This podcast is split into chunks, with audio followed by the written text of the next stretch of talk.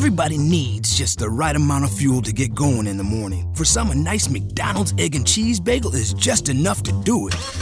Others might prefer a McDonald's bacon, egg, and cheese bagel. Or perhaps a sausage, egg, and cheese bagel.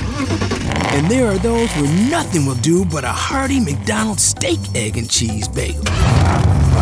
Four different breakfast bagels to get you going. Tomorrow morning, give your engine a head start at participating McDonald's. Ba-da-ba-ba-ba.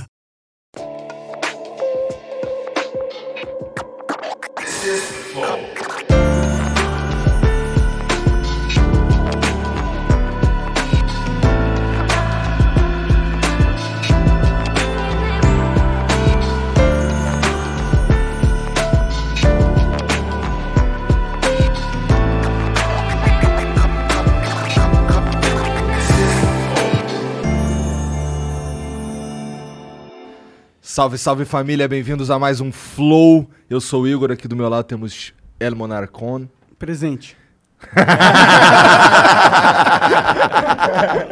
E hoje nós vamos conversar com o professor, o, professor, o verdadeiro Fallen. Fala galera, fala, prazer estar aqui. Tô O até prazer é nosso. nervoso, barriga, ó, Mas tu é o Fallen ou tu é o Fallen? Tanto faz, tá brasileirado já, é Fallen mesmo, tá valendo. Pô, obrigado demais vir aí, cara. A gente queria trazer você há muito tempo, porque a gente sabe que tu é uma lenda da, do esportes, né? Você, pra mim, você é o cara que conseguiu carregar um cenário em, em todas as facetas do cenário possível. É. Tanto marketing, o cara ganhou o campeonato mundial, o cara ensinou toda uma comunidade a como jogar, fomentando. Então você, você meio que foi o pai, o pai do cenário dessa porra, mano. Não tem como negar. Ah, agradeço, cara. Foi, foi uma bela de uma jornada, não acabou ainda, né? Ainda tô nela, Com certeza. graças a Deus. E Só que agora a o filho história tá é longa, grande, hein? né, Se mano? prepara que a história é longa. É, hein? demorou, demorou, adoro. Essa que é a verdade. Bora, bora que eu quero saber toda. Mas antes a gente precisa falar dos nossos patrocinadores, que são o iFood, né? O iFood tá patrocinando o episódio de hoje. E se você quiser pedir e nunca pediu no iFood, eu conheço poucas pessoas que são esse caso, mas se for o seu caso, você tem a oportunidade de pedir por 99 centavos apenas o primeiro pedido, tá? Se você nunca pediu. Agora, se você já pediu no iFood, mano, peça de novo, porque você não sabe cozinhar, né? Nós vamos sei. pedir de novo hoje. Tu quer comer alguma coisa, Fallen? Mais tarde, talvez, agora. Então eu vou mandar vir de uma vez, aquele negócio de sempre, demorou? Ó, para com esse bagulho de mandar vir croquete, porra. Manda vir. Não, é bom, mas manda as porra do sanduba, cara. É, Porra de croquete. pô. Nunca mais vi aquele sanduba com cheddar e. e... Sumiu da porra do. Ô, quem- qual que é o nome do restaurante? Cão qual que é o Velho. velho? Na moral, velho. O melhor aí é o. eu- é verdade, vou reclamar com ele pessoalmente, então. Mas vai lá, baixa o iFood e usa aí, ó. O QR Code tá aqui, eu acho. Né, Jean? Aí. É isso, vai lá. Outra coisa, hoje a gente tá sendo patrocinado pela Blake Store, tá bom? A Blake Store é uma loja de skins de CS. Os caras são fã de Dota também, mandaram uma cartinha muito foda é, pra uma gente aí. cartinha aqui falando que, inclusive, eu fiquei. Eu já joguei Dota com Fallen. eu- Com, com, com- vou falar Fallen, porque Fallen fica pior. Vou falar Fica- Fallen. Fica É. esquisito. É, eu já joguei Dota com Fallen e fedei. Sei lá, mas eu Agora, fedei. a gente vai ter Devia ser fazer outro cristal, jogo, hein? ele não joga de suporte. É, deve ser assim. cristal, é. Ele feda na cristal, mas bom que tem a aura ali, né, pra compensar. Morre pra... ajudando Só time. precisa o ficar com- vivo, né? E ficar na base lá, assim, de castigo. Não sai da base, não dá gold pra ele. é assim. Bom, mas essa, essa a Blake Store, ela vende skins de CS, não tem de Dota, infelizmente. Ainda. E se você usar o cupom FLOW, você ganha 5% de bônus no depósito pra comprar mais coisas ainda, tá bom? Incredibles. Então vai lá, usa o cupom e compre na Blake Store o seu, a sua skin de CS, tá bom? Boa. Vai lá, garanta. É nóis. Vou garantir a minha. E a Tribe? Muito pica. Tribe. Tribe é uma escola também muito pica de programação. Tribe tu manja. Não conheço. É uma escola de programação, cara. É, A é tudo profissão do online. futuro. Só que eles têm uma jogada muito interessante, velho. Que é tipo, você faz a, a, a prova do site deles lá. Se você passar, você ganha uma bolsa. E, se, e na bolsa você pode fazer o curso deles inteiro de graça. São três anos de curso, eu acho. Não, não sei se são três anos, não, pô. Não, acho que eu tô falando merda. Um ano. É, confundi com três, porque é o salário que você tem que ter quando você sair de lá. Pra você pagar, tipo, você faz inteiro de graça. Aí você só paga se você sair empregado e tem que ser um salário de mais de 3 mil reais na área. É, 3 mil reais na área. Estão apostando que você vai se capacitar mesmo, já vai sair. E outra, com programação tá, Tá Por causa do aquecidíssimo. Covid, inclusive, né? Que tá precisando de gente na parte de desenvolvimento. Porra, a gente, E é o futuro, né? a gente aqui do Flow contratou uns caras da Tribe já também, inclusive. É verdade, o pessoal, a gente. Então, tem mercado de trabalho, a Tribe forma esses trabalhadores capacitados, tanto que a gente contrata, e aqui a gente só contrata boas pessoas, e menos os hosts. Os hosts do programa não são tão bons. Mas as pessoas que trabalham pra gente são. Então, é isso. Vai lá na Tribe, garanta já, é bitribe.com/flow.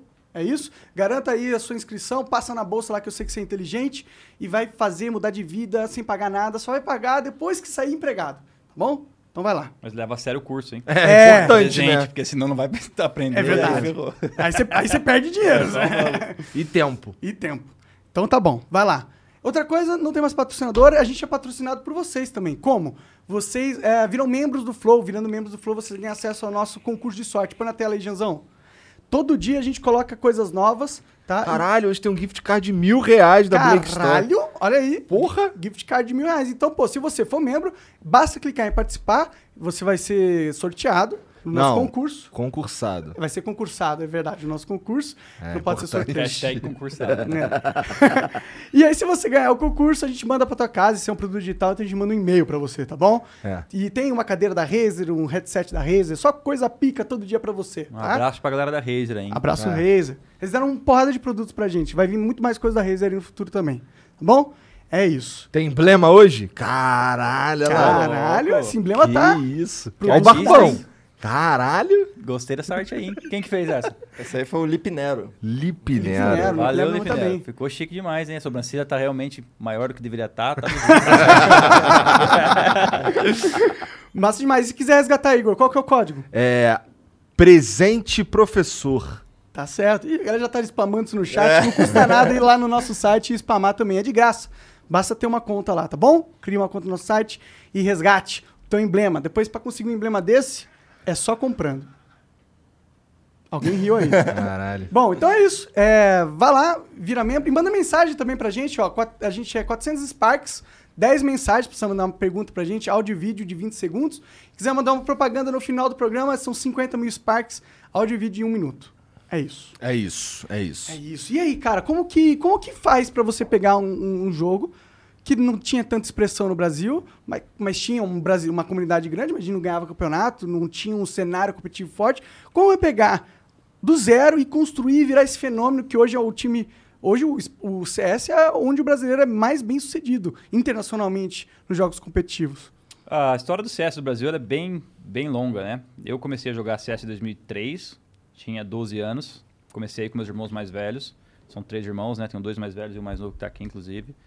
E, na verdade, o Brasil teve um grande celeiro de jogadores e foi muito bem também na época que eu estava ainda começando no game, que era muito novo, né? Então, por exemplo, de 2003 até 2006, o Brasil teve muitos e muitos jogadores, principalmente porque toda cidade tinha uma lan house, cara. Todo bairro tinha uma lan house. Vivi essa época muito. Então você vários pensa-. Ah, Era É, não é possível que, os, que só tinha noob, né? e o Brasil é muito grande, cara. Então É. a gente tinha muitos e muitos e muitos jogadores. Então, dessa época de 2003, 2006, eu ainda não tinha o patamar que eu tenho hoje de nível de jogo. Então eu não participei do, do Prime, dos jogadores, mas tinha muita gente boa naquela época. E o. Brasil foi campeão mundial em 2006, por exemplo. Pode crer. Ou seja, então a gente dizer que só depois que teve sucesso do CS é um pouco equivocado se a gente não puxar essa história lá atrás. Né? Pode Então, crer. 2003, 2006 foi uma fase de ouro. E uma coisa que aconteceu naquela época, que foi muito rara, a gente teve o- uma pessoa, que era o Pred, era um jogador do Rio de Janeiro, que o pai dele tinha uma condição financeira legal com as empresas que ele tinha, mexia com outras coisas. E ele resolveu apostar no, no sonho do filho dele naquela época e começou a investir pra caramba no, no, no MBR na época, que foi o do Paulo Veloso. Então esse cara deu condições num cenário que ainda não, não, não tinha condições de ter patrocinadores que levariam a gente pra Suécia pra treinar, competir. Esse cara tava lá, meu, na paixão do filho dele investindo. E acabou virando a paixão dele também depois do futuro, né? Então, a- o Brasil teve uma, uma representatividade muito grande no cenário já no começo, né? Pode crer. Só que nessa época eu ainda tava, pô, jogando bairro contra bairro, house contra house com meus irmãos, né? Indo pros primeiros torneios. E o que aconteceu com o CS foi que quando foi chegando, eu fiquei bom no jogo a partir de 2006. Fiquei muito bom no jogo 2009 para 2010. Só que o jogo começou a cair muito justamente quando eu fiquei muito bom. Então 2009 para 2010 eram os últimos torneios que estavam rolando. que Já era era CSGO? não, era CS 1.6 na época ainda. 2003, CS 1.5 e até outras versões anteriormente.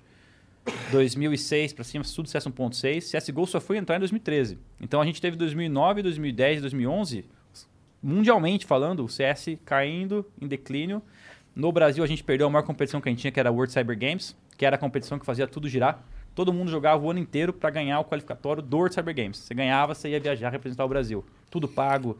Na época era Samsung que patrocinava todo, todo o evento. Então, quando esse campeonato cortou, a galera falou: Meu, vou jogar por qual motivo agora, né? Então, o ecossistema do CS, ó, foi para baixo.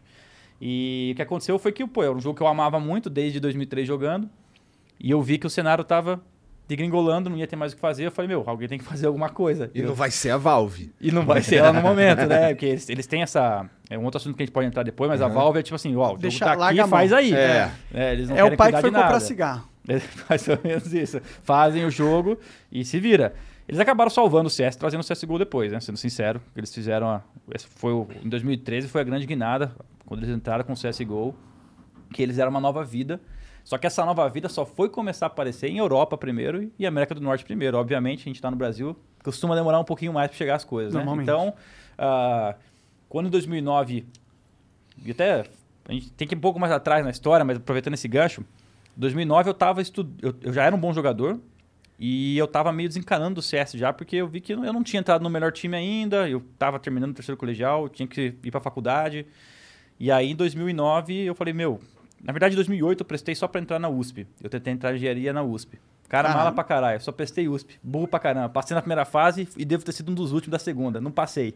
Mas Ah, pelo menos almejava grande, né? é, tem esse ponto. Não prestei mais nenhuma outra. Doido. Aí eu falei, eu fiz cagada. No outro ano, comecei a fazer cursinho. Então, em 2009, em maio, quando eu tava fazendo cursinho, eu tava, eu lembro até hoje, morava em Tapetininga, tava com um colega meu de classe estudando em casa e recebi uma mensagem no MSN na época. Os caras me botaram num grupo, pá, o melhor time do Brasil. Tava lá o treinador, o, o dono do time, Fênix, Beat, NAC. Eu falei, caralho, do nada. Já, já, já entendi o que era, né? Pra bom entendedor, minha palavra basta. É. Eu já nem conhecia os caras direito ainda, pessoalmente, nada. E aí os caras me chamaram pro time. E aí foi o primeiro, a primeira grande decisão que eu tive que tomar na minha vida, que foi, meu, tá, joguei seis anos pra brincar, cheguei num nível alto, tô quase que indo só pra estudar agora pra poder continuar a minha vida, né, fazer alguma coisa no futuro, mas apareceu a oportunidade que nunca tinha aparecido antes. E aí eu lembro de ter falado com a minha mãe até, tá aqui, falei, ó mãe, não é por nada não, mas aconteceu um negócio que eu não tava esperando. Vou Tô pegar. estudando aqui faz 4, 5 meses, sem parar no cursinho. Tu tava mas me bom chamaram de pro melhor time. Ah, cara, eu sempre fui esforçado, mas nunca fui gênio, assim, de loucura, sabe? Entendi. Eu acho que eu acabei É que pra passando, passar em prova não tem que ser gênio.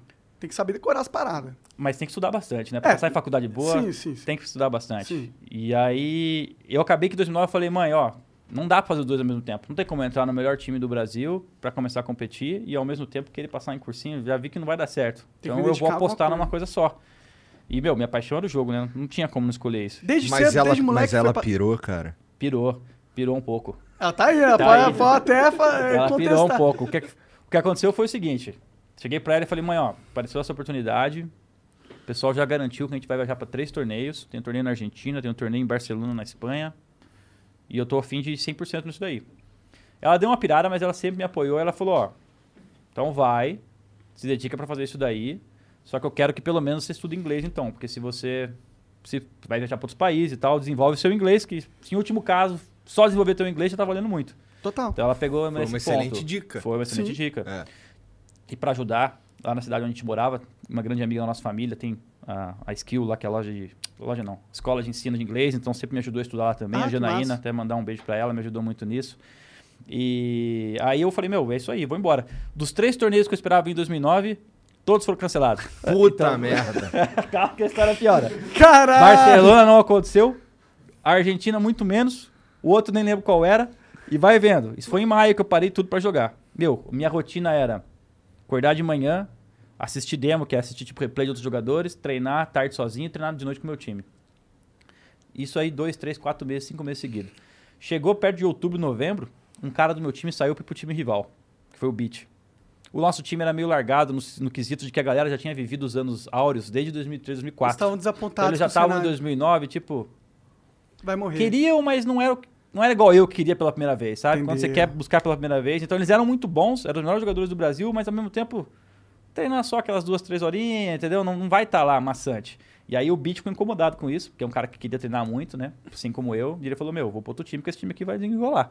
Aí ele pegou e ele saiu, faltando uma semana pro campeonato, que é dar vaga pra China, que é o World Cyber Games que eu te falei. Aham. Essa aí eu juro que eu quase chorei. Foi uma das únicas vezes que eu quase chorei na carreira. Porque eram 5, 6 meses, apostando tudo no jogo. E, pô, minha mãe deixou ir jogar. Falei que é pra três campeonatos, não ia. E aí chegou na hora de jogar o campeonato, o time tava meio que Vai meter um miguezão pra mim, né, filho? Foi, foi mais ou menos isso. E aí a gente foi pra esse torneio.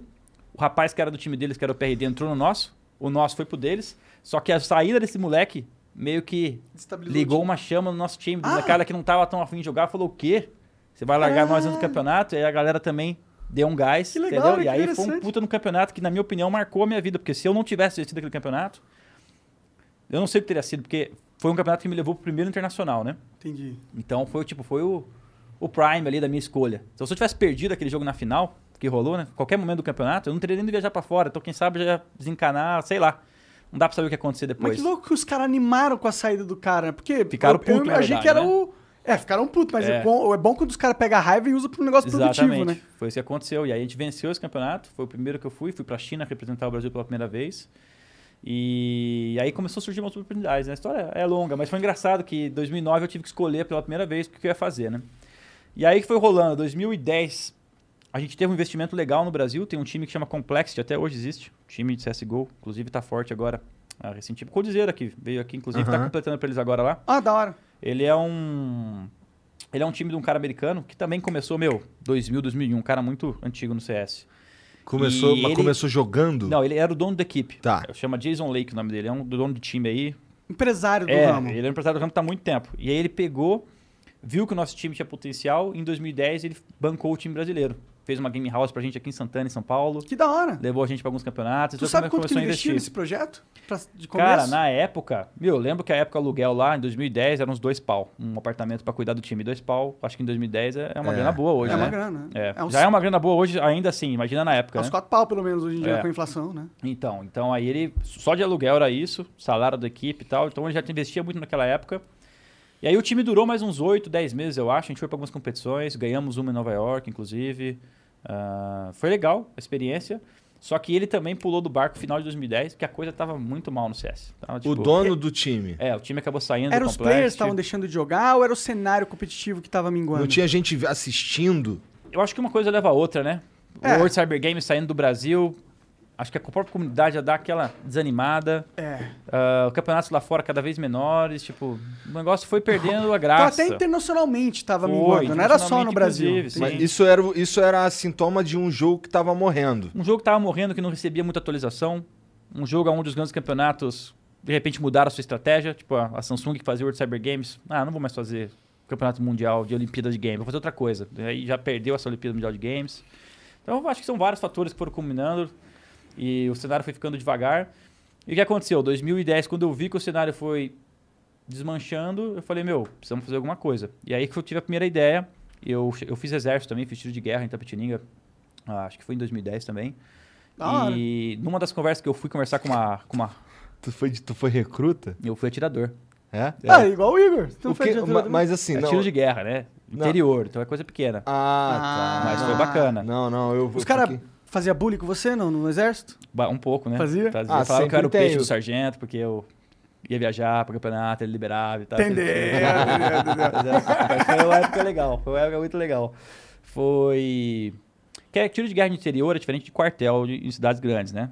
Porque você, por exemplo. é, Eu não Você sei não mora como é. lá, você mora você na não tua chega casa. a morar no né? quartel, você tem que ir todo dia de manhã, mas Sim. você não mora, aí você faz a guarda de vez em quando, fica um, dois dias. Ah, Parece um é rolê 24 bem mais horas, você saudável.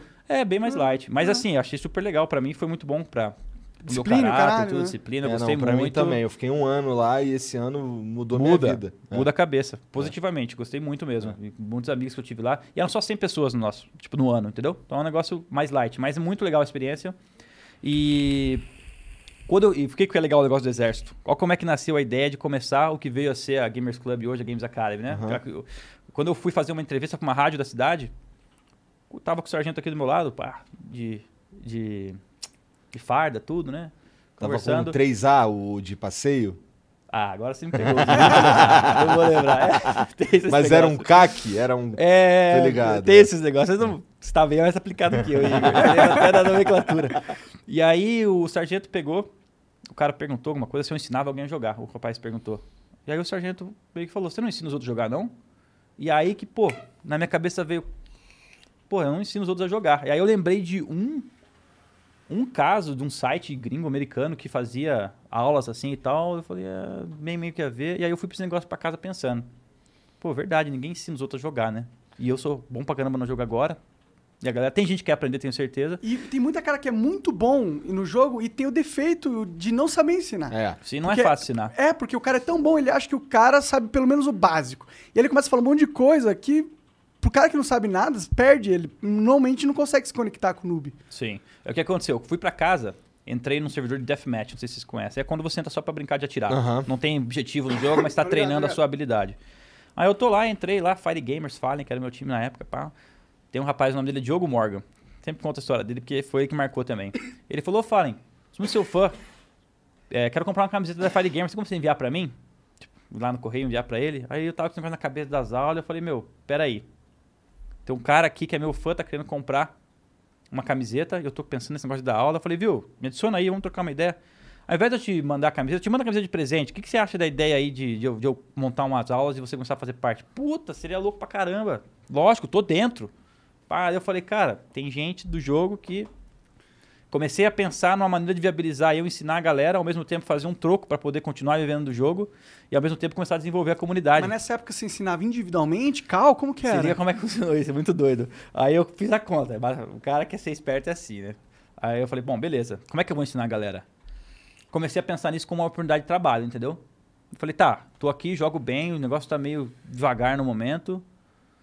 Minha família, inclusive, na época, não tava em situação financeira muito boa. A gente tava passando algumas dificuldades também em casa. E eu falei, meu, tá, vou estruturar isso daqui. Cinco dias na semana, segunda a sexta. Eu já não queria trabalhar sábado e domingo, né? Preguiçoso. segunda a sexta. Vou dividir seis horas, uma hora cada, 30 alunos. Seis vezes cinco, 30. Tranquilo. Pô, vou cobrar 60 reais cada um. Tá, beleza. 30 vezes 60, 1.800. Caralho, eu posso fazer 1.800 reais no mês fazendo isso? Deixa eu ver se dá certo. Aí fui lá, tal, pô, fazer aula da uma às duas, duas às três, três às quatro, pausa, cinco às seis. Montei e anunciei no meu Facebook. Naquela época a página de Facebook era, era o principal mídia social. Meu, mas não deu um dia. Lotou Eu vendi as 30 aulas. Assim, Maravilha. Um dia. um- não deu um dia. Mas você já era conhecido? Não, não existia isso. Não existia vender aulas. E eu nunca tinha pensado e ninguém no Brasil nunca tinha feito isso. Aí eu criei a Falens Academy, fiz um videozinho lá, tal, pô, só chance de aprender com, com os profissionais e tal. E lotou meu- meus 30 horários, meus 30 horários da semana muito rápido. E aí eu entrei para dar a minha primeira aula e eu descobri que eu tinha feito uma cagada gigantesca. Por quê? Porque a mesma aula das duas às três era igual a dar umas duas em tese. E começou a ficar um negócio muito chato. Entendi. Já na quarta aula- hora, assim, o primeiro dia foi um porre nesse sentido, porque Era apesar de ser muito louco, ta- era tipo, meu, por que que eu tô fazendo isso seis vezes seguida iguais? Alguma coisa eu tô fazendo errado. E aí já no dia seguinte eu mandei mensagem pra galera e falei, viu, vamos fazer diferente? Ao invés de eu dar só uma hora por semana, eu vou fazer três. Vou fazer duas. Dois dias de três horas cara pra vocês, mesmo preço, não precisa pagar nada mais. Só que não vamos fazer todo mundo junto. O que faz todo sentido, porque CS é jogo em time, né? Vou ficar só Total. com um cara só. Aí eu percebi que eu já tinha escolhido a maneira de fazer errado no início, né? Só que aí já ficou super legal. Pô, turma de terça, turma de quarta, turma de quinta, final de semana fazer campeonato, galera de um dia contra a galera do outro. E a galera começou a, por estar treinando junto, fazer equipes. Mas você manteve 30 pessoas ou você expandiu depois dessa mudança? Então, o primeiro mês que eu mantive, 30 acho que alguns meses eu mantive 30 pessoas. Porque, meu, as coisas vão acontecendo e eu sou muito assim na vida. Eu pego pra fazer e eu sou muito explosivo pra fazer e às vezes eu não, eu não sou tão... Nossa, deixa eu pensar em todos os detalhes minuciosos possíveis pra ter certeza que nada vai dar errado. Porque eu sinto que, meu, você tem que sair fazendo. Sim. Aí dá errado, você arruma. Ou teve uma ideia melhor, você troca, né? E aí eu comecei a fazer, eu acho que em dois, três meses eu já mudei um pouco. Eu sei que eu cheguei a ficar com, no começo já, com 100, 120 alunos de maneira rápida. Só que eu senti que esse era o meu limite também. Que se eu fosse para mais do que isso, eu não tinha como multiplicar, certo? Então esse era meio que o nosso limite. E aí tem uma coisa que é muito minha, que eu, eu gosto muito de compartilhar as coisas, já é do meu caráter, assim, é- eu gosto de expandir as coisas. Então quando eu fiz um, dois meses de aula na Falens Academy, tava na época do Complexity ainda morando com a turma, quase prestes a morar, ia começar a morar com a turma em São Paulo, em Santana. Cheguei e falei pra galera, galera, negócio é o seguinte, descobri uma coisa aqui que é muito da hora. Estão afim de participar? Cheguei lá no NAC, no El, no Beat, no Fênix, tava no meu time, e falei, meu, a gente pode dar aula pra galera, velho. E aí, obviamente, tem o cara que gosta mais da aula, tem o cara que gosta menos da aula, mas na época todo mundo abraçou. E aí, do Falens Academy, nós criamos a Games Academy. Então eu trouxe essa galera do meu time pra dentro da minha ideia e falei, meu, vamos dar aula junto, vamos dividir aqui, eu pego o segundo, você pega a terça, você pega a quarta. Só que aí, meu, de perfil, tem gente que gostava muito, tem gente que fazia, tem gente que odiava, né? É normal. E aí as coisas foram indo, um saiu, outro É saiu. todo mundo que é um professor. É, tem gente que não curte tanto esse, esse- esse contato com a galera, né? Não é por, por É vocação, maldade é ou não, é vocação vocação, mesmo, por, né? por realmente curtir. Mas eu tinha um tesão do caralho pra fazer isso, porque, pô, era a minha ideia, né, e tal.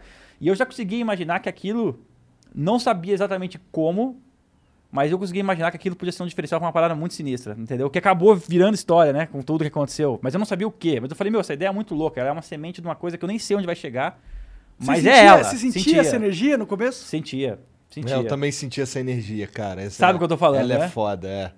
Você não para, né? É. Você- Cara, pra você ter uma ideia, eu cuidava das inscrições, verificava o pagamento, dava aula, arrumava servidor, cuidava de arrumar o websi- o website, narrava campeonato, organizava o campeonato, brigava no meio do campeonato porque alguém tava sendo sacando com outro time. Tudo, tudo, semana inteira sem parar. 24 horas por dia ligado nessa 24 horas por dia nisso, sem parar. E felizão da vida, cara. Trabalhei muito, mas gostando muito do dia a dia. E, cara, e fazia, conhecia os alunos pelo nome, pelo nick. Na época, sabe quando era pouca gente, Claro. 30, 60 pessoas, meu, viravam parceiros mesmo. Fazia encontros locais, os caras aqui em São Paulo vinham pra encontros, a gente Ah, se encontrava massa, na House maneiro. e jogava. Tem vários vídeos na internet, inclusive, no YouTube, Maneiro. encontros da Games Academy. Maneiro, legal Cara, ver essa muito história, doido. relembrar, né? Muito Eu imagino doido. agora, depois de tanto tempo. Muito, muito, muito doido. E aí o que aconteceu? Com o passar do tempo, o time dissolveu do Complexity, um cara foi para um lado, outro foi para o outro, algum ficou comigo um pouco mais de tempo. E aí 2012, então fui levando isso até 2012. 2012 o CS estava no seu pior E estágio. tu começou em 2010. 2010, Aí tu foi até 2012, 2011. aí isso tudo é pré-CSGO. pré-CSGO. E 2012 o negócio, meu, horrível. 2012 era tipo, nem aqui fora tinha muito, nem lá fora tinha campeonato direito. Foi um momento mais Brasil, tenso é, pra tava você? muito tenso. E eu falei, meu, preciso de um plano B, porque tá legal, eu gosto, mas Mas e se não vingar? tipo, não tá faltando algo. Tava faltando o negócio explodir também, né? Fora. E aí eu voltei a fazer cursinho, cara. Continuei dando aula, tarde de noite, ia no cursinho de manhã. E você tá com quantos anos já? A 2012 já, eu É, tava com 12. 20 anos, 21 anos. Ah, tu... ah que você começou com bem 30 jovem agora, né? nessa parada. É, eu comecei com 12, 13, entendi, né, entendi. Tu é, É. jovem também. Então eu falei, meu, preciso de um plano B. Vou de novo pro cursinho. Comecei a fazer cursinho aqui, eh, em Guarulhos, inclusive. E comecei a estudar de novo para engenharia elétrica e tal. Só que dessa vez prestei mais de uma coisa. E foi, foi um ano muito cansativo, cara. Porque você pensei pro cursinho de manhã, dar aula de tarde de CS, dar aula de noite, treinar com o time de noite às vezes também. Imagino. Tinha time na época ainda. E cursinho no outro dia de manhã. Nossa, foi cansado, foi, foi cansativo. Mas eu passei na UTFPR de, Guarati, de Curitiba Agora, e da hora. passei na Unesp de Guaratinguetá, No quê? engenharia elétrica Da hora. nas duas. E aí, do finalzinho de 2012 para 2013, eu resolvi me mudar para Curitiba para ir fazer a faculdade. E mudei, fui com, com um amigo meu. Mudei para lá, comecei para as aulas, duas semanas de aula. Me sai a notícia do CSGO. Eu não lembro, eu- a minha memória é um pouco ruim para algumas coisas. Eu não sei se já existiu o CSGO ou não.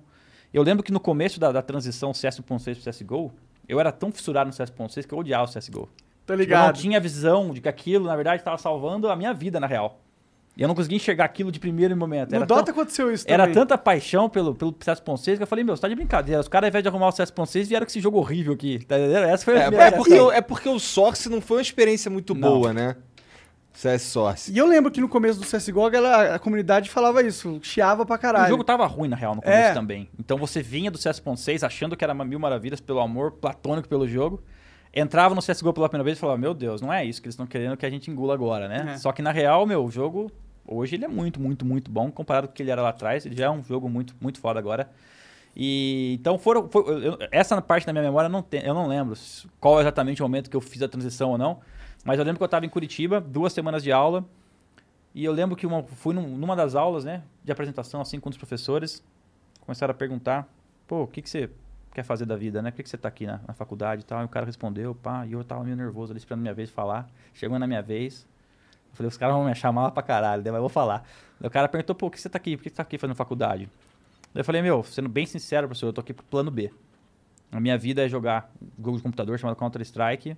Mas se não der certo, eu preciso estudar e engenharia elétrica é uma coisa que eu gosto. E a turma, como reagiu essa parte? Pai, esse cara deve ter me achado mal pra caralho, né? Os caras estudaram, estudaram pra passar lá, de repente o cara tá de plano B, tá de sacanagem. Deve ter achado mal pra caralho. Mas Mas, aí eu voltei nada, pra porque- casa Uhum. e eu comecei a pensar, meu, eu falei, plano B que nada, velho.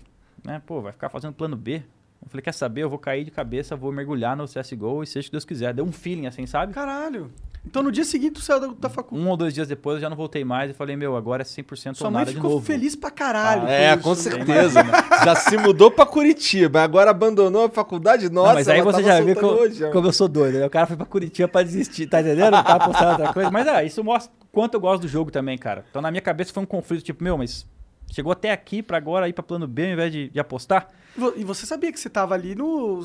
Você era da referência no jogo naquele Já era momento, né? referência naquela época. Tinha. Não era muita loucura fazer isso, porque eu já tinha Tinha tuas aulas já e tal. tinha muita coisa, né? Tava no, mas ao mesmo tempo, cara, vamos supor que o CSGO não tivesse estourado. Eu tava apostando numa coisa que É. era aquilo ali. Does every dollar you spend on your groceries create a healthier planet, build stronger communities, and help farmers get a fair wage for their work? They could. With Hungry Harvest, get a weekly box of rescued farm fresh produce and grocery staples that fight food waste and hunger delivered right to your door. Whether you customize or want to be surprised with our hand picked variety of fruits and veggies, you'll save money and make a real impact. Sign up today and get 50% off your first harvest with code HUNGRY50 at hungryharvest.net. Acabou, né? Mas você vê, eu. Cara, foi você, que, foi você que fez o CSGO estourar no Brasil, porra. O CSGO, quando veio pro Brasil, pra você ter uma ideia como eu falo que as coisas no Brasil demoram um pouco mais, eles nem pensaram em colocar servidor brasileiro, cara. Por quê? Porque, meu, eu entendo também as limitações. Os caras estão lançando um jogo e tal, na cabeça dos caras, vamos atender primeiro o nosso mercado aqui. O cara é norte-americano, vamos colocar servidor americano. Europa também é importante, servidor europeu, o resto a gente vê depois. O dia que abriu o CSGO e não tinha servidor brasileiro, juro, eu tava em live stream naquela época, fazia já live em Twitch. Pegamos, falei, galera, a gente não vai parar de mandar mensagem no Facebook da Valve até os caras botar servidor. Fiz um texto lá em inglês, em inglês tudo ruim, todo mundo Ctrl-C, Ctrl-V. Nós estávamos spamando o inbox da página dos caras. Juro por Deus, juro por Deus. Spamamos os caras uma semana, velho. Daqui depois já saiu um reporte lá que ia ter servidor. Acho que chegou, E uma né? semana? É, chegou um reporte, ó. Olhamos vocês aí, já vimos o que estão querendo, não, sair. Ah, vocês são chatão. Para aí, mané. Para aí. Foi mais ou menos isso. Valeu, valeu, valeu. Vamos pôr, valeu, valeu. E aí foi uma frenese, né? Eles adicionaram o servidor brasileiro. A gente, Depois de pô, uma semana mesmo adicionaram? Foi um pouco tempo depois, né? não demorou muito não. Tá, legal, porra, da hora demais. É. Mas também eles são espertos, né? O Brasil é um puta mercado forte Sim. e tem um histórico do CS, né? Eu acho que o CS brasileiro hoje, se não for a maior comunidade do mundo, tá entre elas. Talvez a comunidade russa seja muito grande também, tá A ali do no Fortnite páreo, é bem grande, né? mas não tem nenhuma maior. O CS brasileiro é gigantesco, cara. Gigantesco. É que se você entra na parte do competitivo, aí eu acho que não tem como comparação. Do mundo é com certeza. Qual, qual poderia ganhar? No League of Legends tá meio embaixo hoje no mundo, não tá? O CS tá mais em alta, não tá? Não, eu cara. não tenho, eu, eu não É que é, o, é que é o seguinte, todo jogo que a gente vai falar, né? Tem a galera que joga o game e possivelmente assiste também a parte competitiva, mas não são todos, né? Tem o cara que joga o Dotinha, mas, meu, tá nem aí pro International. Mas Sim. curte jogar o Dotinha. Que é a maioria. Tem o cara que só tá afim de jogar o International, que é o que? O profissional, né? Que é o que? O 0,5% da galera, que, meu, esse cara treina todos os dias porque ele É. quer estar no International e, meu, se você chamar ele pra jogar um pub, ele nem quer. Que é o cara tryhard total do nível competitivo. Sim. E tem o cara que, que é o mais incrível do esportes hoje em dia, que ele já nem joga mais o jogo, mas ele assiste. Então, ó, tipo, no mundo do esportes tem vários tipos de pessoas que vão consumir o, É. o game ou o conteúdo dele, né? E é muito doido isso, porque essa é uma visão que eu já tinha lá atrás, em 2005, quando eu jogava em Lan House, eu sempre pensava, meu, esse negócio vai um dia vai ser muito grande ainda, a ponto de estar em Olimpíada, sempre pensava isso, né? E eu falava, porque aqui tá a primeira geração que tá curtindo games. Mas e daqui 30 anos, quando o filho desse cara que tá aqui na Lan House for, né? Quando ele crescer com o pai jogando Exatamente, games. ele vai ser ali. E, e ver o pai né? torcendo pra um time de games e ter É. aquela sa- mesmo satisfação que tinha com os times de esportes Exatamente. tradicionais. Então E eu falei, existia criação muito. de conteúdo já nessa época aí, do, de, de CS, vai? Ó, a a criação de conteúdo que eu, que eu senti que eu comecei a fazer mais foi através do Facebook, quando eu comecei mais ou menos em 2009 em, em- em seguida, que a minha, a minha proposta, a minha missão naquela época era a seguinte. Eu sei que nem todo mundo pode ser um jogador profissional, obviamente, é igual jogador de futebol, não são todos que chegam onde eu tô agora, mas eu sei que muita gente gostaria de saber como é que é. né? Então eu vou tentar, através dos meus vlogs, vou tentar através da, dos conteúdos que eu vou criar aqui no, no meu 2009? Facebook. É, Então, tu, além de tudo, ainda fundou a internet também. Porra, Chega tanto. 2009. 2009. Cara, tipo, quem muito- fazia vlog naquele momento era o PC Siqueira, o Felipe, Felipe Neto, Neto, o Cauê Caio Moura e basicamente. Então, mas era muito doido. Eu ia no campeonato, e aí, galera, aqui é o campeonato, ó, aqui vai ser os computadores. Isso era muito doido pra época já, porque ninguém tava acostumado a consumir esse tipo de conteúdo. Então, o cara ia na minha página ele se identificava muito comigo. Pô, Falizão, isso aí, continua postando da hora pra caralho. Então, o cara não era profissional, não, não tinha chance de ser profissional, mas tava curtindo acompanhar. Então, foi. Eu fui criando um laço com a comunidade nesse sentido de, meu, quero que vocês saibam como é que é estar aqui onde eu tô agora e vivendo isso, né? Então, sempre foi assim. E eu consegui manter isso durante muito tempo. É. Até mesmo na- nas vlogs. versões mais recentes de CSGO, a gente foi campeão mundial, tava fazendo vlog, cara. Era uma coisa de doido. Porque. Oportunidade única pra galera, né? Ver a rotina do cara que foi campeão mundial e ele poder, pôde acompanhar como ele foi. As coisas mudaram um pouquinho. Hoje que tem o Instagram com stories, né? Chegou o Snapchat um pouco É. antes. Então, tipo, a criação do vídeo como si, ela começou a ficar um negócio, pô, mas você vai botar tanto trabalho pra editar um vídeo de 15 minutos, sendo que você tá ali também mostrando uma coisa. Então, tipo, o poder do vídeo vlog, na minha opinião, ele ficou muito mais acessível com os novos apps, né? Sim. Total. Mas na época de 2015 ou 2016, que eu tava indo pros torneios, mesma pegada. Pô, eu quero mostrar pro cara como é que é eu morar aqui nos Estados Unidos pra competir. Eu ir pra um campeonato, né? E aí eu tava lá, eu, eu, eu ia, eu gravava as coisas, eu pensava em como eu queria editar. Isso que é a parte legal de você mesmo fazer, que você já tá, pô, vou, vou colocar isso no vídeo. você aprende isso, também. Isso, isso. E aí, às vezes, eu pegava a partida, recortava melhores momentos, narrava em cima, pô, essa jogada aqui fizemos tal coisa errada, e eu compilava tudo e pau, soltava, né? E a galera ia assistindo, e a comunidade do CSGO no Brasil, meu, recebendo um conteúdo que quase ninguém fazia. Eu ia pra torneios fora do Brasil, o Lofmeister, por exemplo, é um cara que foi melhor do mundo em 2015, ele falou, meu, eu não sei como é que você faz tudo isso.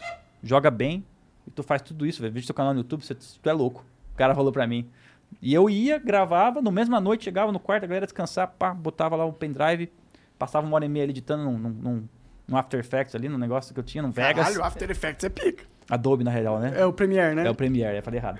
E aí eu editava tal, tal, tal, botava uma musiquinha lá, pá, mandava. E eu ficava feliz pra caramba, cara, porque me dava muita satisfação depois poder ir, ver os comentários, ver. Isso que era muito combustível pra mim, é ver que, meu, além de eu estar fazendo uma parada muito massa, tem muita gente que tá vendo e tá curtindo, sabe? Tipo, O crescimento dos conteúdos ele foi instantâneo? Em 2009, como que foi a progressão, assim, pra galera te acompanhando? Cara, hoje eu tenho que acho que eu tenho mais de um milhão de pessoas no meu canal, mas como da minha personalidade, muitas vezes comecei um programa muito louco e não dei continuidade. Que achei muito louco fazer ele agora ali, na outra semana já queria fazer outro e já ia embora. Então, tipo, eu, eu, eu sou um pouco desorganizado nesse sentido, sabe? Eu sou um pouco também, então eu sei como que é. Eu quero fazer uma parada que vem na cabeça, se por um acaso não der muito resultado, ou se por um acaso encontrei alguma dificuldade, eu vou fazer outra coisa então. E, tipo, não, Então foi por isso que o Jean matou o melhor tutorial de Dota. Por causa Porra. desse meu defeito aí. Mas você, você, tava, você tava total descrevendo o cara que, que não é um bom professor e tava, ah, não, ele tá falando dele mesmo. Hã? Quando tu falou dos caras que não são bons professores. Como assim? Ué, tu não tava aí falando, porque não é todo mundo que não É, ser tem, bom não é todo mundo que sabe que é bo- pro player e sabe traduzir isso pro, pro noob. Então, aí, o ah, que que não, tem a o Monark tá falando dele De mesmo. mim mesmo, né? Mas eu não sou nem pro player, né? Por isso que não fez sentido na minha cabeça. Eu nem sei jogar bem o jogo pra ter essa. Então, eu não, eu não sei te dizer o crescimento certinho, como foi. Mas eu sei que uma das séries que me surpreendeu muito, que eu não esperava, eu tava em casa, inclusive tava morando aqui em Guarulhos já com a minha família. Voltei de um campeonato lá fora. Meu, tava no quarto do meu irmão, o outro irmão Thiago. Tinha lá o PC dele montado. Eu falei, meu, vou monta- montar uma série aqui pra ensinar a galera a sair do prata, que é o nível 1 do jogo, e até o global. Da hora. E vou começar ensinando as dicas básicas. Como é que o cara tem que configurar o CS dele, o que que ele tem que colocar, o que que é importante, o que que não é. Fiz um 40 minutos de só falação, nem joguei. Cara, o esse negócio tem mais de milhão no YouTube já. Esse negócio de configurar o bagulho é muito doido, né, cara? Porque é muito assim, importante. eu, eu entro, vamos lá, vou entrar no CS. Eu entro lá, tudo no máximo e vambora. Performance, ó, lá embaixo. Tá errado, não é? O Sim, lance é- Às vezes já nem tem um PC tão bom. E aí o negócio tá estressado lá pra melhor qualidade possível. E aí aquele cara que quer ir um pouquinho, que já deixou de jogar só pra atirar e brincar, que quer ficar um pouquinho melhor, ele já, putz, deixa eu ver então, porque isso aqui é Como que melhor? importante, Vamos né? parar de morrer pra esse cara. aqui, Então, cara. mas esse lance de você mexer nas configurações do CS, tu ganha vantagem. Tô dizendo assim, vamos lá. É, o fato de eu desligar a renderização de um objeto me dá vantagem? Ou tu mexe nas configurações só pra ter mais FPS? Cara, você vai ficar assustado agora. Você- O que todo mundo acha, na verdade, e na verdade o que todo mundo está buscando é otimizar o frame por segundo, né? Que é quando seu processador está processando ali a, cada frame da tela para você ficar com o jogo liso. Então, o primeiro objetivo dessas configurações é o que, meu? otimizar para ficar legal.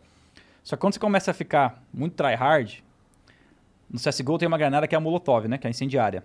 Então você joga ela, ela vai espalhar um fogo e nesse fogo sai fumaça. Uma fumaça escura. Aí o que acontece? Dependendo das suas configurações, essa fumaça ou tá muito mais escura ou tá um pouco visível atrás dela. Entendeu? Então o cara joga um Molotov na frente dele.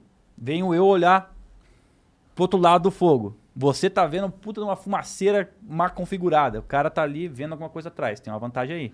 Entendi. Então, Total. no nível alto, o cara tá procurando também a configuração que faz ele ficar melhor que o cara atrás do fogo. É, e outra coisa Tá que. entendendo? Então, tipo, num nível muito alto, até isso tem. É, e se for pra pensar, quanto menos detalhes na tela, mais fácil você entender o que você quer entender. Também. E o que, que são os gráficos? É detalhe pra caralho, blur, efeito, luzinha, piscando. Você tira essa porra, você tira essas ah, dis- distrações. Mas é um negócio muito louco. Por exemplo, na época que eu tava, que a gente ficou melhores do mundo e tal, era uma mania muito grande, a galera. Porque no CS, você vai meio que copiando quem tá tendo sucesso, essa é a real. Então a galera começou a copiar os jogadores de 2014, 2013, todo mundo jogando na resolução 1024 por 768.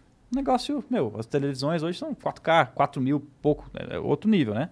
Então o cara tava jogando ainda em 1024, esticando a tela dele pra 1920 por 1080, né? Então você pensa, o jogo ficava meio feião. Só que, meu, o melhor jogador do mundo tá usando essa. Porque o cara quer. Até o jogador profissional fala, meu, vou copiar o melhor jogador do mundo, pô. Isso aí deve ser bom, cara é o melhor do mundo, tá jogando assim. E aí, com o tempo, alguns jogadores foram colocando configurações maiores. E qual que é o lance? A configuração maior te dá uma imagem mais bonita. E aí o cara ganhou um torneio com a configuração maior. Aí o cara, opa, o melhor do mundo agora, tô jogando com essa configuração. Entendi. Inclusive o Code era um cara que já usava uma um pouquinho maior. Já foi um pouquinho maior. Hoje em dia a galera já tá usando 1980. Eu mesmo troquei a minha esse ano para uma maior. E o que, que eu tô, por experiência própria agora?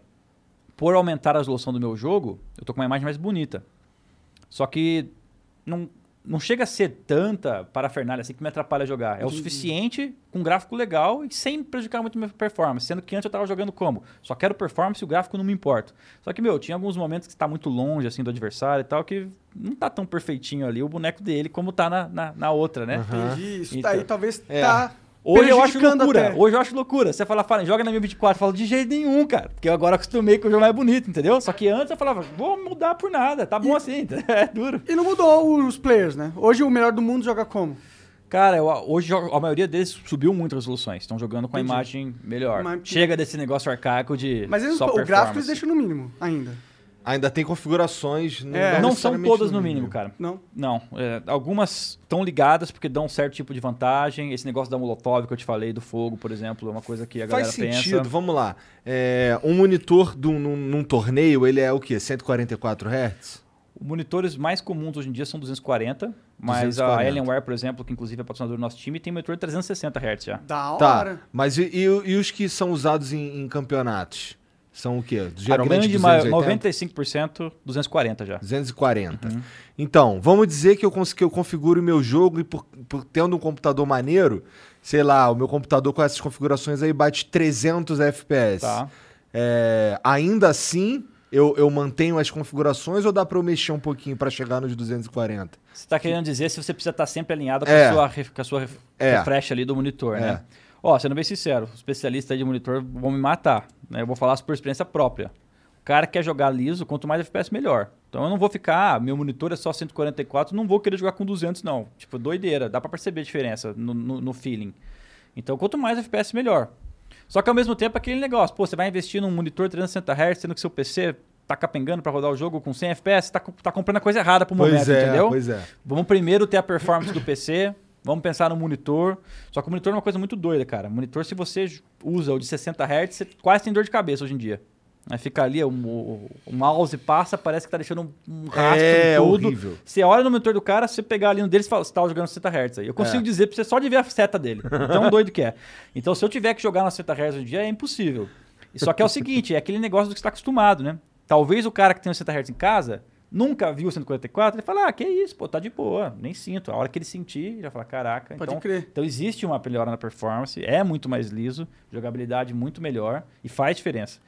Quando você pula do 60 para 144, é muita diferença. Quando você pula do 144 para 240, já não é nem metade da, daque- daquele outro pulo que você deu. Mas ainda existe a diferença, entendeu? Por isso que essas empresas de tecnologia investem tanto em esportes, né? Porque faz todo sentido. Você investe em esportes, você vai aumentar a comunidade que prefere comprar. Ih, morreu o Luiz. Prefere comprar o melhor do melhor do equipamento.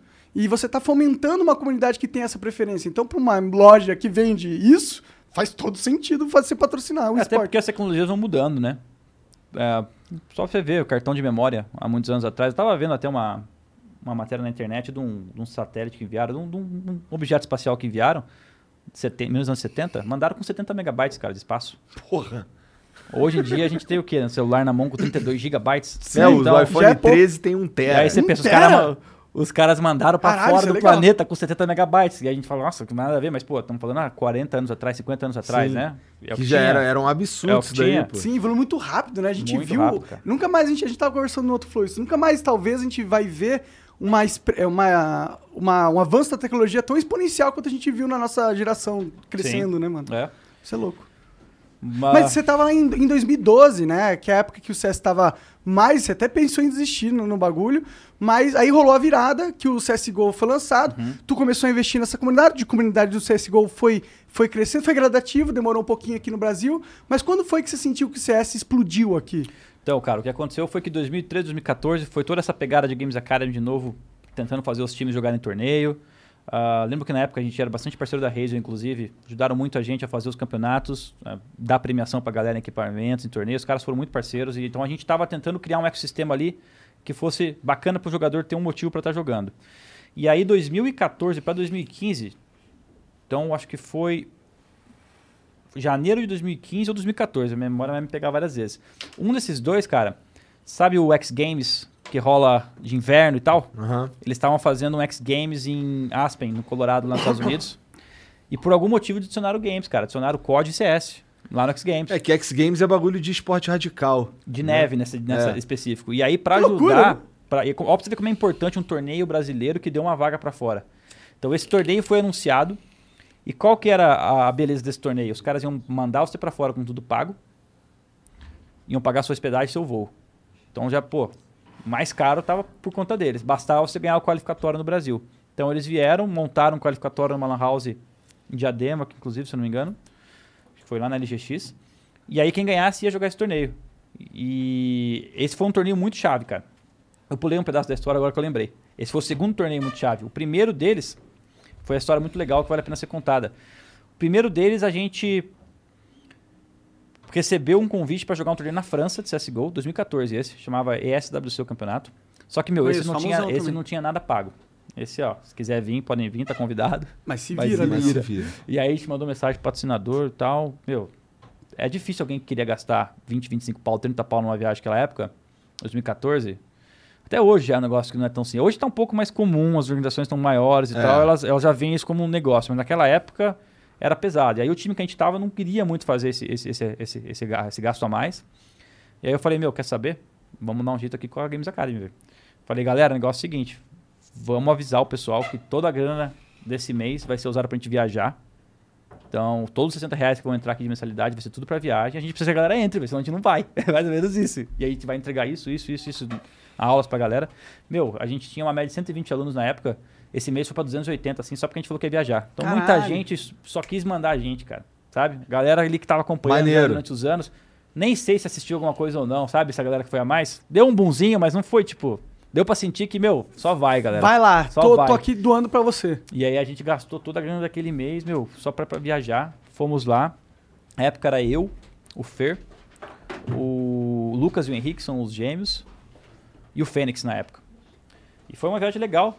Obviamente, primeiro campeonato nosso, ganhamos só um jogo, eu acho, perdemos quatro, foi um vexame.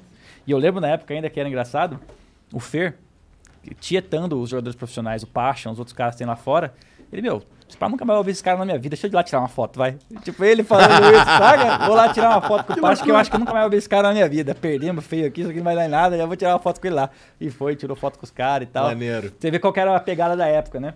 Então esse foi o primeiro torneio que a gente foi, graças à comunidade. Entendi. Que ajudou a gente aí, graças a Games Academy, time que fez umas coisas para o pro projeto. E aí, em 2015, saiu esse qualificatório. E nós vencemos esse qualificatório. E aí foi, foi, foi. Aí foi bacana, porque a gente conseguiu ir jogar um torneio americano lá em Aspen e a gente cacetou o melhor time americano no primeiro mapa, cara.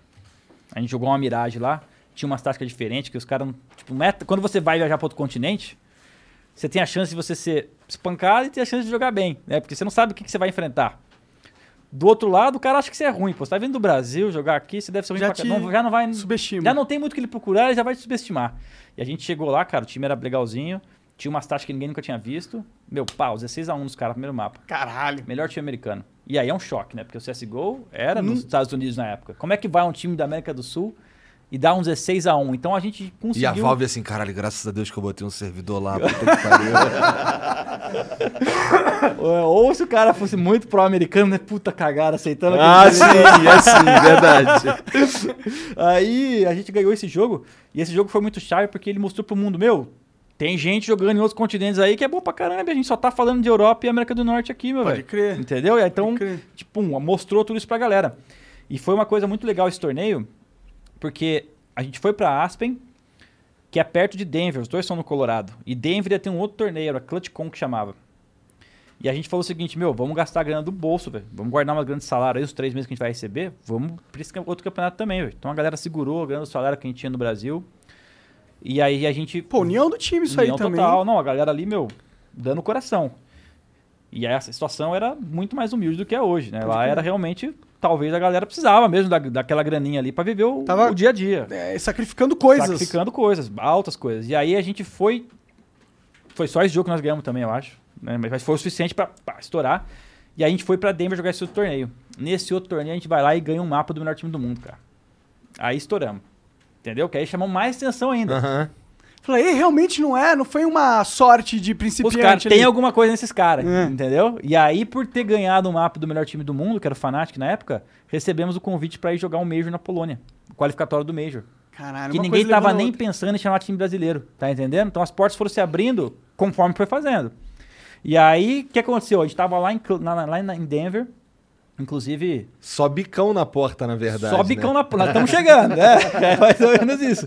E a gente tava na Lan House de Denver, treinando lá pro campeonato tal, vem o convite, cara. E a gente sem um puto no bolso pra fazer a viagem. De novo, só a vaga. Se vira pra ir. Não tinha mais um real, meu velho.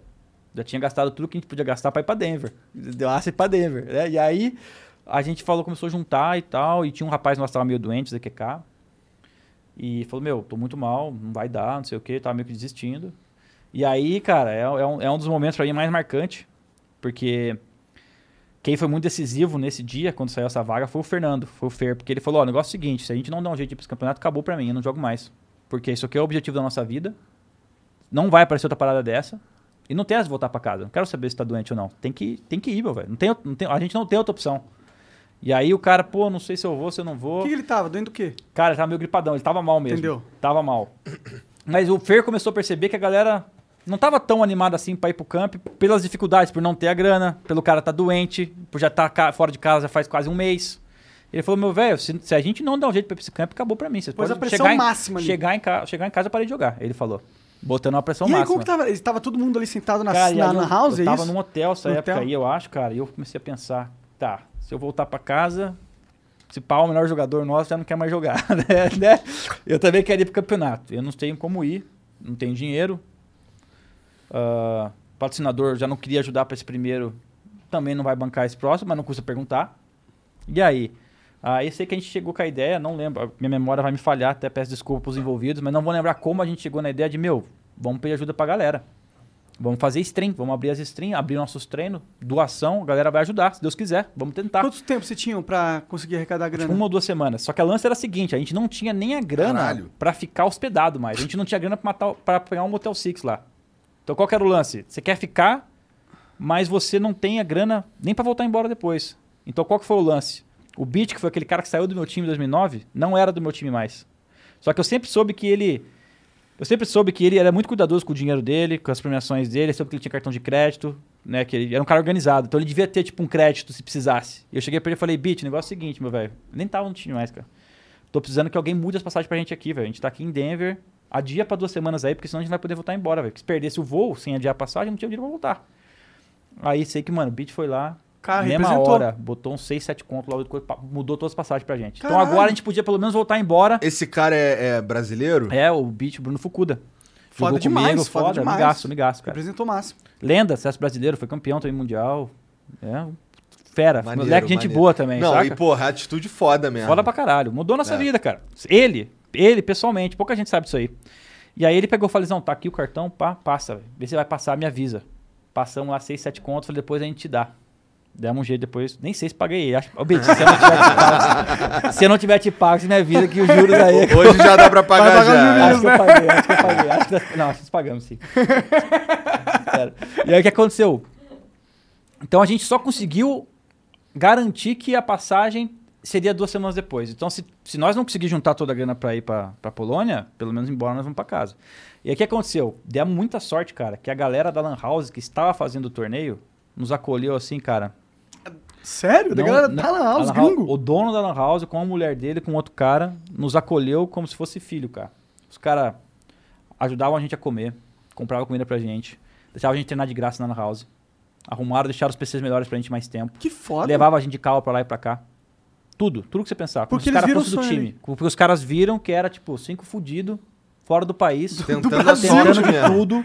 E, tipo, o cara sabia que a gente jogava bem, o cara gostava de assistir também. O cara, meu, acreditou no nosso sonho também ali junto, velho. Cara, que animal isso, Animal. né, mano? Tem animal. contato com esse tenho cara contato, ainda? Tenho contato.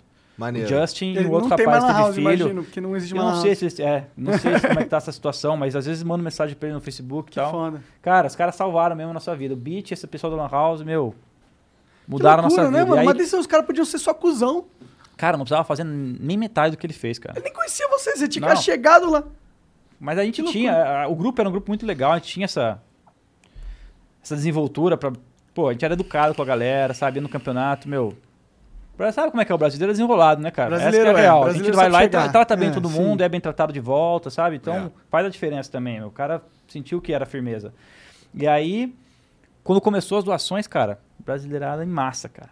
E manda, e manda, e manda, e manda. A gente precisava Quantos- de 45 mil reais na época. Nossa senhora, Mas uma duas bolada semanas. fudida em duas 45 mil semanas. reais, velho. Meu, eu entendi porque você tava pensando em desistir. Parece impossível mesmo. Era, mano. era lance para ser impossível. Então o cara falou, meu, a gente tem que ficar e a gente tá aí. A gente arruma 45 mil reais da onde, velho? Tipo, e aí co- começou as doações. Sei que a gente levantou uns primeiros 28, assim, cara, rapidamente, nos dois, três dias. Comunidade brasileira doando. Melhor jogador do mundo na época, um dos melhores times do mundo, um deles era o Flusha. Ele tinha acabado de ganhar um campeonato na Suécia. Ele pegou e falou, ó, viu que tava essa causa toda, minha premiação vai pros caras. Pegou, deu mais uns 2, 3 mil dólares Que foda. completou pra gente. E aí o próprio campeonato que tava fazendo o qualificatório do Major, porque aí chegou o segundo problema, né? Que ninguém tem cartão de crédito. O dinheiro tava lá, 40 mil reais em PayPal, né? Tipo, das doações. Mas e aí, alguém tem que comprar o bagulho ainda, velho. Tá entendendo? Como é que compra pra 17 mil reais de passagem pra um lugar? Você não tem cartão de crédito, não compra. É. Dinheiro no PayPal ainda demora pra cair. E aí o pessoal da ESEA, que é um. É, ESEA é, um- é um- é uma empresa terceirizada que faz servidores do jogo, anti-cheat e tal. E eles estavam organizando o campeonato. Eles pegaram e falaram: Ó, eu falei exatamente isso, galera. Nós temos dinheiro, mas não temos como comprar. Daí caras, não, o negócio é o seguinte: a gente vai comprar aqui pra vocês. Então tava toda a comunidade acompanhando Todo isso mundo aí. ajudou, tava cara. todo mundo Isso é acompanhando. muito foda, porque, não sei, eu consigo, com essa tua história, eu vejo que a comunidade mundial do CS, pelo menos Mundial. nesse momento, tava Sim. unida. Não era só brasileira, foi a mundial. Que Isso é uma E justo pelo, muito bonita. pelo desejo de ver um time que tinha ganho no time norte-americano, que tinha tirado o mapa do melhor time do mundo. Esses caras merecem, velho. E aí o, o CSGO tentando se tornar uma coisa global também, né? Porque Sim. todo mundo quer que o jogo seja global. E naquele momento ele tava muito só europeu, norte-americano.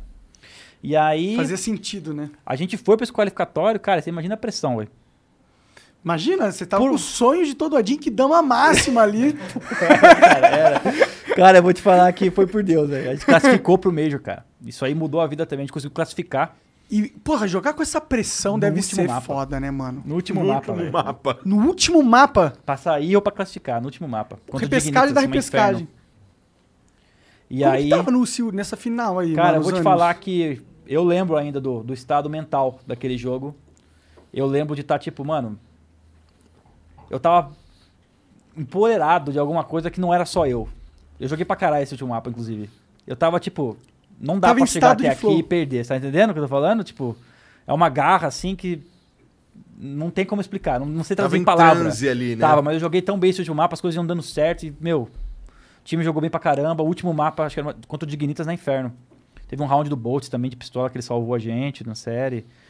E sabe, o negócio foi Maneiro. construindo. E aí, o que, que mudou a nossa vida isso daí? Porque quando a gente ganhou isso daí, a gente garantiu a ida pro Major. E aí, cara, aí nós estamos falando de. A gente, aí sim. Porque o Major, primeiro, eles já tinham maneiras de financiar os times. Então você vai participar do Major, eles vendem colante, o time vai ganhar alguma coisa. Cara, tu, tu, tu quase pulou toda essa história? Por quê? Porque tu tava falando, o Major é o que paga pra ir, não é? O Major. Não, assim- era outra história. que Não, esse era o qualificatório do Major, né? Não, Aí sim. ganhamos ele pra ir pro Major. Não, mas é porque tu. tu- a, a mó tempão atrás tu falou, não, pô, é, fui pro Major e tal, que tudo pago e tal. Ah, não, mas tem uma parada antes, assim, que vale a Que pena ser é contado. Caralho, o cara quase pulou tudo isso. Tá de é sacanagem, velho. coisa, né? Tem mais ainda. É muita coisa. Aqui isso foi. Pô, essa história é muito foda. Muito Porra! foda. Isso aí é, é- é- Vira Cinderela e vira Conto de Fadas quando a gente ganha dois meses depois ainda, cara. Então você pensa a comunidade toda acompanhando uns caras que saiu dessa situação pra ser ajudado pra ir pra um torneio pra um, dois anos depois ser o melhor time do mundo. Então, assim, a nossa história é. E esses foram pro Major. Garantiram o Major. Fomos pro Major, não só garantimos o Major, como aí começaram a aparecer interesse de organizações melhores brasileiras, organizações que já estavam um pouco maiores, começaram a aparecer interesses mais um pouquinho depois de organizações estrangeiras. Por quê? Porque, meu, você tá no Major, a galera quer você. Você é a nata. É, você tá na nata. E aí, pra ajudar, a gente foi pro Major e tinha uma parada no Major que era a seguinte: 16 times, eu acho. Se você ficar entre os top 8, você já tá garantido no próximo. Então a gente começou a jogar o Major agora pra garantir que tem o próximo. tá era pra ganhar. Não, a gente tem que conseguir passar pro próximo, pelo menos pra ter uma outra tentativa. E aí a gente conseguiu passar na. Ganhamos da Flipside, se eu não me engano, que era um time ucraniano, russo. E a gente conseguiu, acho que foi numa Cubble, inclusive.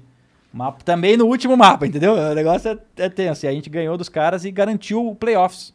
Que já era um grande feito, cara. Pô, Claro. um time que mal conseguiu viajar, chegou e virou, que é o que eles chamam de Legends no Major naquela época. Ou você é o Legends top 8, ou você é o desafiador, o Challenger. Pô, os caras chegaram e já são Legends, É entendeu? foda, né, mano? Os gringos devem ter ficado assim. Você chegou a conversar com o pessoal da Valve? Algum, algum, Tá faltando o hidromel aí pra você, hein? algum organizador pica? né? Os caras chegaram a falar, tipo, mano, vocês ganharam. Como que foi? Como Cara, dava pra, dava pra sentir que todo mundo admirava muito a história de superação. Dava pra sentir. Indo nos torneios, conversando com quem trabalhava nos eventos. Dava pra ver que a galera tinha um carinho especial. Todo mundo conhecia a gente. história de vocês, Conhecia. imagina. É que eu tô falando. Foi um negócio que pegou todo, encheu todo mundo de surpresa. Porque é a história do underdog máximo que venceu, mano. Máximo. Não é foda isso? É- Muito eu, foda. acho, eu gosto muito desse tipo de história. E fica melhor, né? Porque isso a gente garantiu o top 8 no Major. Então a gente garantiu o próximo. Então você pensa, é igual o cara que não tem uma janta garantiu o almoço de amanhã. Literalmente. Total. Só tem o almoço e garantir a janta, tá bom demais. Dar um- Tenho mais uma chance depois ainda, tá Uma injeção de motivação no time que deve ser fenomenal. Aí a gente volta. Aí o Fer tirou essa porra da cabeça, né? Ah, Tirou. vai colocar outra, filho é meio doido. Aí em 2015 nós voltamos. Não, olha como é que foi. 2015 voltamos pro Brasil. Já classificaram Ah. o próximo Major, pá. Nós, né? E aí aconteceu outra parada muito importante. São muitas paradas muito importantes que culminaram com a nossa história. A galera viu que a gente fez muito. Que a gente fez um sucesso muito grande. E que o Brasil tava, tava pequeno pra gente em termos de competição, porque pô, os caras queriam ver a gente jogando as melhores competições. E no Brasil não tava tendo competição muito grande ainda, com exceção desse qualificatório pra Aspen lá que teve do X Games. Tipo, não tinha muita coisa. E aí tava tendo uma liga norte-americana lá da ICEA, que é essa turma que pagou a nossa viagem, liga europeia deles, a gente, meu, a gente quer jogar a liga norte-americana, velho. Nós mandando mensagem pros caras, pai, primeira, primeira mensagem dos caras negativa. Não, não dá pra jogar, já tá certos times que vão jogar, não sei o quê. E nós pá, pá, e a gente falando pra comunidade, meu, e aí, cadê o Brasil na, na Liga Norte-Americana? Nós também quer jogar aí e tal, tal, tal, tal, tal. Sei que os caras de, meu, tanto a gente reclamar, tanta galera pedir, arrumaram uma vaga pra gente lá. Não mexe com brasileiro na veio- internet. Aí veio o próximo problema. Tá, tem a vaga. Vai aonde? vai aonde agora? Tem a vaga, mas vai aonde? Tem casa, comida, transporte. Aí, cara, PC. aí outra coisa que mudou nossa história foi que o, o- um dos companheiros de equipe era o ZQK, o Zequinha. E o Zequinha era muito amigo pessoal do Ded, que é o Ricardo, que passou a ser nosso manager, tava com a gente aí todo esse tempo. Entendeu? O que que ele falou? Ded, a gente tá com uma vaga aqui pra jogar um torneio, a gente quer passar um mês aí, jogar um campeonato, será que rola? Aí ele, pô, vem cá, mano, vamos dar um jeito. O Dedão também, meu, anjo. Representou. Ele é a Camila, que é, que é a mulher dele. Vem pra cá, pô. A gente vai. Eu vou ajeitar pra vocês aqui, mas a- em tese, um, dois, três meses jogar essa temporada. E, o Dead, meu, já jogou CSGO antes. Qual que era o Tem. time nessa época? Eu, ZQK, Boltz, Fer. Eu, ZQK, Boltz, Fer e Fênix, eu acho. Não, Fênix não tava. Eu, Steel, Boltz, ZQK e Fer. É. Fallen, Fer, Steel, Boltz, ZQK. Esse era o primeiro time nosso que foi pra lá. Da hora. E aí a gente chega na, na casa do Dead, pô, o Camila vai buscar a gente. Eu, pô, eu lembro disso até hoje, cara. Vai buscar a gente, eu prestando atenção na música, ela tocando no carro dela, né, tava fora do país, tava, né? Prestando atenção na música, e era brasileiro morando fora, né? Foi buscar a gente em, em- na, puta, tinha um carro assim que cabia cinco, seis pessoas. Era um carro normal, mas cabia cinco, seis pessoas, todo mundo no mesmo carro, pá, aquela sensação indo pra casa deles pela primeira vez. E aí a gente, meu, foi buscar as coisas, tipo numa loja de, de que vende mesa. Fomos lá, fiz vlog, a gente comprou a primeira mesa nossa, cadeira tal, configuramos tudo. E até lembro que o Ricardo, ele até comentou esses dias atrás aí, umas semanas atrás, que ele falou, meu, primeira vez que vocês foram pra minha casa, vocês estavam revezando na primeira madrugada que vocês chegaram pra continuar jogando, só tinha um PC. A galera tava revezando pra continuar jogando de madrugada.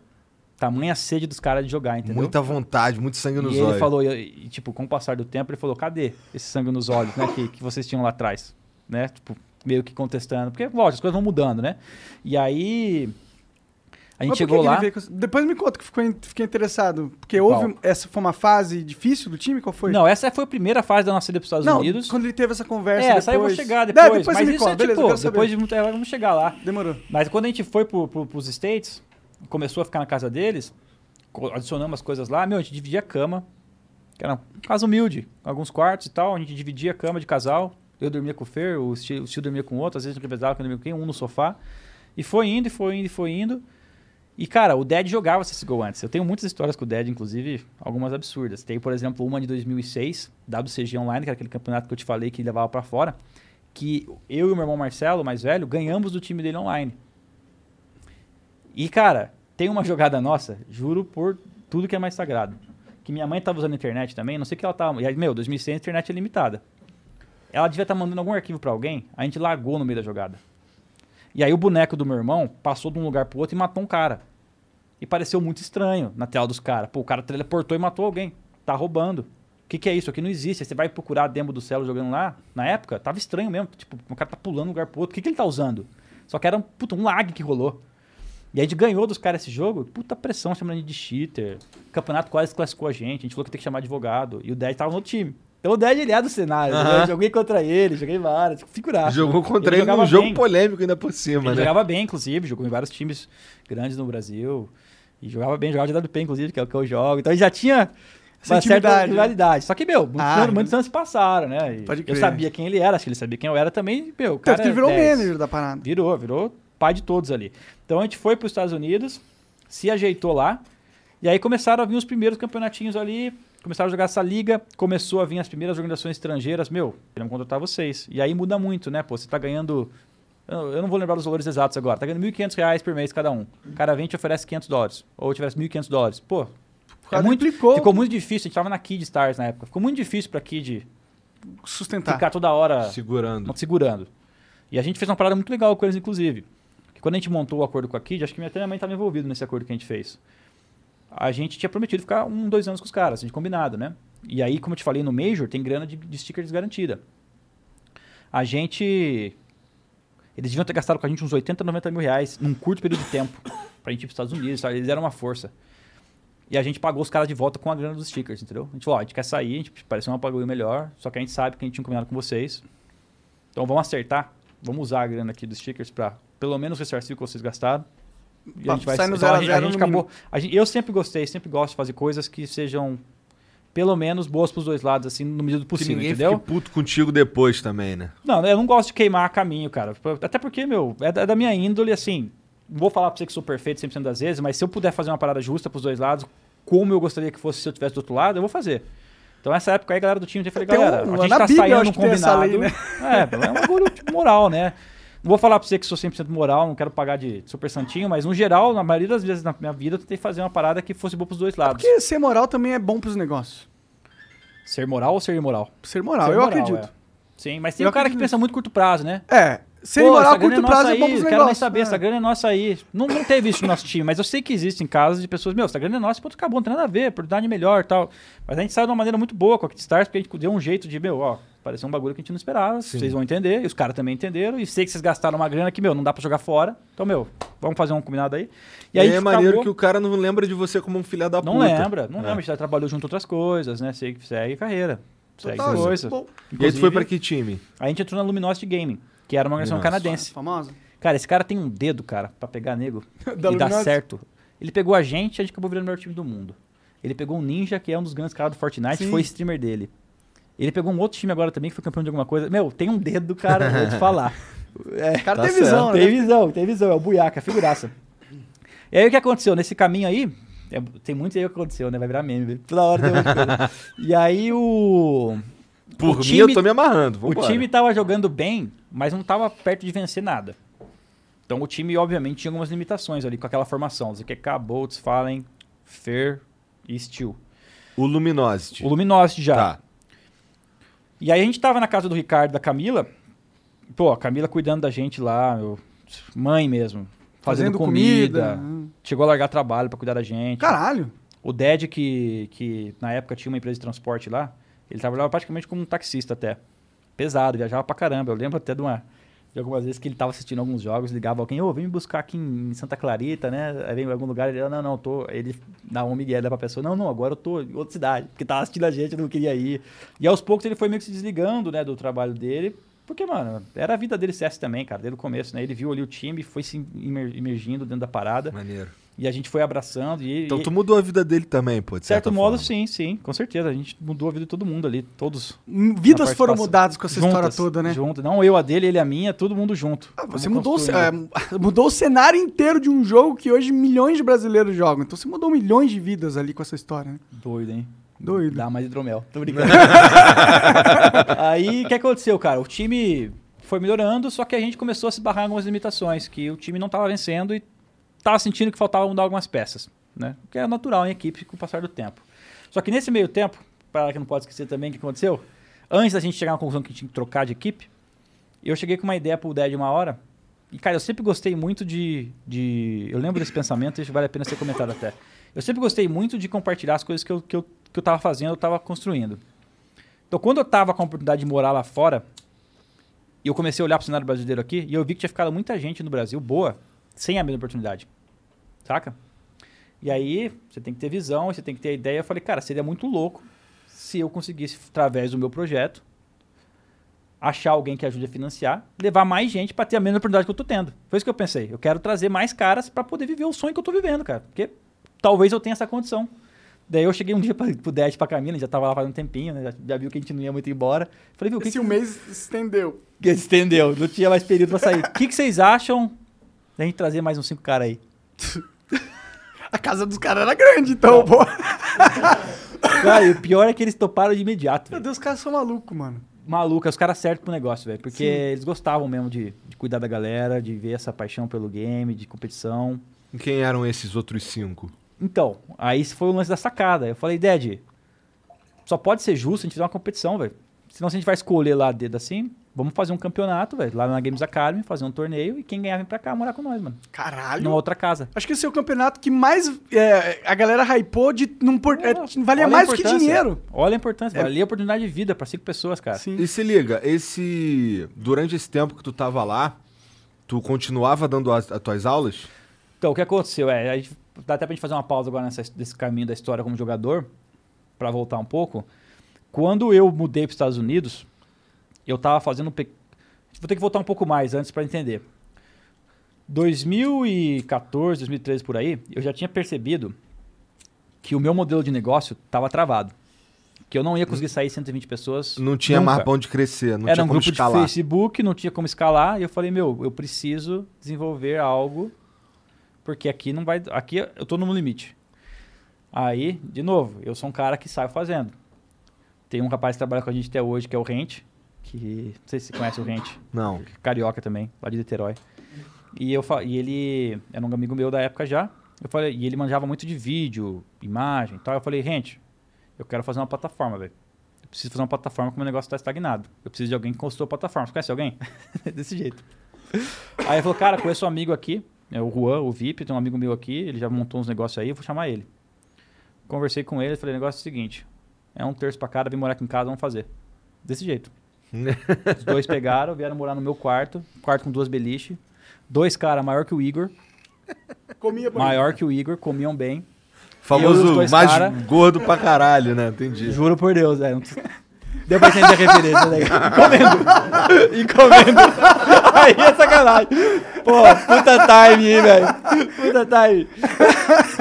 É, iFood é isso aí, meu cara. O cara não consegue, Não tem como. É foda, né? Quem me patrocina é o iFood tem que comer, porra.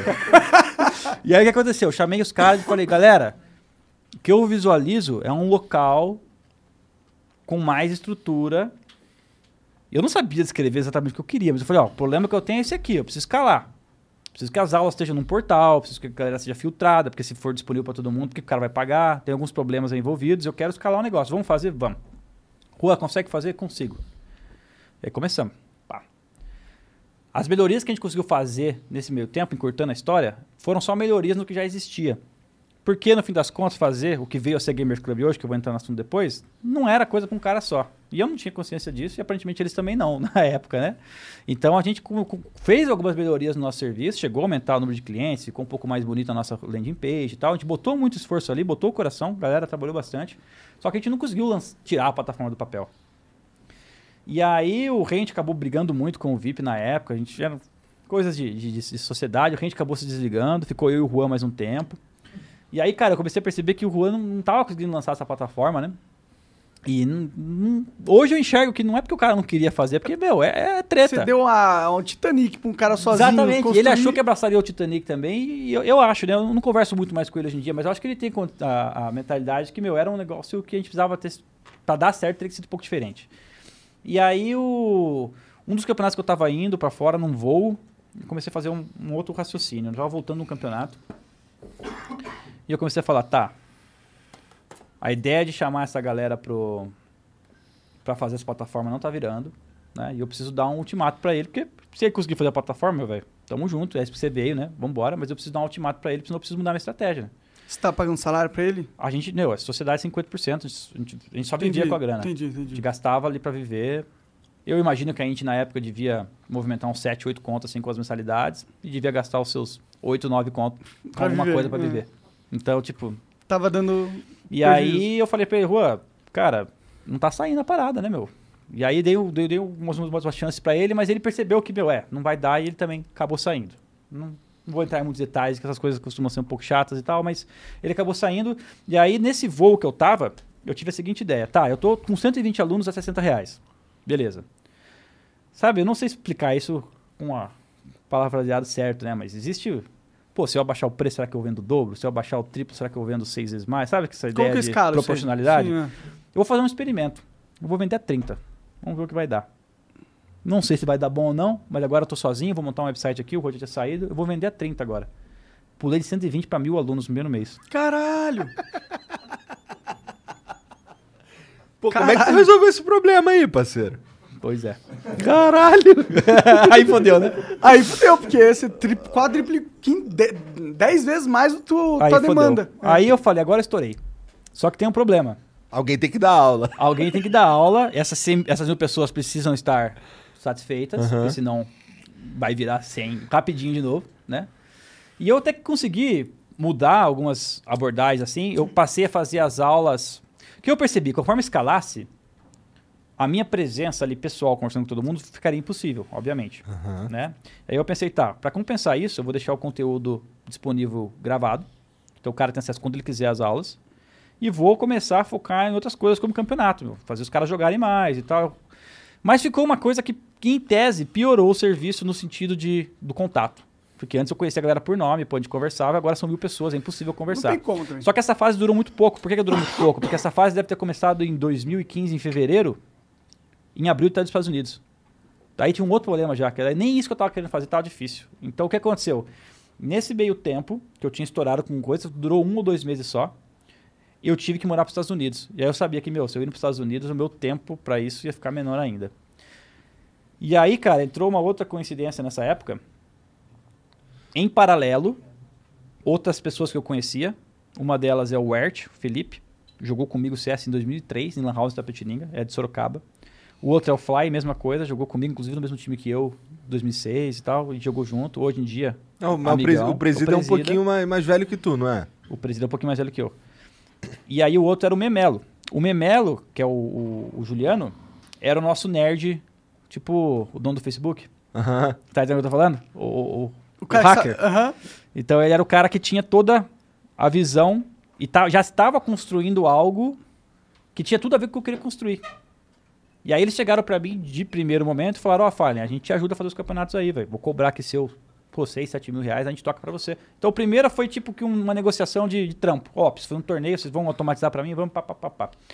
E aí, cara, eu, eu- eu costumo ligar as coisas meio rápido. Eu falei, cara, não é que esses caras, é, é o que eu tava querendo fazer e, tipo, já tá meio caminho andado. Ah, é, é o que eu queria, e agora os caras têm, né? E ao mesmo tempo, agora eu tô com um problemão, que eu tô com quase mil pessoas inscritas nas minhas aulas, eu tô indo pros Estados Unidos, se eu já não tinha tempo no Brasil para mil pessoas, você imagina nos Estados Unidos, eu falei, meu Deus do céu. E aí eu aproximei, o cara andando meus amigos, principalmente o Felipe e o, e o Fly, eu falei, galera, tô com esse problema aqui. E aí, tipo, sabe quando você acha os caras certos de sociedade? Que assim, é até, até coisa, parece até coisa divina, porque quando eu juntei com os caras, já senti uma energia muito boa, eu já conheci os caras desde 2003, né? Então, pô, tinha uma, uma história grande. E eu falei, o negócio é o seguinte, galera. O que vocês estão fazendo aí é o que eu queria ter feito já, e não é de agora. Já faz anos que eu tô querendo fazer o que eu tô fazendo aí. Não consegui.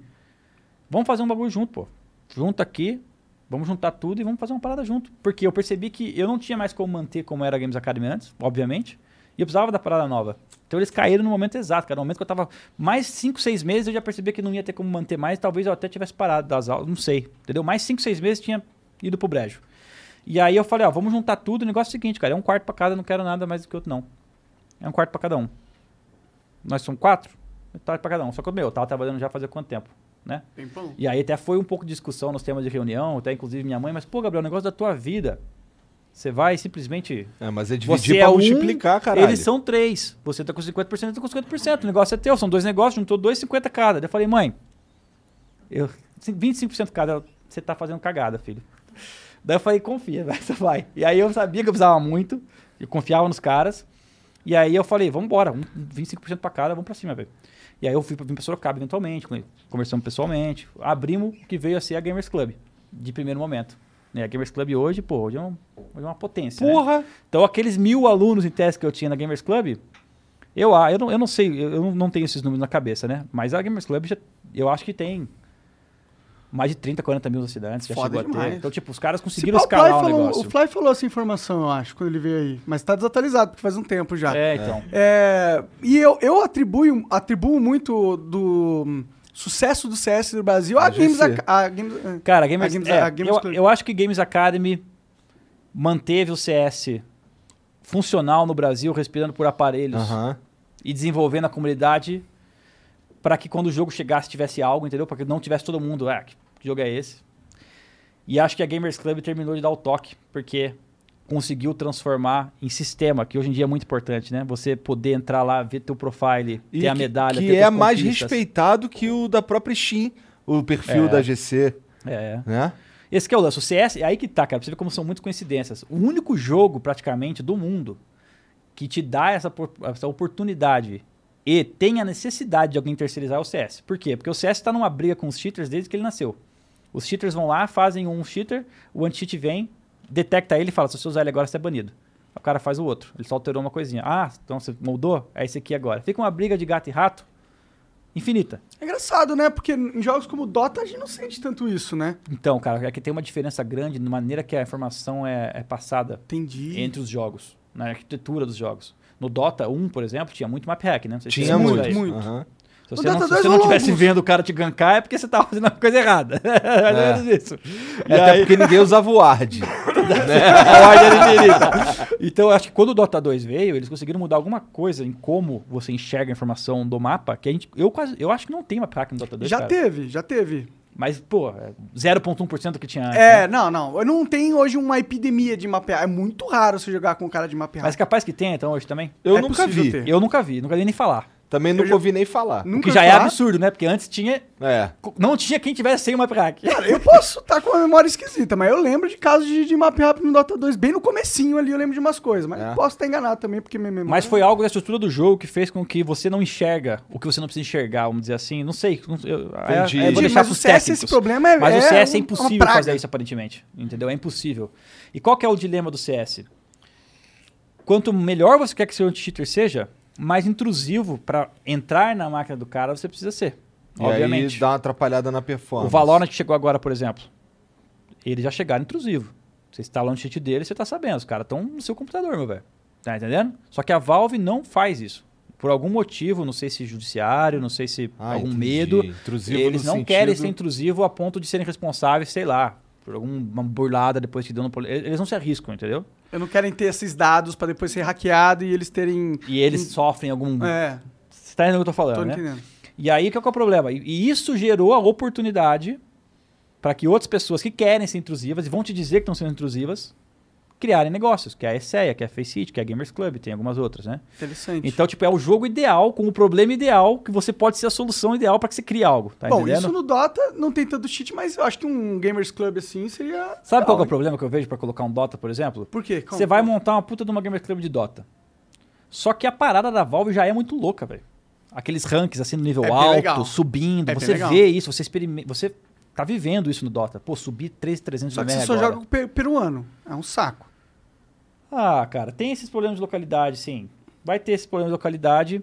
Só que pensa, cara, se, se a sua parada não for primordial pro usuário, ele não vai te escolher, velho. Então, se eu posso simplesmente Sim. clicar no Dota lá, convidar você pra tô jogando, por que, que eu vou instalar o Gamers Club? Eu vou criar uma conta no Gamers Club, talvez até pagar o Gamers Club pra jogar a mesma coisa. Se Então não é tão perfeito a necessidade pro, pro sentido, negócio, entendeu? Faz sentido. A demanda não existe tanto ali. Só que né? é possível, por exemplo, você fazer torneios de Dota na Gamers Club. Porque a Do- a- o Dota já não tem uma plataforma tão legal pra sistematizar torneios. Entendeu? Tem um ou outro Battle Cup lá e tal. Mas É. tipo, tem, até tem um pouquinho. Mas agora você olha pro CS, não tem nada, cara. O CS não tem um servidor com 128 tick rate, que é tipo o servidor melhor performance que pode ter no CSGO. Eles fazem com 64, que é metade. Por que, que eles fazem isso? Eles falam que o jogador casual não precisa ter 128. E que isso gera uma demanda de banda deles muito grande que eles não precisam. A Valve fala isso desde que ela nasceu.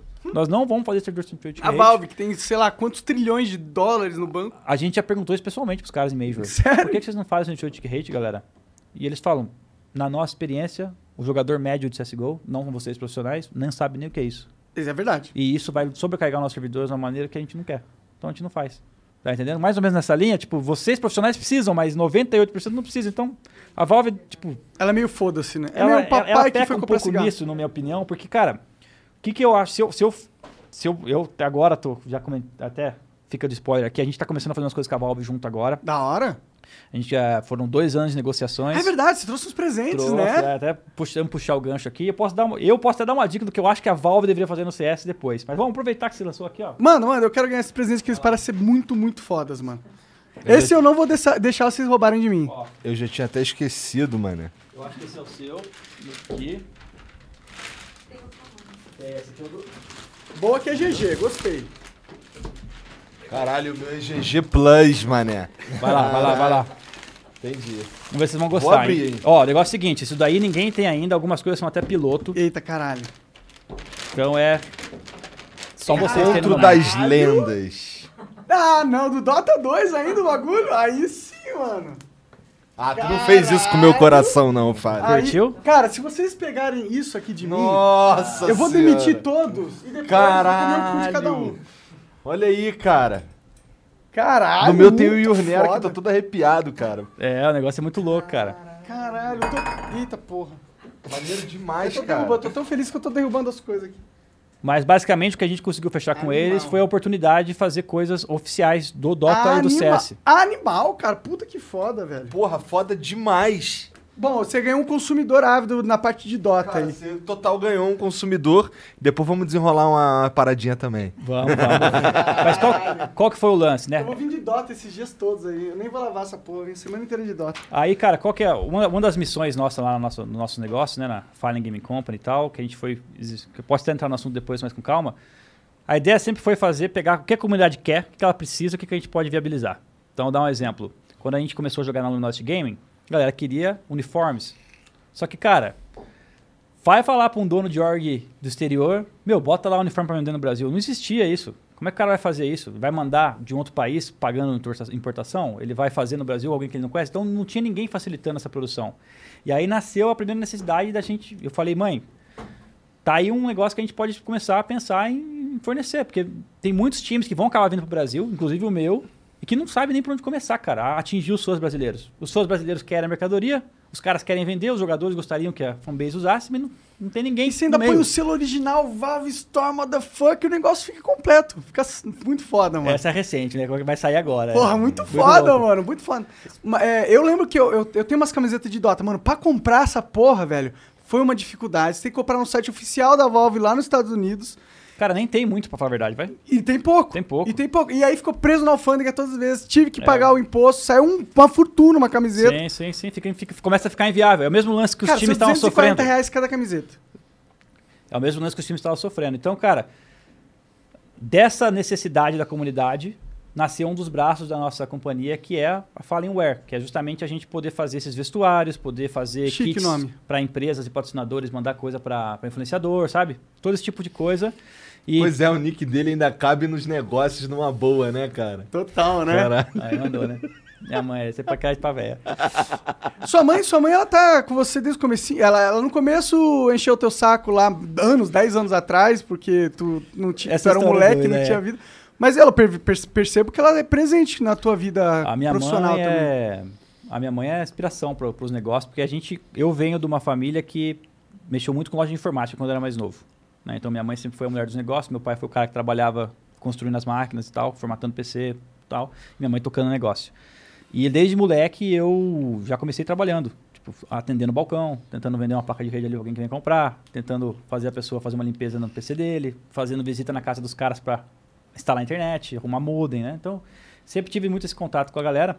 E como eu te falei que a gente estava passando uma, mais uma, uma situação financeira complicada, foi porque justamente, obviamente, que as lojas de informática do Brasil foram começando a competir com Casas Bahia, com todas É, essas marcas gigantescas, e a gente vendia o quê? 30 PCs num mês, 50 PCs num mês, os caras começaram a vender milhares de PCs. Então, obviamente, que o negócio começou a se transformar e quem tinha loja de informática começou a ter que procurar outra coisa para fazer ou se reinventar, né? E a gente na época começou a sentir o baque disso e minha mãe acabou indo para outro ramo. Fechamos a loja, teve até um dia bem marcante que eu lembro, minha mãe sabe mais do que eu, que ela pegou, o negócio estava muito difícil, ela falou, ó, vou fechar essa porta aqui e ela não abre nunca mais. Vamos ter que fazer outra coisa da vida. Caralho. Foi mais ou menos na época que eu tava lançando minhas aulas também, sabe? É, Então, você falou que sua família tava numa situação. Welcome to Parent Teacher Night. Oh, yes, Miss Garner. If you have one of those airline credit cards, you're probably not earning double miles on every purchase. You're right. My card only gets extra miles on some types of purchases. With the Capital One Venture Card, you earn unlimited double miles everywhere. Wait, but where can we use them? You can use Capital One Venture Miles on any travel purchase. Venture gets an A plus. Capital One, what's in your wallet? Terms apply. See CapitalOne.com for details. Foi uma coisa que minha avó começou a ajudar a manter a minha casa e foi um momento bem difícil. E minha mãe começou a trabalhar com outras coisas. Ela foi trabalhar em loja de pneus, ela estava cuidando da parte de comercial de uma loja de pneus, começou super bem né, nisso. E depois ela acabou oferecendo ofertas de emprego fora de, de Tapetininga, que era onde a gente morava. Ela chegou aí para Curitiba e, por ironia do destino, quando ela chegou lá, o mesmo patrão dela de Curitiba, se eu não me engano, ou talvez o outro patrão, mudou ela para Guarulhos com menos de, dois, tipo, de um dia. Caralho! Ela foi pra Curitiba e ela precisava de uma casa para alugar. A gente tava tudo quebrado, não tinha nem como financiar a casa, nem como alugar. Pedimos para familiar tentar ajudar, ver se deixava a gente. é, Como é que vira o nome? Fia- Fiador, né? Fiador. Pra alguém virar como fiador, foi difícil, com familiar também. É uma coisa complicada. Sei que dois dias depois, não vai para Curitiba não. Já tava lá com o caminhão de mudança. Vem para Guarulhos. Do nada. E minha mãe mudou para Guarulhos. Nessa época eu tava lá em Santana, na Game House de Santana. E aí minha mãe acabou ficando nessa empresa bastante tempo. Era uma empresa que mexia com prata, e a parte comercial e tal. E aí, mais ou menos em 2015, minha mãe já via que eu via mexendo nessas coisas fazia um tempo. Alguns dos meus irmãos me ajudando. Teve uma época que o meu irmão Thiago tava tocando a lojinha para mim. Tinha uma loja no Beliche, colocava lá os produtos da Razer, algumas outras coisas e vendia pro nosso público. Minha mãe via que o negócio, meu, tá tão certo, né? tipo, no sentido de, meu, os caras não estão nem se organizando para pagar os boletos do, das compras que eles estão fazendo. Eles estão só no foda-se. Vai dar cagada. É. E ela tava vendo, né? A gente tava deixando rolar, mas ela tinha o emprego dela. E obviamente que ela tinha os receios dela de, de voltar a ser dona de algum negócio, né? Porque ela já tinha tido um negócio no passado. Aham. Um negócio até meio emocional, né? De voltar a ter outro. E eu cheguei pra ela e falei, mãe, tá acontecendo tudo isso aqui na minha vida e eu tô vendo que tem uma oportunidade gigantesca da gente fazer coisas legais, né? E ela foi falando com ela devagarzinho, devagarzinho. Até inclusive um outro patrão que ela tinha, é, até foi, até nos ajudou no começo. Foi quando eu lancei o primeiro mousepad de teste em 2014. E nos ajudou, a trazer é, a produção da China e tal. Cara, que da hora. E aí minha mãe começou a ver que que tinha mesmo algo ali, né? O primeiro, o primeiro produto da o Fallen mousepad. Store. É, foi um mousepad que tinha uma foto minha careca. Quem tiver esse aí, Caralho, isso aí é relíquia foi hoje o em dia. primeiro. E o segundo produto nosso que veio em janeiro, tipo, a gente fez esse em setembro de 2014, em janeiro de 2015, se eu não me engano, a gente lançou o Robore, seu primeiro teclado. Ele vendeu, tipo, em dias, cara. Cara, vender um teclado devia ser. de- É um pulo, deve ser um pouco assustador vender um teclado, entendeu? Porque Foi um pensa, pouco assustador, né? Como que eu faço um teclado? Como que eu. Não é Tá tão ligado? simples. Não, é, tão, simples. É, o, o grande desafio está no seguinte, né? A gente, por ser uma empresa que, obviamente, como começou tudo na minha vida, está começando do zero, eu não tenho o mesmo poder de compra de nenhuma delas. Então eu já consigo comprar menos de começo. Muito menos, infinitamente menos. O que sobe teu preço. Só meu preço. Segundo, se eu for pagar e produzir um produto do zero, que vai ser o meu case, que vai ter só eu posso ter no mundo, patenteado, já aumentei meu custo de produção antes de eu Infinito. ter qualquer centavo no bolso. É impossível. Então eu já não posso sair, ah, eu quero ter aquele produto que só eu vou ter esse case e tal. É impossível. Então qual era o esquema? E foi umas, quem, quem, quem ajudou muito a construir essas coisas foi meu irmão mais velho, Marcelo. É ele que, na verdade, é o nosso produtor, de, de- quem gerencia todos, toda essa, produção de produtos, né? E aí eu falei pra ele, cara, vamos encontrar algo que seja bacana, traz pra gente testar, qualidade tal, vou ver se tá jogável, se tá no nível competitivo e vamos fazer o preço ser legal, cara. Que é uma das nossas metas é o quê? Vamos fazer a parada também ser mais fácil de ser adquirida. Na época no Brasil, cara, isso é uma coisa que pouca gente sabe. Só pra você ter uma ideia de como às vezes a gente é pequeno, mas a gente movimenta muito, cara. Tinha época que a gente tinha teclados no Brasil que estavam custando 800 reais. Tá, isso em 2015. A gente trouxe o nosso por 550, se não me engano, no primeiro nosso. O que hoje tá até caro para os teclados hoje em dia. Tem teclados mais baratos até. Não deu menos de um mês, cara. Quem tava vendendo 800 tava, tava vendendo 650. Sério? Sim. Olha tipo, e lá. a gente, meu, tudo bem, sou um cara pequeno, sou um player ali, mas sou conhecido. Aí começou a ficar um É negócio muito verdade. discrepante. Por que, que o meu teclado é 800 e o do cara que tá lançando agora e vendeu em duas semanas é 550? Então, Tu economizou uma grana pra uma galera aí, né? a gente começou a trazer um pouco o preço do produto para um negócio patamar um pouco mais justo. Porque, meu, o cara tá vendendo 800, ele tava um pouco acima do que devia ser, sendo sincero. Bom, se você, sendo pequeno, conseguia É o que eu tô falando. trazer um produto É o que de tô falando. qualidade. É óbvio que a gente nunca quer entrar no mercado também e prostituir todos os preços e, meu, vamos jogar tudo lá embaixo e ninguém vai ganhar dinheiro. Claro. Não, não se estraga negócio assim também. Mas estava um negócio meio surreal. Então, só da gente ter nascido, só da comunidade ter ajudado a gente a nascer nisso, a gente já ajudou muitos preços, cara, de tabela de todas as outras marcas a, a ir puxando um pouquinho. Eu senti que isso aconteceu e vi alguns exemplos na minha cara, assim, bem óbvios, né? E aí a coisa foi ganhando corpo, e aí a minha mãe acabou saindo desse emprego dela e veio 100%, cara. Né? E aí Foi começou. nessa virada da Foi quando, loja. quando ela viu que tu vendeu o mousepad, Eu acho que não foi uma coisa assim específica que fez ela mudar. Eu acho que realmente. O timing da vida. É o timing da vida. Eu acho que Hum. ela sentiu, meu, realmente tem algo aí que. foi o timing da vida? Foi, foi o é, timing foi da o timing vida. da Pronto, vida. E, ela, e acho que foi o desejo dela de me ajudar também, ver que eu tô nessa caminhada há tantos anos. E ela falou, meu, tá fazendo É, cagada já- no beliche, deixa eu ajudar. Já- Deixa eu já tava- organizar a casa, vai. Já que a casa tá ficando legal, vamos deixar dela pelo Exatamente. menos. Tu já tava vivendo de CS há seis anos, né? Já. Tu tá falando de 2015, tu começou em 2009. Cara, eu, graças a Deus, vivo do CS desde 2011, desde quando eu abri a Falência Academy. Todo o meu dinheiro eu sempre tive, pra mim, nunca me faltou nada. Maneiro. Obviamente que questão de luxo, de acordo com como eu fui ganhando, né, campeonatos e tal, a coisa foi melhorando. Mas tem um outro episódio que é muito marcante que é em relação ao dinheiro. Teve um dos campeonatos que eu fiz, que até foi uma questão familiar também. Tudo que eu ganhava, meio que eu pagava minhas contas do mês. Então não é um negócio que eu tava, nossa, enriquecendo com, com dando aula. Era um negócio tipo de sobrevivência, até porque eu investia muito nos campeonatos e eu, eu dava um jeito de virar esse dinheiro, porque eu sentia que aquilo era algo para algo maior, que eu não sabia o que era ainda, mas não era aquilo que eu queria, né? Então teve um campeonato que eu fiz, por exemplo, que eu dei 20 mil reais de premiação. Que, pô, era um estouro na época. Puta de um negócio, né? Porra! E Até aí, hoje em dia, 20 mil reais. Um no dos meus irmãos chegou e falou: Velho, eu vejo você trabalhar igual um doido aí, cara. Todos os dias, o dia inteiro, você não sai do PC, cara. Você não tem um carro, você não gasta com nada, e você tá dando 20 pau de premiação, velho. É, Tá falou. maluco? E, cara, eu com toda a plenitude do mundo, falei, fio, um dia eu vou ganhar dinheiro ainda, mas não é esse. Tá entendendo? Tipo, isso aqui ainda é, é da fazer a roda girar. Se um dia for ganhar dinheiro, beleza, mas não é esse. Ele não deu outra, né? Às vezes eu brinco com ele, eu falo, aí, Thiago, se tu não tivesse botado aquele dinheiro lá, tivesse comprado no carro. e aí é engraçado essa história. Porque foi, eu sentia mesmo que, cara, É um pensamento bem empreendedor, né? Você sempre foi assim, empreendedor? Ele sempre foi assim, empreendedor? Acho que porque é melhor perguntar pra fonte, né? Ele é empreendedor, ele é empreendedor, cara, mas ao mesmo tempo ele não é só empreendedor, porque eu não fazia tipo, não, eu tô investindo. Mano, eu queria ver o Era o jogo coração estourável mesmo. também. É, paixão junto com empreendedorismo, porque Eu preferia os 20 Era um empreendedorismo que era motivado pela paixão. É, exatamente. Se falasse que, que, ah, que eu vou certeza que eu vou duplicar meu dinheiro, não era isso. Tipo, se não duplicasse também. Não tem problema. E, ó, inclusive, sobre não, não ligar muito pra isso, obviamente que ter uma loja é uma coisa difícil, né? Uma loja grande, Porra, mais difícil ainda. A gente tem mais de 33 funcionários, a gente tem sede própria já, armazenagem, todas essas coisas, né? Da hora. E, pô, e minha mãe, um dos grandes dificuldades dela emocionais de lidar com essa vinda pros negócios era o quê? Meu, o Gabriel tá colocando dinheiro da vida dele nesse negócio. E se não der certo, fodeu, né? Eu que vou Uma ter das que dificuldades sustentar dela. ele ali de novo. É, tipo, se não der certo. Já, já teve uma coisa que não deu certo no passado e não vai deixar. Então ela tinha muito esse dilema e eu sempre falei pra ela, mãe, se a gente passar 3, 4, 5 anos, chegar depois, a gente não tiver um real, não importa pra mim. Sempre falei pra ela. Se eu gastar. Já gastei na loja, o que acho que devo ter um milhão e meio de reais investido. Eu nunca tirei um real da loja. A gente tem mais de ah, 33 funcionários, puta de uma despesa mensal. É difícil pra caramba lidar com imposto. E a gente tá indo passo a passo, sabe? E eu falei pra ela, se um dia a gente tiver errado em alguma coisa, a gente simplesmente perdeu todo o dinheiro que investi, não importa pra mim. Sempre falei pra ela. E, ela, e mesmo assim, ela escutando, ela ainda sofria, né? Hoje acho que ela lida melhor.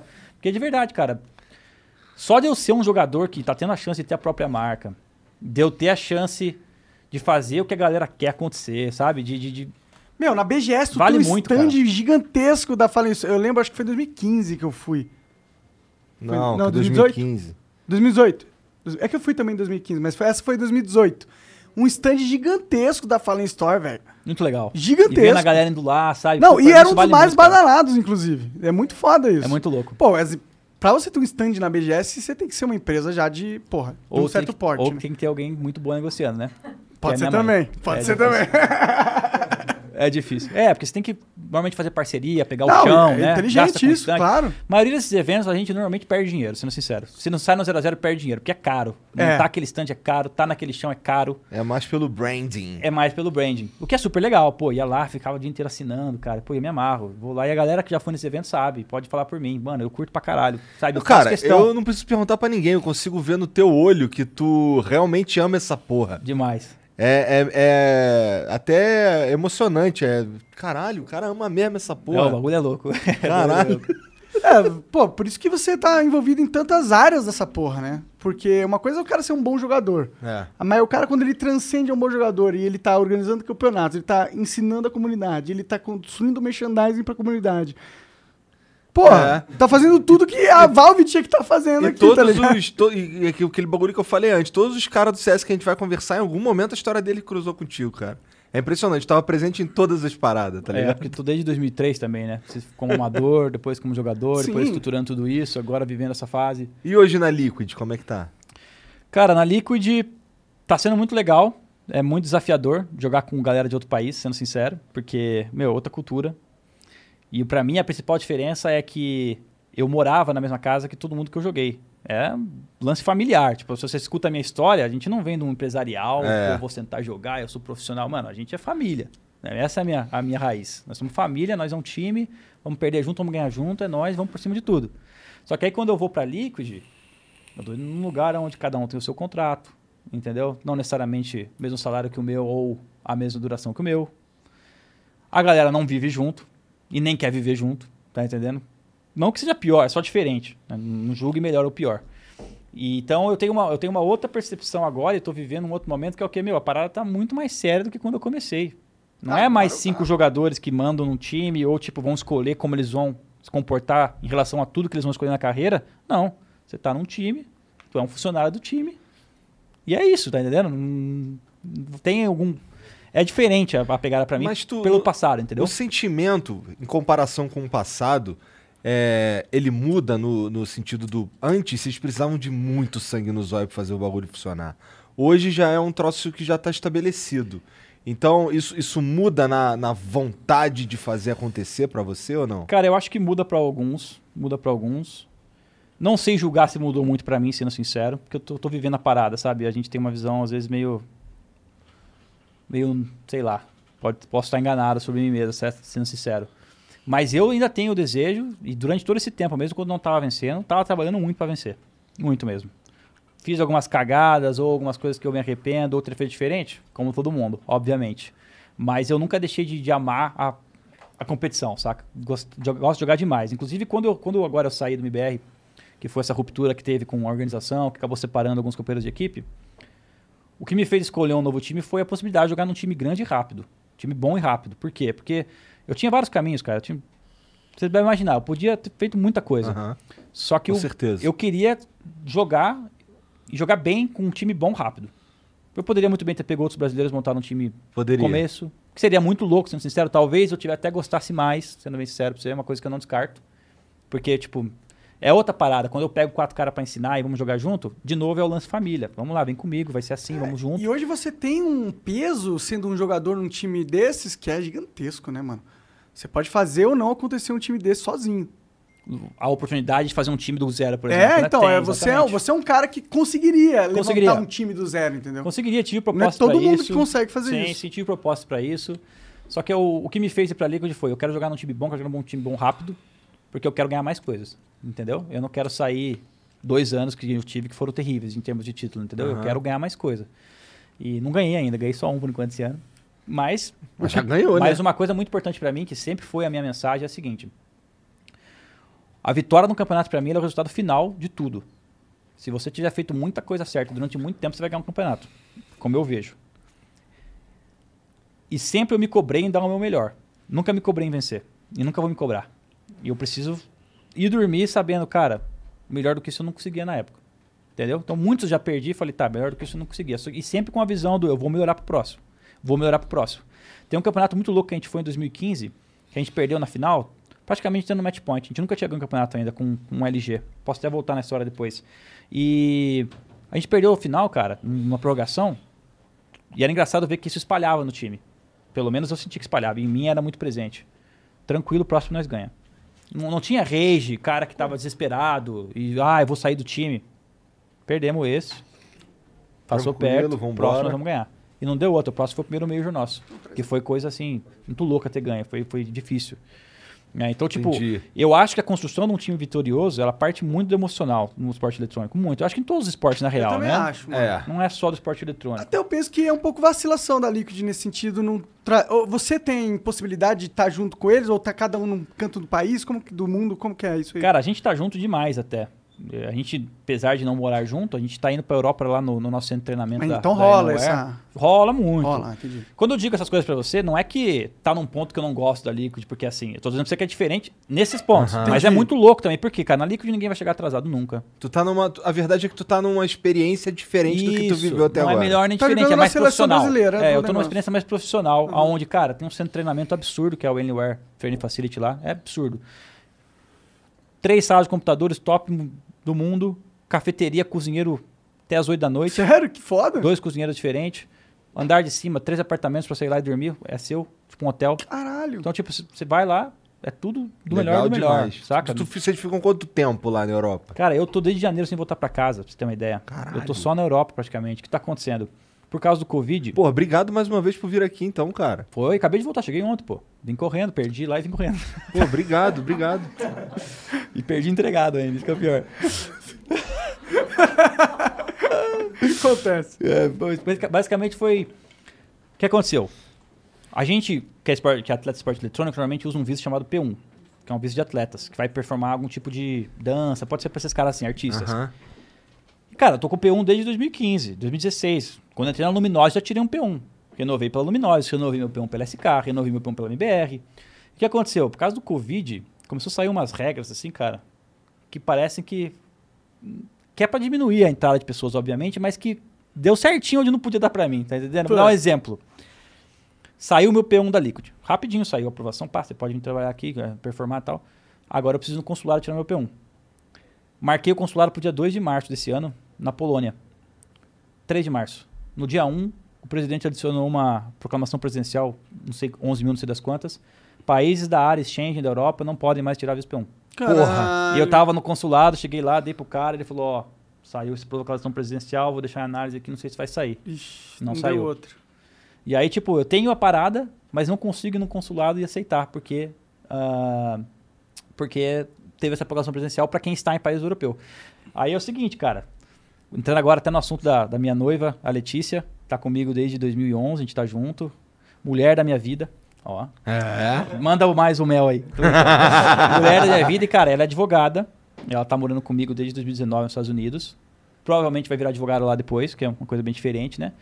E aí você vê já a diferença do profissional, né? A minha advogada, embora advogado líquido e tal, embora seja muito boa, não é a minha mulher, não tá tão preocupada comigo e não, é, e, e não fica o dia a dia tentando achar soluções para esse meu problema, entendeu? Então eu sofro um pouco com isso. Já a Letícia, a minha noiva, tá o dia todo tentando ir atrás. E aí, cara, ela já tentou fazer vários milagres de arrumar urgência em tal lugar e tal. E ela conseguiu agora pro dia 27 desse mês, que eu vá no México, que é onde eu vou estar jogando, que eu tire meu P1 lá. E aí, porque tô no México, não tem área exchange, talvez saia meu P1. Entendeu? Entendi. E aí vai me salvar eu poder voltar pra casa. Eu não volto pra casa desde janeiro, cara. Graças a Letícia Caralho, ser muito boa é advogada muito- e ficar lá o dia inteiro procurando, achou uma solução, Caralho! pediu emergência e ela conseguiu, cara. Cara, ela até ela, quer- ela tá muito motivada que você volte pra casa, né? Eu imagino. Ah, mas é que ela, ela, ela tem essa pegada de fazer direito, sabe? Dá pra fazer ao máximo, não é só comigo, com quem ela trabalha também. Da então, hora. é por isso. Porque a minha advogada também teria condição em tese. Só que você tem que, meu, você tem que ser criativo e tem que ficar tentando, sabe? é, a verdade é a, a gana É que a tem gana. sangue nos olhos. Exatamente. Que doideira. Caralho, ela, calma né? aí. Então tem.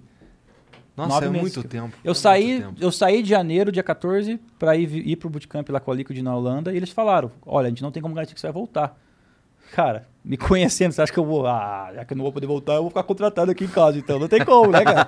Vou fazer o quê? Depois nós resolve. aí Se der problema, resolve depois. Da hora. Né? Ah, não Entendi. você me contratou aí, mas eu não vou então, já que você não garante que eu volto. Pô, o cara vai mandar você embora. tá de O brincadeira. que, que tem, que que tem de, de, de campeonato, de torneio grande aí no horizonte? Os campeonatos estão sendo tudo online agora por causa do Covid, né? Tá começando a fazer essa curva para voltar para o presencial em breve. Vai ter um agora que se eu tivesse ganho o último jogo já teria garantido a minha presença, que é o da, da Blast em Copenhagen. Inclusive já fui campeão lá com o meu time SK em 2018, eu acho. E se a gente tivesse ganho esse jogo, a gente já estaria presencial. A gente vai, ter- vai ter uma repescagem agora que talvez a gente jogue, talvez não. E esse vai ser bem legal, que já vai ser presencial, acho que são 14 mil pessoas no estádio, na Dinamarca. Porra! Puta no evento, né? Na Dinamarca. Uhum, Copenhagen. Tem rumores aí que talvez o Major próximo. Tem um Major pra rolar na Suécia, né? Em novembro. Esse é o maior de todos. Vai ter um Major em novembro. E tem rumores. Estão tentando fazer o Major no Rio de Janeiro em 2022. Muito tipo, tá em foda. stand-by. Porque não sabe a situação do Brasil. Então, É. obviamente, tá complicado, né? E aí, mas, mas é meio que garantido que eventualmente vai ter um Major no Brasil pela SL, porque, cara, o Brasil é insano em, Aqui em torneio tem, de CS. Vocês não têm noção. A- a Não torcida- tenho mesmo, cara. Você não tem noção, você tem que ir em algum, cara. Porque é absurdo. É absurdo. O- Enche o Maracanã. o barulho que a torcida brasileira faz, cara, é papo do cara não conseguir escutar o jogo. Caralho. Não existe isso em outro torneio que a gente vai. Não existe.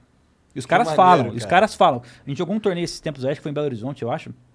A gente tá aqui, jogando, pá, mesa, cadeira aqui atrás. Um pouquinho mais distante de você aí, moleque. Os brasileiros assim, ó, na cara dos caras. Vai perder, pá, pá. Os caras nunca experienciaram isso na vida, velho. O cara tá jogando aqui, olhou pra frente, tá um bando de louco assim, ó. Se for contra o time brasileiro, xingando. O cara olhando, o cara xingando ele. Os caras nunca viram isso na vida, velho. Da hora, né? Muito Tem louco. entender Nossa, que é pressão. É, meu irmão, não vem pro Brasil, não, que o Brasil é Os doido. caras elogiam depois, os jogadores falam, mano, que isso, velho? Porque, pô, é parte do jogador é Eles também de ter experienciar isso. essa É. torcida, né, Aham, mano? Maneiro demais, cara. Outro pico muito louco que eu fui de torcida foi Portugal, cara. Portugal É. também, a galera é parecida com a gente, velho. Os caras batiam assim, ó, no chão, todo mundo junto, o tempo sem parar, velho. Caralho. Estádio tremendo o tempo inteiro, velho. Você jogando e todo mundo, tipo, milhares de pessoas pisoteando Que o chão, o foda. negócio mexendo. Tem um time, tem time português que é foda? Cara, os times portugueses não são muito bons. Eles É. tiveram. O Porque o Portugal teve- cenário lá não é igual ao cenário brasileiro. Portugal tinha tudo pra ser um grande cenário porque treina no mesmo da região, cara. Eles têm um pouco mais de latência por estar um pouco distante, né? Logo no cantinho ali, comparado com os outros países. Servidores normalmente é a Alemanha, na Europa. Então, não tá tão longe, eles devem ter uns 50 de ping. Ah, dá pra jogar. Quem tá na Alemanha tem 8. Então, tipo, não é, não é, não é igual nós aqui, ah, 200 de ping contra 8. A gente é injogável. Lá os caras é jogável. Então, isso não, não, não é problema.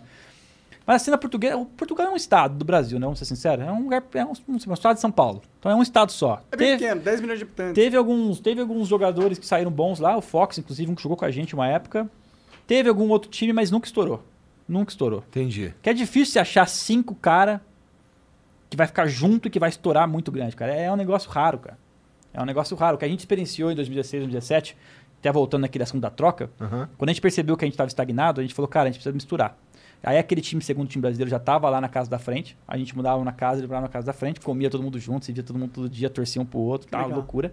E aí a gente falou, meu, vamos, vamos trazer o treinador, que era o Zeus, pro nosso time. Vamos trazer o Taco e vamos trazer o Fênix. Então vai ficar. E a gente já tinha colocado o Cold nessa época, então o Cold já tinha entrado. O Cold entrou no lugar do CQK, eu acho. Então era eu, Cold, Fer, Steel e Boltz. Vamos trazer os dois, vamos tirar o Boltz e o Steel e vamos ver o que vai dar. Né? Foi isso. De última hora, assim, a gente meio que tava de saco cheio de perder, já não tava conseguindo evoluir, sabe? Um Deve negócio- ser meio tenso essas trocas de time, Cara, né? é chato pra caramba, cara, porque são amigos no fim das contas. Assim, você vis- tava morando com o cara comendo Exatamente. junto, cagando de repente, ó, mano, você banheiro. tem que ir pra casa que nós não quer mais você. É chato pra caralho. Deve ser. Só que ao mesmo tempo, cara, são coisas. Não é fácil na vida, né, velho? E essa É. é. uma delas, sabe? Mas quem que toma essas decisões aí? Time, normalmente, cara. Tu- tu- de- de- entra em consenso o time. O time vai conversar e vai falar, ó, não tá indo, eu acho que é por isso, acho que é por isso, que é por isso. Consenso vai. Não, nunca foi. E até rolava na época boatos, pô, fale fica quicando os caras do time. Eu sempre, sempre, sempre muito disso, né? E nada a ver. Eu acho que o que menos queria tirar, maioria das vezes, era eu.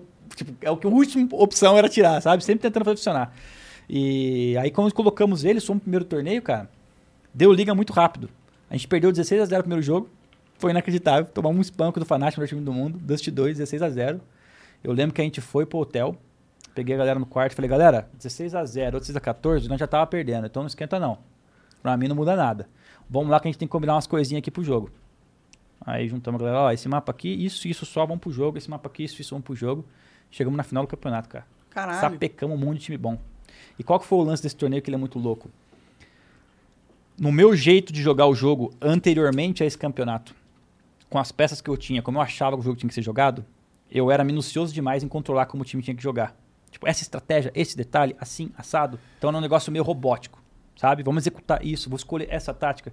Quando eu adicionei essas pessoas novas no time, não tive nem tempo de fazer isso. Não tive tempo de errar de novo, em outras palavras, entendeu? Crer. Então eu tive que ir, ó, a gente tem só isso, o resto vamos adaptar. A gente tem só isso, o resto vamos jogar. Então a gente passou a jogar muito mais em cima de fundamento ao invés de robotizar em estratégia. Então a gente conversava, pô, em tal situação isso é bom, mas não é regra, mas é um fundamento, leva como, como base, entendeu? Vou dar um exemplo, 3 contra 1, por exemplo. Três caras que estão vivos, ninguém precisa tentar matar o cara de imediato. Você precisa descobrir onde ele tá, agrupar três e garantir que ele vai ser morto. Esse é o fundamento. Porque o que acontece? Inclusive, a gente estava conversando sobre isso no Leaks esses dias. Você vê os nossos jogos, tem gente jogando justamente nesse fundamento errando. A gente para esse jogo depois e fala, cara, você sabe que não é assim que joga esse round. Os caras são bons, mas às vezes é difícil aplicar. Às vezes o cara é bom, o cara tá no nível do time da Liquid e não tá aplicando esse tipo de coisa. O time tá fraco fundamentalmente. Por que, que ele não aplica isso? Tá nervoso, tá sem confiança no time. Talvez não tá tenha treinado o fundamento. tentando resolver sozinho, entendeu? Então o cara não tá jogando em equipe. Então, pô, 3 contra 1. Ao invés de você buscar uma trocação, parar, agachar e tentar eliminar o cara, deixa eu só ficar vendo aqui se ele tá aqui. Opa, tá aqui, galera, cola. Tá entendendo a diferença? Então a busca da informação ao invés da busca da kill, sabe? Aham. Então quando a gente começou a jogar com esse novo time, e a gente percebeu que sem estratégia nós já demos liga de imediato. A gente falou, o negócio então não é aplicar mais e mais e mais estratégias onde a gente fica igual cavalo cego só indo pra um lugar. Vamos sentir o jogo, vamos, vamos pensar nesses fundamentos Vamos ter um mais... lado mais humano ali da coisa. Vamos sentir, ter um feeling do game, ao invés de executar A, B ou C desse round, galera. Tá entendendo o que eu tô falando? Então isso foi uma mudança de paradigma na tua cabeça máxima Muito. de como você jogava muito, muito, muito, muito. E acabou combinando que a gente inventou como ser jogado o CS a partir dali. Tanto que a gente foi o melhor time do mundo em 2017. Até outra pessoa inventar algo que era um pouco melhor que o nosso, entendeu? E a gente acabou caindo. Aham. Então a gente conseguiu entrar com uma filosofia de jogo, cara, que encaixava muito pro nosso time. A gente tinha o Code, que era, pô, promessa na época já e acabou sendo o melhor, melhor jogador do mundo duas vezes. Estourava, entendia bem essa ideia. O jeito que o jogo era jogado na época encaixava como ele pensava. Ele tinha muita paciência jogando. A gente começou.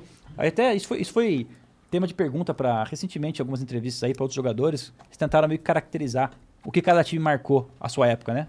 E o pessoal fala que o LG o SK marcou a criação do Lurker, que é uma função no CS que é o quê? É o cara que tudo desenrola de um lado e ele é ativado do outro lado. Então o Code era esse cara pra nós. A gente fazia muita coisa pra deixar ele numa posição, fazer outra, e aí ele era ativado.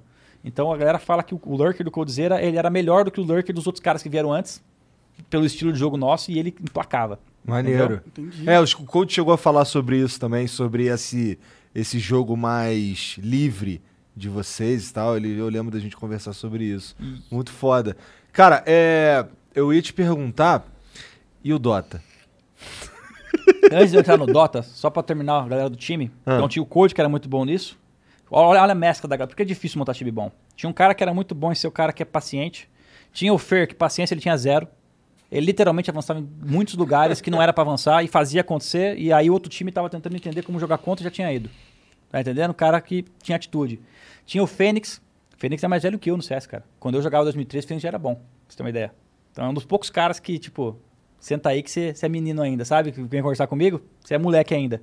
E o Fênix, cara, tinha uma capacidade de ganhar clutch absurda. Clutch é assim, você tá sozinho contra dois, você tem que resolver a parada. Você plantar a bomba, os caras vão vir. E, meu, o cara é criativo, ele dava um jeito de isolar a briga, pegava um primeiro. Então ele ganhou muito clutch, nesse primeiro campeonato, inclusive. E tinha o Taco. O Taco era o guerreiro nosso. Inclusive está a camiseta dele aí, hein, representando. É. Aí, Taco, tá presente aqui, ó.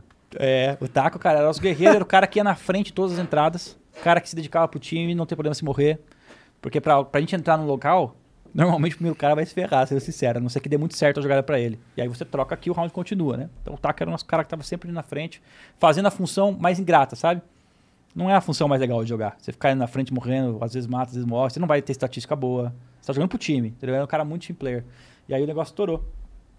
Porque a gente achou uma combinação muito foda, a gente teve uma visão pro jogo muito certa para aquele momento. E, meu, a galera era muito sangue no olho para treinar, sabe?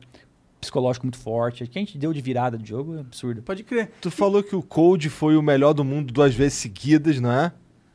Não foi duas vezes seguidas? O Code foi 2016, 2017. duas vezes E, mas, tu, mas tu também foi personalidade do esportes brasileiro não faz muito tempo, não. eu faz? fiquei número 2 do mundo em 2016, então ele ficou em primeiro, eu fiquei em segundo, que foi bem legal também. Fiquei número 6 em 2017, também joguei muito bem esse ano.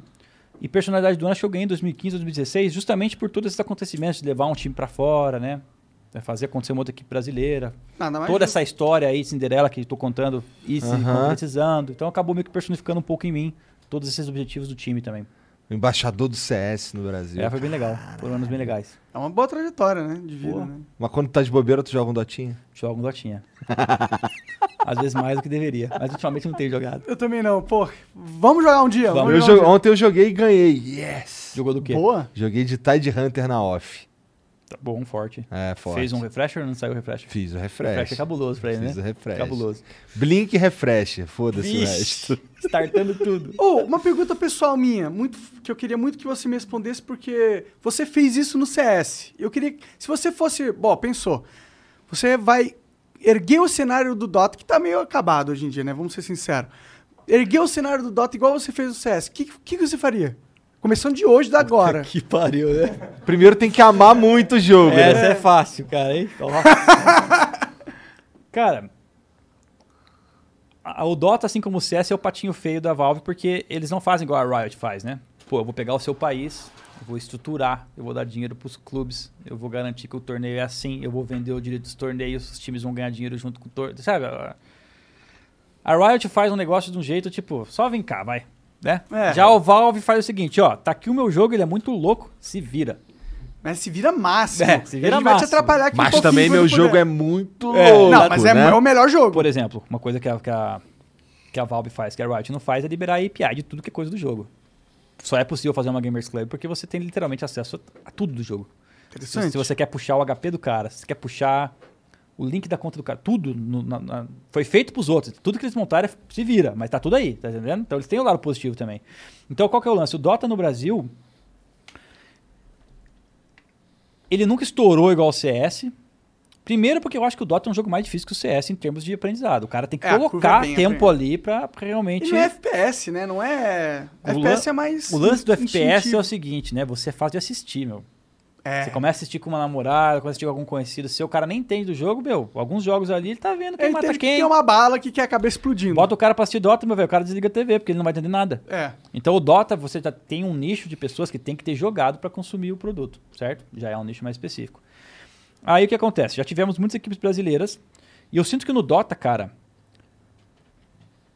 eu acho que faltou um pouco esse acontecimento que teve comigo no CS e essas ideias positivas que eu consegui espalhar para a comunidade com o passar do tempo, de disseminar conteúdo, de ajudar a crescer, de ajudar a montar time, de ajudar campeonato. Eu acho que no Dota isso não aconteceu da mesma maneira que aconteceu no CS. E aí você vê até um pouco do contrário, né? O Dota ele tem muito problema de ego entre os times grandes. Tem. A galera não se conversa. Tem. eh, As rankeds, a gente sabe, Dota é um negócio É dualidade total, máximo, né? é. Ou você tá muito feliz ou você tá muito puto. Né? O Dota Normalmente tem você tá muito puto. Dota tem muito disso. Sabe como é que é? Então, tipo, o Dota ele tem todas essas questões que A comunidade não ficou matura o suficiente pra fazer acontecer algo do. fazer nascer uma flor da pedra, sabe? Pode Aham. crer. Tá entendendo o que eu tô falando? Pode crer. Mas Porque- por que? que Já deu tempo de ficar maduro, né, É, mano? dá pra gente roubar um pouco dos caras do LoL, pô. Não, só a gente tem que roubar, porque É. todo mundo só joga essa bosta. Quer dizer, E você esse tem jogo maravilhoso. disso aí- também, cara. O Dota no Brasil tava indo legal, veio ROM, veio É. Riot com, com LoL, e aí o jogador. O próprio PRTT é o maior exemplo. O RTT Sim. era jogador de Dota. Sim. Era o Baiano de LOL Dota, também, que a gente conversou esses dias E aí. ele tinha que escolher. Ou vou jogar um jogo que, Que não se tem vira aí, futuro. ou os caras que estão me cuidando aqui. É. Não, é, não dá nem pra julgar e é, É, fácil entender o claro, ele foi claro, no... eu faria a mesma coisa. Exatamente. Sim. Então, tipo... É complicado. Então, até Pois os é. grandes nomes da época que poderiam talvez ser essas figuras, que poderiam desenvolver o cenário, acabaram indo pra outra. Então... Mas tá vindo uma turma nova aí do Dota, hein, cara? Tá vindo uma turma nova. A gente teve a participação do SG em outros internationals aí atrás. Tem um cara que tá faz muito tempo, que é o... O, o Kingão, King GRD. Tava na- presente na outra international. Cara é o cara que, que eu sinto que tá mais motivado a fazer as coisinhas acontecer. Teve uma época, por exemplo, na Games Academy que a gente adicionou o Dota. Ele tava lá tentando dar aula. Então a gente Ah, tentou hora. rolar umas coisas assim, sabe? Só que não, não vingaram tanto quanto o vingou no CS.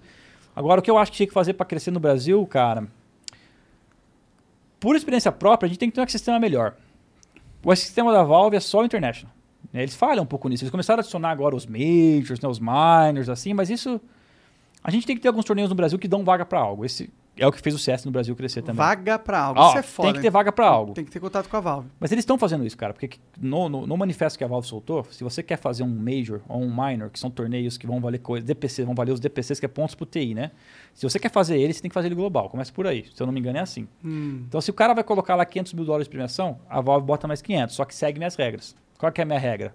Fazer global, tem que ter um representante e tal. Então tá tendo os campeonatos, isso está acontecendo. Isso não, é, é, não é regional os miners mesmo? É, são. Pelo menos a vaga pra você ir lá disputar eles é Ah, regional. tá. Mas ele, mas ele tem que fazer global esses. Não entendi essa parte. Se você é um organizador no torneio de Dota e você quer ter uma grana da Valve na premiação, Ah. segue minhas regras. Ah, entendi. Entendeu? E aí mas as você pode regras- fazer um Major sem seguir as regras dele? Não. Não. Mas você pode fazer um Major aqui no Brasil sem ser global, sem todo mundo participar? Não, também. Não também. Entendi. A Valve tentou fazer o seguinte: isso aqui é o TI, é a minha coisa mais importante. Eu sei que só ela no ano fica um ecossistema meio podre. Então ela veio, tentou resolver isso. Vou colocar os majors, vou colocar os minors. E aí as terceirizadas que vão tentar tocar isso aqui, fazer um business de volta disso, né? SL, todas as outras que tem aí, a Epicenter, elas vão falar o seguinte: ah, tá, eu faço esse major, premiação 200 mil, a Valve vai integrar mais 200, premiação de 400, só que eu tenho que seguir umas diretrizes, entendeu? E essas diretrizes são boas para o Brasil, porque é, é- é certeza de um, um sul-americano, por exemplo, num desse. Isso é muito importante, então isso aí já Entendi. tem. Entendi. Só que isso, cara, é muito importante pro King GRD da vida. É muito importante pro Lelis da vida, que são os caras que estão muito perto de ganhar esse negócio, velho. O campeonato que eu joguei lá, que ia pra Aspen, não era tão importante pro Joãozinho de imediato do que pra mim que tô com chance de ganhar ele. Então o Joãozinho tem que jogar algo também, na minha, na minha opinião. É, Você tem que concordo. incentivar o Joãozinho a jogar algo também. Porque o Joãozinho só vai chegar no nível do, do King GRD se ele for jogando algo, for desenvolvendo, entrar em outro clube, né? For com um amigo dele pra outra equipe. Né? E é, é- é uma escada. Sim. E aí acho que essa escala tá faltando. Eu vi até que vocês até estão divulgando alguns torneios aqui no, no Flow. Sim, a gente fez, a gente montou a Dota 2 Experience, é, do- Dota D2XPBR, é isso, né? É o site. Eu joguei um torneio, inclusive, eu acho. Jogou, eu tô ligado. Tomei um pau, hein, velho. Tomou um Sacanearam eu, velho. Botaram três caras monstros jogando lá, velho. Passei vergonha com meu badom. Eu vou arrumar, eu vou arrumar um, Abadão eu vou arrumar um eventinho pra jogar só os caras que não jogam Dota. Tá ligado? Ah, mas aí não vai ser justo também eu jogar. Não, pô, mas aí por ex- não, mas Calma. os cara, os Também cara não sou tão ruim. Não, mas eu tô falando assim, os cara, só os caras que não são, que são streamer de outro bagulho, que são profissional de outro bagulho. Só pra tipo, diversão. É, chama o TT, chama o Fallen, chama os caras pra jogar, Imagina. entendeu? Chamou o TT, fodeu também, o cara joga demais. É, é que é- isso, que, isso, na verdade, você tá tocando agora no assunto que é muito complicado, cara, que é justamente o nivelamento de competição. Vamos supor que você faz uma D2XP, você bota lá 10 mil reais de premiação pro Joãozinho jogar do nível prata ao nível ouro, que é tipo o baixo do baixo. Não vai dar certo. Por experiência própria. O cara que é um pouquinho mais alto vai dar um jeito de jogar esse negócio, porque ele quer ganhar dinheiro, ele quer jogar algo também, e a sua competição por nível é muito complicada. É. Então você tem que balancear, meu- na minha experiência, você precisa fazer os campeonatos mais baixos serem legais, mas ao mesmo tempo não valerem grana. Algo muito importante. Por quê? Porque o cara não vai deixar de jogar, velho. Se valer alguma coisa. Tá entendendo? A galera não tem essa moral. Interessante. Do tipo, nossa, não vou jogar esse torneio que ganha um teclado aqui, Pelo bem do Dota. O cara não vai fazer cu, isso. O cara vai jogar e vai vai jogar, vai levar o teclado e vai xingar o outro cara ainda. Pode crer, pode crer. então você precisa fazer um negócio tipo. Que é escalar, que começa a Escalado. falar. É noob friendly. Exatamente. Não, total, noob friendly. É, é... Mas e que mais? que mais? Vou Vocês- dar outro exemplo. Eu fui jogar Ah. esse jogo aí da 2XP com vocês aí, que falaram, né? Pô, vai ser um negócio divertido, eles falaram. Naquele meme, né? Entrei de Abaddon lá, cara, a Mirana, pelo amor de Jesus Cristo. Só faltava ela ler meu próximo pa- o terceiro próximo passo meu, ele parecia jogar xadrez. Eu fingia, ele sabia que eu ia tirar o escudo, ele tava jogando na. Eu- fui humilhado. Ou seja, o cara tava num patamar que não dá nem pra me divertir. Essa é a real. Isso, isso é foda, é foda. Não deu pra se divertir. Ah, jogar com, com a gente você vai se dividir pra caralho. Cara, eu gostei de jogar, porque eu não ligo de tomar pialo, tá? Eu gosto de perder porque, inclusive, eu sou tryhard. Chamei lá o Kingão depois, falei, vamos assistir comigo aqui, ver o que eu fiz errado. Eu sou esse cara. Caralho. Mas o meu irmão, o Celo, saiu xingando os caras. Como é que vocês chamam nós pra jogar um negócio desse? Tá, tá- tá? Então, tipo, a maioria da galera não quer passar os perrengues, É. sabe? Sim, sim. Quer se divertir, né? Por exemplo, É eu. normal, né? Você Quando eu, quer um quando eu vou é pra jo- isso. eu quero jogar um Dota, eu faço o quê? Eu chamo os outros, no- outros nove amigos e vamos jogar nós aqui, pô. Exatamente. É assim Sim. que a gente brinca. É, lógico. É, o Dota 2 Experience tá passando por reformulações, inclusive. A gente percebeu que a gente tem que reformular como a gente tá fazendo as coisas. Por isso que eu tô te perguntando essas paradas, É, inclusive. Eu quero mais pensa dicas. nisso, cara. Ah, Vamos trocar mais ideia depois, pô. Demorou. A gente também agora, qual, qual que é o nosso interesse com esse negócio com a Dota agora também? Obviamente que eu veio do CS. Agora veio essa oportunidade de fazer coisas pro Dota. Eu gosto muito de Dota. Tem tudo a ver com a Valve também. A gente tá agora com a faca e o queijo na mão. O que a gente puder começar a fazer agora mo- motorizar esse, esse cenário, vamos embora, cara. A gente já fez algumas coisinhas no passado, já ajudamos alguns times e tal, mas pouca coisa do que dá pra ser feito. E ao mesmo tempo também não podemos fazer o que a Riot pode fazer, obviamente. Né? É. Então vamos fazer conforme a gente pode. Claro. Se a comunidade de Dota abraçar, cara, essa ideia nossa, vamos reverter tudo isso pro crescimento do Dota, cara. Vamos embora. Total, é o que, o que eu quero ver essa porra desse É, Dota que- é, esse é o que a gente. É, é o verdadeiro. A paixão. Não- é, é, é. O hobby, né? O dinheiro, desejo. É. Não quero ganhar dinheiro com, com essa parada agora, tá ligado? Quem Exatamente. sabe aí no futuro. Se der dinheiro tá? algum dia, que dê. É. Que, ó, cara, deu dinheiro, que foda. Mas o que eu quero ver é o cenário grande pra caralho. É assim que se faz o negócio, meu. É. Tá, pode contar com nós isso aí. pô. Porra, demorou. Vamos ler umas mensagens aqui, ó. Já deu mais de 120 minutos aí. Já falei tudo isso? tô zoando, tô zoando. É, mas. SK? Faltou SK falar o do? SK. O que, que tem aí do Ah, SK é, de é. Vou, por novidade? favor, que senão o chat vai me Ah, matar. é? Uhum. Falar do SK? É, SK é passado, né? Na verdade. Ou é O novidade? SK, na verdade, foi a grande fase nossa, né? Foi o auge. Então a gente tava na LG bem, vencemos o primeiro mês na LG. E rolou uma- uma- um contato do dono do SK, direto com o Fer a princípio, oferecendo melhores condições, melhores salários e tal. Foi até uma mudança meio conturbada. Vou ser sincero que eu fiz vários, cometi vários deslizes nessa mudança. Eu não queria trocar, sabe? Esse negócio de, meu, fiel e tal. Eu tava meio cego um pouco nesse sentido. Eu lembro até de uma. Eu lembro até de uma. Os caras me zoam até hoje. O cara ofereceu uma grana de salário. E aí um dos meus argumentos, um péssimo argumento, hoje eu me arrependo até hoje. Falei, pô, vocês querem ganhar mais que juiz, pô. Você fica aqui que tá bom aqui, por que, que vamos sair? Sabe? Não, as ideias de jirico. Caralho. Sabe? Eu vou ganhar mais, querem ganhar mais que juiz no Brasil, vocês estão viajando. Tipo, eu tava, muito cego na idolatria de ficar onde eu tava, sabe? Porque eu gostava de ficar lá. E aí meio que comecei a misturar sentimento pelo, pelo cara que era dono do time com o negócio que era a carreira nossa. Tipo, viajei total na maionese, fiz cagada, quase deu. Quase deu cagada no time nessa época, inclusive. Me arrependo. Pedi desculpa à galera. Mas graças a Deus, o cara meio. "Ô, Acorda pra vida, meu filho. Vem cá, né? A galera do time foi ponta firme comigo também. E aí, quando fui pro. Fomos, fomos pro SK. Aí os caras me zoavam. Agora tu não quer receber o seu salário, não, né? Os caras me zoavam, sabe? Me até hoje. O isso daí. E aí eu. Eu tava. Começamos na SK. E na SK era legal porque a- o foco da SK era a Alemanha. Então a gente ia pra Colônia quando ia treinar. Tinha uma salinha lá e tal. E, cara, a SK tem uma história no CS muito foda. Se você não acompanhou o CS, você não vai sentir isso. Mas do mesmo jeito que o MBR tem essa história foda pro Brasil, o SK tem a história foda pro mundo. Porque, tipo, os melhores times do passado foram do SK, sabe? Então, quando voltou, o cara só voltou a SK com a gente, praticamente. Tipo, vocês são os caras que tem que estar SK. velho. Porque ele meio que sentiu que a gente explodir, tava jogando bem. Vocês são os caras. E aí a gente foi pra SK e realmente a gente estourou, cara. A gente tava, começou a ganhar bastante coisa. Teve uma outra mudança na equipe. Eu acho que o Fênix acabou saindo, finalzinho de LG, começo de SK. Entrou o Boltz e o Phelps, não lembro agora a ordem. Minha memória é ruim pra essas coisas. Sei que entrou, acho que o Phelps primeiro, depois entrou o Boltz. E a gente teve um momento conturbado com, com, com a entrada do Phelps no time. Acho que vale a pena comentar, a galera vai gostar. O Phelps era o melhor jogador da Immortals, que era o time que eu tinha levado para os Estados Unidos. que Acabou se desenvolvendo, sabe? Ele acabou sendo o melhor jogador dessa galera. Depois saiu o Taco e Fênix, entrou o Phelps. Ele era o melhor jogador dos caras. Só que ele fazia o mesmo jogo que o Fer. Jogava semelhante. O, Fer, o Phelps até fala publicamente que o Fer era o espelho dele. Ele olhava pro jogo do Fer para jogar o jogo dele. E quando a gente colocou o, Fer, o Phelps no time, a gente sabia que ia ter um clash tipo de. É o mesmo jogador duas vezes, tipo. É muito. A balança vai ficar ruim, sabe? Mas, vamos lá, vamos tentar. Primeiro torneio nosso, o.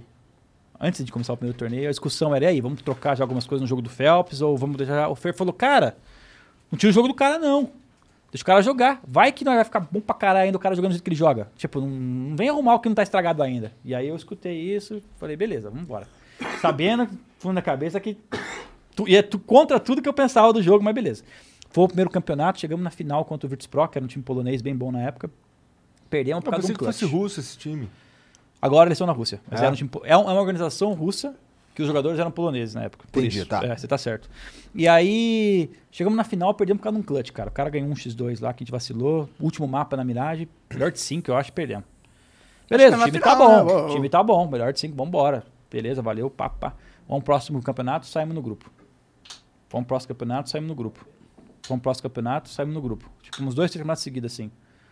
Aí nós pegamos o time e, meu, uma das grandes coisas que as pessoas. A gente não fala muito sobre isso, mas que acontece é que naturalmente a gente, como jogador, vai passando por momentos diferentes da vida. né? Eu, todos jogaram comigo. Então, às vezes, a paciência que você tinha em 2015 não é a mesma paciência que você tem após ser campeão em 2017. Para algumas pessoas, sabe? E é natural isso. É assim em todo lugar. Só que às vezes acaba sendo um problema. Então, às vezes, cara, três grupos seguidos, paciência acabando, chama outra pessoa, esse cara não serve. Tá entendendo? Não é esse cara que a gente precisa, a gente errou. Por aí vai. Então, tipo, a galera começa a ficar com o linear de paciência muito baixo para muitas coisas. Inclusive, é um dos motivos que eu acho pelo qual, eventualmente, grandes times começam a cair. Né? É um dos motivos. E aí, a gente acabou tendo uma última conversa ainda com o Phelps. Eu lembro que na época até o Neymar mandou o vídeo, tipo, motivando a equipe. A gente fez um um- a Camila e o Ded fizeram um puta de um, um- um- de vídeo emocional, a família mandando mensagem, porque o time tava meio que quebrando, sabe, com essas três derrotas. E aí nós juntamos a galera, esse, esse, esse encontro, esse vídeo que a Camila e o Ded prepararam com toda emocional da, da galera, meio que mostrando pra galera, meu, tem muita gente que precisa de Que vocês, apoia, que te apoia, que tá né? em volta de vocês, que vocês precisam continuar, né? E aí foi uma conversa bem emocional e a gente falou, meu, beleza. Eu e o coach, principalmente, a gente falou, a gente acha que o jeito que a gente tá jogando tá errado. É muito inconstante. Não dá pra gente ter dois caras doidos no time. Um cara doido já é perigoso. Dois, nós estamos pedindo pra uma coisa dar errado o tempo todo. Não é como a gente joga. Então eu e o coach começamos a jogar pior até, inclusive, na época, porque o jogo começou a sair do nosso controle. Porque a gente estava acostumado, sequência de eventos, isso acontece depois disso. Tipo, começou a bagunçar tudo pra gente. E de repente a gente tava num lugar que a gente não queria estar. E a gente chegou e falou, Felpão, o negócio é o seguinte, gosta muito de você, você joga pra caralho na sua função, mas não é o que a gente precisa, tá claro? Você precisa mudar. Você precisa ajustar seu jogo. Então você precisa passar a fazer isso ao invés disso, precisar jogar mais passivo ao invés disso, começar a adaptar, se transformar em outro jogador. Porque senão não vai dar certo. E, mano, ele, beleza, vou tentar, mano. né? Ele viu que também tava no caminho errado, falou, vou tentar. Então ele tentou. e, Cara, a gente jogou uma, a gente ganhou cinco campeonatos seguidos depois disso. Caralho. Cinco seguidos. Tentou é. bem, hein? A gente foi jogar uma CS Summit, que era um campeonato bem caseiro, assim. Dota tem, inclusive, que junta os jogadores, conversa no Aham. sofá e tal. Meu, o time arrebentou. Code voltou a jogar pra caralho. Tava meio que no esquema que a gente gostava de jogar. Ele começou a brilhar de novo. Jogou muitos campeonatos. Ganhamos esse, fomos pra outro, ganhamos outro. Fomos pra outro, ganhamos outro. Fomos pra outro, ganhamos outro. E aí o próximo era o Major. Só que desses torneios que a gente tinha ganho, tinha uns que foram mais difíceis que o Major, cara. Tinha torneio ali que você pode falar facilmente que foi mais difícil que o Major que a gente ganhou. Então, tipo, a gente tava muito foda. E eu lembro que pré-Major, cara, esse que é o lance. Você na época não enxerga, mas as pessoas também estão trabalhando dos outros times. Também estão tentando melhorar, estão te estudando, estão analisando. E esse Major em particular, cara, a gente perdeu para na época, deu para perceber que o plano dos caras era meio que fazer o AWP deles me matar. Então os caras trabalhavam o round, o AWP do cara sabia tudo que eu fazia, todos os meus movimentos, estudado. E o primeiro objetivo dos caras, na maioria dos rounds, era ele me matar.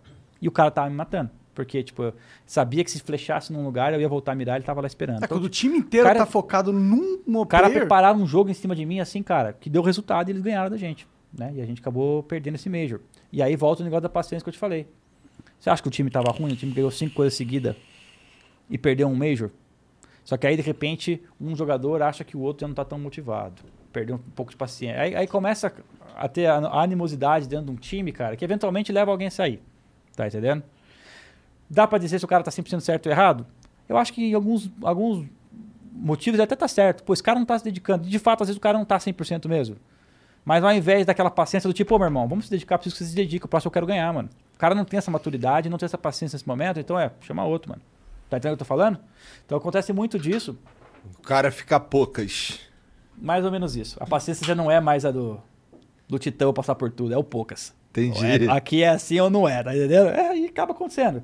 E aí a gente fez algumas trocas. Eu, uma das coisas que eu errei, inclusive, na época, na época do Taco no time, foi, o Taco foi o primeiro a sair, eu acho, que realmente quebrou assim a nossa estrutura de time. E a gente quis tirar o Taco porque o Taco tava ficando meio xarope. O Taco tava chato. Real. Não era nem problema em jogo. Ele tava chato. E ele sabe disso, não tem problema falar. Ele tava xarope do tipo, ah, a gente tem que ir fazer um visto numa outra cidade. Acordou, foi lá, não deu certo, tá reclamando que teve que ir. Tá entendendo uns negócios assim meio xaropagem? E ele não é assim, velho. Só que ele tava assim naquela época. E a gente, a gente, com a paciência poucas, né? Burro pra cacete. Vai ficar fazendo isso num time igual o nosso? Vai pra puta que pariu. Vamos arrumar outra coisa. Tá entendendo? A gente, Aham. então a gente também, ao invés de ajudar o cara a resolver o problema, é o que eu tô falando, a maturidade de que eu tenho hoje não é a mesma que eu tinha em 2016. Eu sou outra pessoa. Eu vi tudo que deu, eu aprendi com outras situações e o mesmo vale pra eles. Então se eu fosse reviver aquela situação, Taquinho, chega aí, você tá atrapalhando o time nisso, nisso, nisso, nisso. Obviamente que meus companheiros de time devem ter muitas coisas sobre mim. Fale, você atrapalhou o time nisso, nisso, nisso. Todo mundo teve parcial, entendeu? E aí o Taco saiu e qual que foi o problema? A gente pensou em montar um time internacional agora. É poucas. Ela não vai falar em português, vai falar em inglês, agora vai pegar os melhores jogadores. Se é pra trocar, vamos trocar pra estourar o balão. E aí a gente foi atrás de jogar com Rain e, e Nico, que eram dois jogadores que jogavam na FaZe na época, um rival nosso, que eram bons. Não quiseram, ou não saiu, não deu muito certo com eles. Na verdade, não quiseram muito. Quiseram, mas não quiseram. Ficou um negócio assim. O Nico queria só ele, meu assim não rolou. Quase veio. Ah, não vai rolar esses dois? Vamos chamar o Simple e o Flame, então. Vamos chamar os caras lá da, da Navi. Quiseram. Mandei mensagem pro cara, mesma hora. Tamo dentro. Vamos, ver os, de- vamos ver os detalhes e tal. Fomos ver os detalhes. Arrumamos quem ia pagar, a galera do BR ia gastar uma grana de buyout e tal. Deram pra trás na última hora. Um deles estava no aeroporto já, o outro deu pra trás. Ah, caralho. Não dá, a E gente não quê? sabe por quê. Só o cara falou. Not going em russo e, e not going. Caralho. Tá entendendo? o É russo, né? Você É, não vai o discutir motivo- com o cara. e Ele é o né? melhor do mundo dos últimos três anos, né? Ih, caralho. O moleque é o melhor de todos os tempos, disparado. Então, quase que montamos um time muito foda com esse cara. E aí não saiu o time com esse cara, a gente foi atrás de outras opções. E aí tinha o Steel, que joga comigo, inclusive, hoje. Ele foi um dos únicos que. Tipo, é difícil você pegar e falar, meu, vou jogar com outro time e sair do time que você tá. É, você tem que estar no momento certo, na hora certa, querendo uma coisa igual, sabe? E nessa época ele tinha acabado de ganhar um Major, cara. Ele pegou, mesmo ganhando o Major, ele sabia que o time tava ruim, tipo, sabia que não tava 100%, ele falou, eu vou. Então o moleque abraçou a causa. Daí ele veio, foi o primeiro internacional que veio jogar com a gente. Na época era eu, Cold Fair, ele e o Boltz. Mas aí, de novo, é poucas, né? Obviamente, tá falando em outro idioma. Meu, não vai ser a mesma performance. Jogo de CS é um jogo milissegundo, meu velho. Se o cara demorar dois segundos a mais pra entender uma comunicação, ele vai jogar um pouquinho diferente, já, já mudou. Entendeu? Às vezes não vai nem sair a palavra que ele quer falar, no começo, principalmente, né? Aprendendo inglês. Então acho que a gente fez alguns erros. E o primeiro deles começa com a saída do taco. Justamente porque a gente era um time que tinha tudo de bom, Tinha sabe? química. A gente tinha uma química, a gente tinha que ter continuado junto e feito outros ajustes para arrumar o time, né? E aí saiu o taco, a coisa começou a desandar bastante. A gente teve algumas outras tentativas com outros caras. Quando o time começou a ficar legal com os estrangeiros, foi poucas de novo. Já era tarde demais, vamos voltar com os brasileiros. Entendi. Moral da história, não seja um chatubão do caralho. Não sei o quê. Um chatubão. É, não seja um chato bom. Mas ah, acho que a grande moral da história também é a seguinte, cara. As coisas levam tempo. E a gente se acostuma rápido com coisa boa. E às vezes a gente perde ah, um pouco da, da noção. Né? Igual, por exemplo, esse time internacional. A gente montou ele em janeiro com, com o Steel e Tarik. E, cara, de janeiro eu falei pra galera do time, velho, vamos ficar com essa porra até dezembro, velho. Chegou em dezembro, não tá legal, nós conversa e nós ajusta. Mas até dezembro, meu velho. Vamos dar tudo. Entendeu? Porque eu gosto de ser assim, quando eu tô numa parada é tudo. Se eu ver que tem um cara ali que, meu, já tá querendo tirar alguém, já me dá uma quebrada. tipo, tá meio xoxo, né? Mas não deu junho e julho, meu velho. Os caras é poucas já, tá? Aí eu, porra, velho, mas não era até dezembro, já tão poucas já em junho e julho, sabe? Eu, o que eu faço agora? E sei que esse cara já tava poucas, velho. E aí, vai tendo história aqui, história ali. Sei que voltamos com o time brasileiro. Cara, voltamos com o time brasileiro, vambora. Vamos... Acho que nós aprendemos o que nós erramos no passado. Precisava do taco. Zeus, volta aí. Vem o Phelps. E na época a gente queria, inclusive, quem tava jogando muito bem nessa época era o, o Yuri Cacerato da Fúria. Jogava em outro time, né? E a gente até pensou, meu, vamos montar o time, de repente chama um desse e tal. Teve alguma sondagem de trazer um dos dois, mas nunca deu certo. Eu acho que, na verdade, na, na primeira oportunidade de trazer o Cacerato, eu acho que até tinha como trazer ele, ele tinha como sair na época também, mas acabou não rolando. E depois outras tentativas que a gente teve de juntar com eles. Hora diziam que não queria, hora não queria, ficou um negócio que não conseguiram sair de lá. Eles tinham um projeto legal também e acabaram se amarrando muito entre os laços deles, né? Entendi. Então nunca deu certo depois desse momento de juntar as melhores cabeças do Brasil, no meu ponto de vista, entendeu? Porque algumas das melhores cabeças estavam lá e outras estavam aqui e nunca deu pra juntar. E aí a gente foi, fez um time, o Phelps veio como quinto jogador, o Taco já era certeza que ia vir, o Phelps veio como quinto. E cara, a gente chegou na semifinal do Major. De novo, tá ruim já na semifinal do Major? Tá, não. Acho que se perguntasse qualquer um de nós hoje, tá dando graças a Deus. Só que na época é poucas. Entendeu? Beleza, final do mês legal. Foi no próximo campeonato, já não foi tão bem, é poucas. Tá entendendo o que eu tô falando pra você? A paciência da, geral do grupo, na minha opinião, ela, ela, ela ficou mal acostumada. A Entendi. torcida ficou mal acostumada. A torcida cobrava muito o time, cara. E aí, se o time, se o time não é campeão, a cabeça tem que rolar, senão fudeu. Alguma coisa tá errada. A torcida não, já não aceitava mais. Porque o que acontece? Quando a gente começou a jogar em 2015, indo pro campeonato lá, o qualificatório na Polônia, se nós ganhássemos um round, meu velho. Brasil na veia. Os caras ganharam um mapa, velho. Tá entendendo? Só que agora nós, depois de ter sido campeão dos 17 inteiro, se o cara perdesse pra um cara na semifinal que podia ter perdido, pode desbandar. Tá entendendo o que eu tô falando pra você? Então, tipo, até a percepção pública mudou, a percepção dos jogadores também passa a mudar. Eu sinto, cara, que eu fui um dos menos atingidos por esse raciocínio do curto prazo, assim, sabe? Porque eu realmente estava tentando fazer funcionar o tempo todo. Óbvio que chegava em certo momento que todas as tensões desse poucas criadas ficavam um negócio sustentável, é, troca mesmo. Tipo, nós temos que começar de novo, não tá dando. Mas eu sempre, eu sinto que sempre tentei, sabe? Bastante. Errei em outras coisas. né? Nesse, nesse do pouco eu sinto que eu errei menos. Mas Entendi. errei em outras coisas também. Esse do Poucas tá É. Dá um bom jeito de explicar isso. A mentalidade do poucas. É legal, a galera que tinha curiosidade porque o É. time às vezes não vai bem, né? Tem É, isso. mas foi um time muito campeão, cara. Fizemos história. Acho que é o segundo melhor time da história. O melhor é a Astralis porque ganharam quatro Majors. E foi uma coisa interessante, cara. A gente ganhou tudo isso e eu falei, meu, vai ser foda de alguém chegar e fazer o que nós fizemos. Não deu outro. O próximo na sequência, o cara jogou quatro seguidos. Filha da puta, né? Inacreditável, inacreditável. Falei, meu, fizemos uma coisa do caralho. Ninguém vai conseguir tão cedo. Pau. Mas aí, porque se, quando vocês fazem, os outros olham assim, hum, alguém já fez, então vou É. ter que fazer mais. Nossa, os caras foram bem mesmo. Só que também caíram, hein? Você Caíram? ver como é que são as coisas. Ah, que- todo mundo Acontece cai, com né? todo mundo, É, pô. e a mesma história. Um jogador saiu, Fudeu. começou uma molecada nova. Perdemos pra eles agora, né? Era pra ter ganho, mas beleza.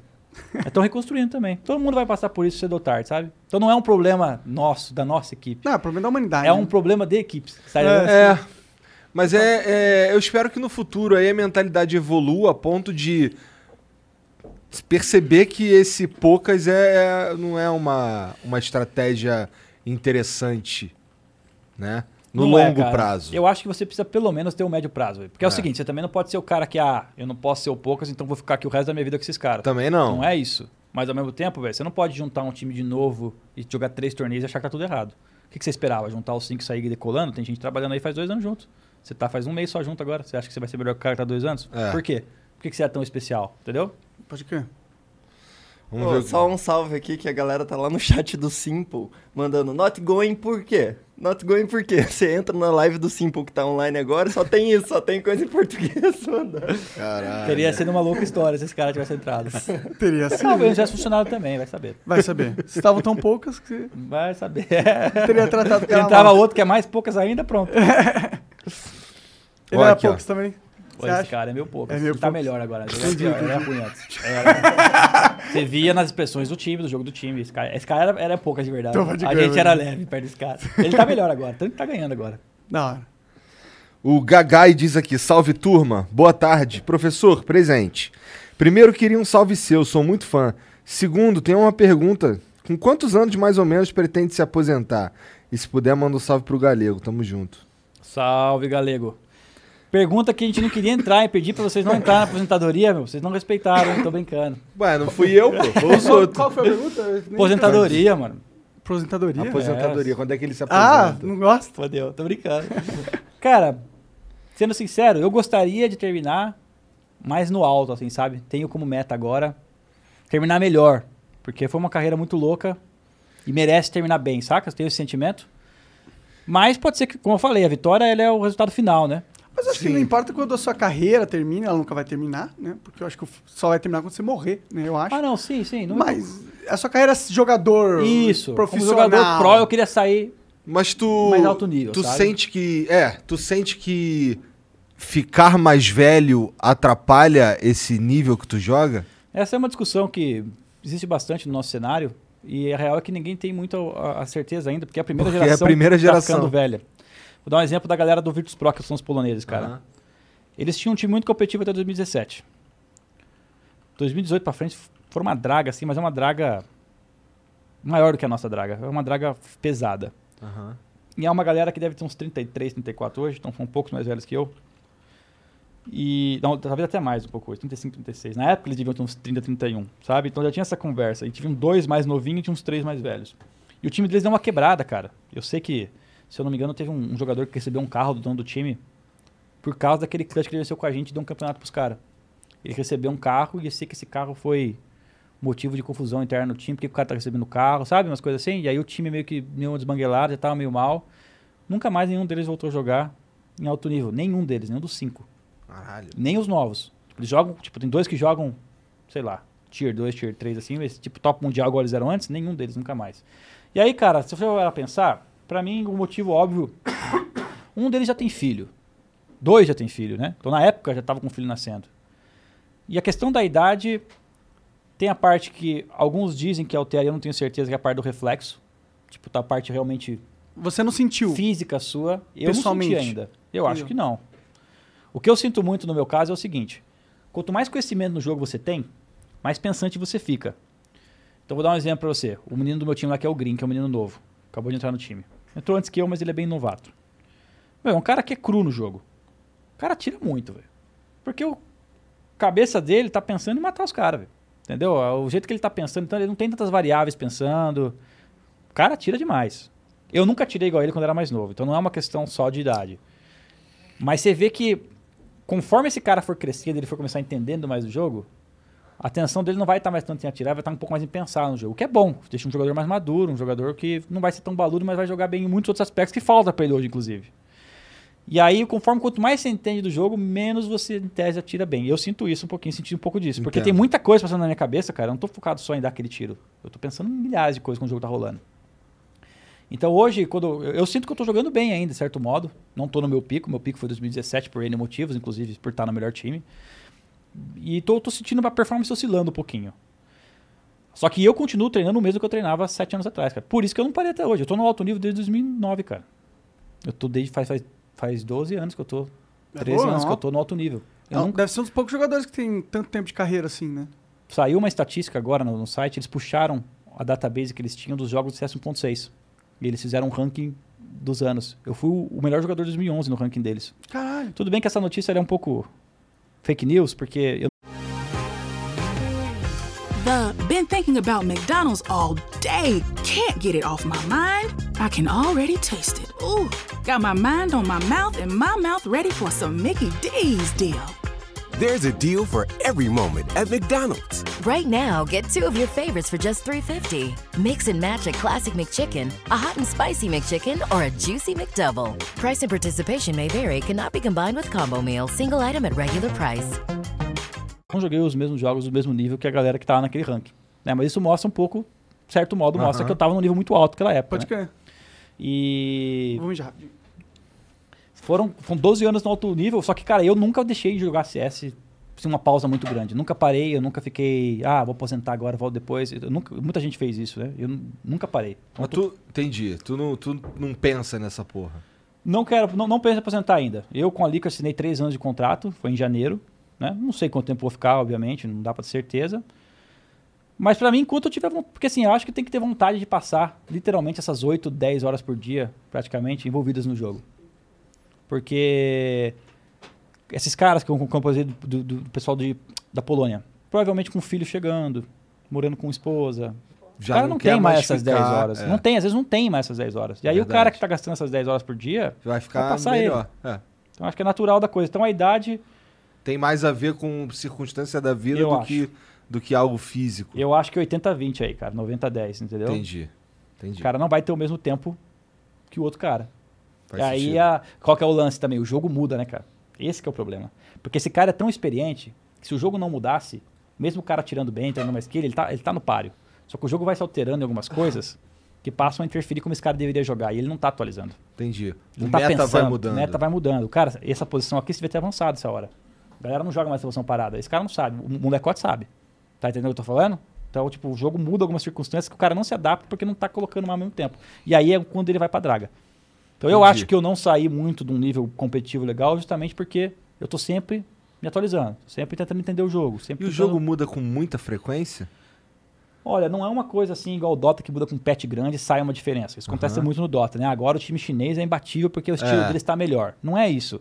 No CS, cara, o que muda é que o CS é um jogo de respostas e gatilhos. Então, sai 5 contra 5, tem uma estratégia, um time acabou de ser campeão fazendo essas estratégias aqui, A, B e C. Próximo do campeonato, velho, A, B e C já não vão entrar mais. O cara fez alguma coisa que é boa contra A. Próximo campeonato, aquela coisa que é boa contra o A, o cara tá fazendo contra agora. Você tá entendendo que naturalmente os times vão batendo a versão que era anterior? O meta é muito vivo. Muito Ele vivo. de- não depende necessariamente de mudança no jogo. O CS é isso, mais o lance dos fundamentos que eu, te- que eu te falei mais cedo. Aham. Porque é o seguinte, você também não pode jogar um jogo 100% estratégico. Porque não tem como. Ninguém, se você pegar os times pra jogar, se a gente fizer um exercício qualquer, qualquer outra vez que eu vier, a gente pegar os times pra jogar, os times estão fazendo a mesma coisa. A maioria deles. É muito raro um time que pega e faz um negócio específico que ninguém nunca tinha visto. Por quê? Porque quando ele fizer isso e a galera vai ver, já não funciona mais na próxima. Então não é a coisa, a raridade que faz um time ganhar o campeonato. Ela pode ganhar um round importante, uma ideia legal, mas tipo, não vai ser, nossa, o cara foi campeão o ano inteiro porque ele descobriu aquilo. Não é isso. Então os times que ganham mais são os times que têm os fundamentos melhores.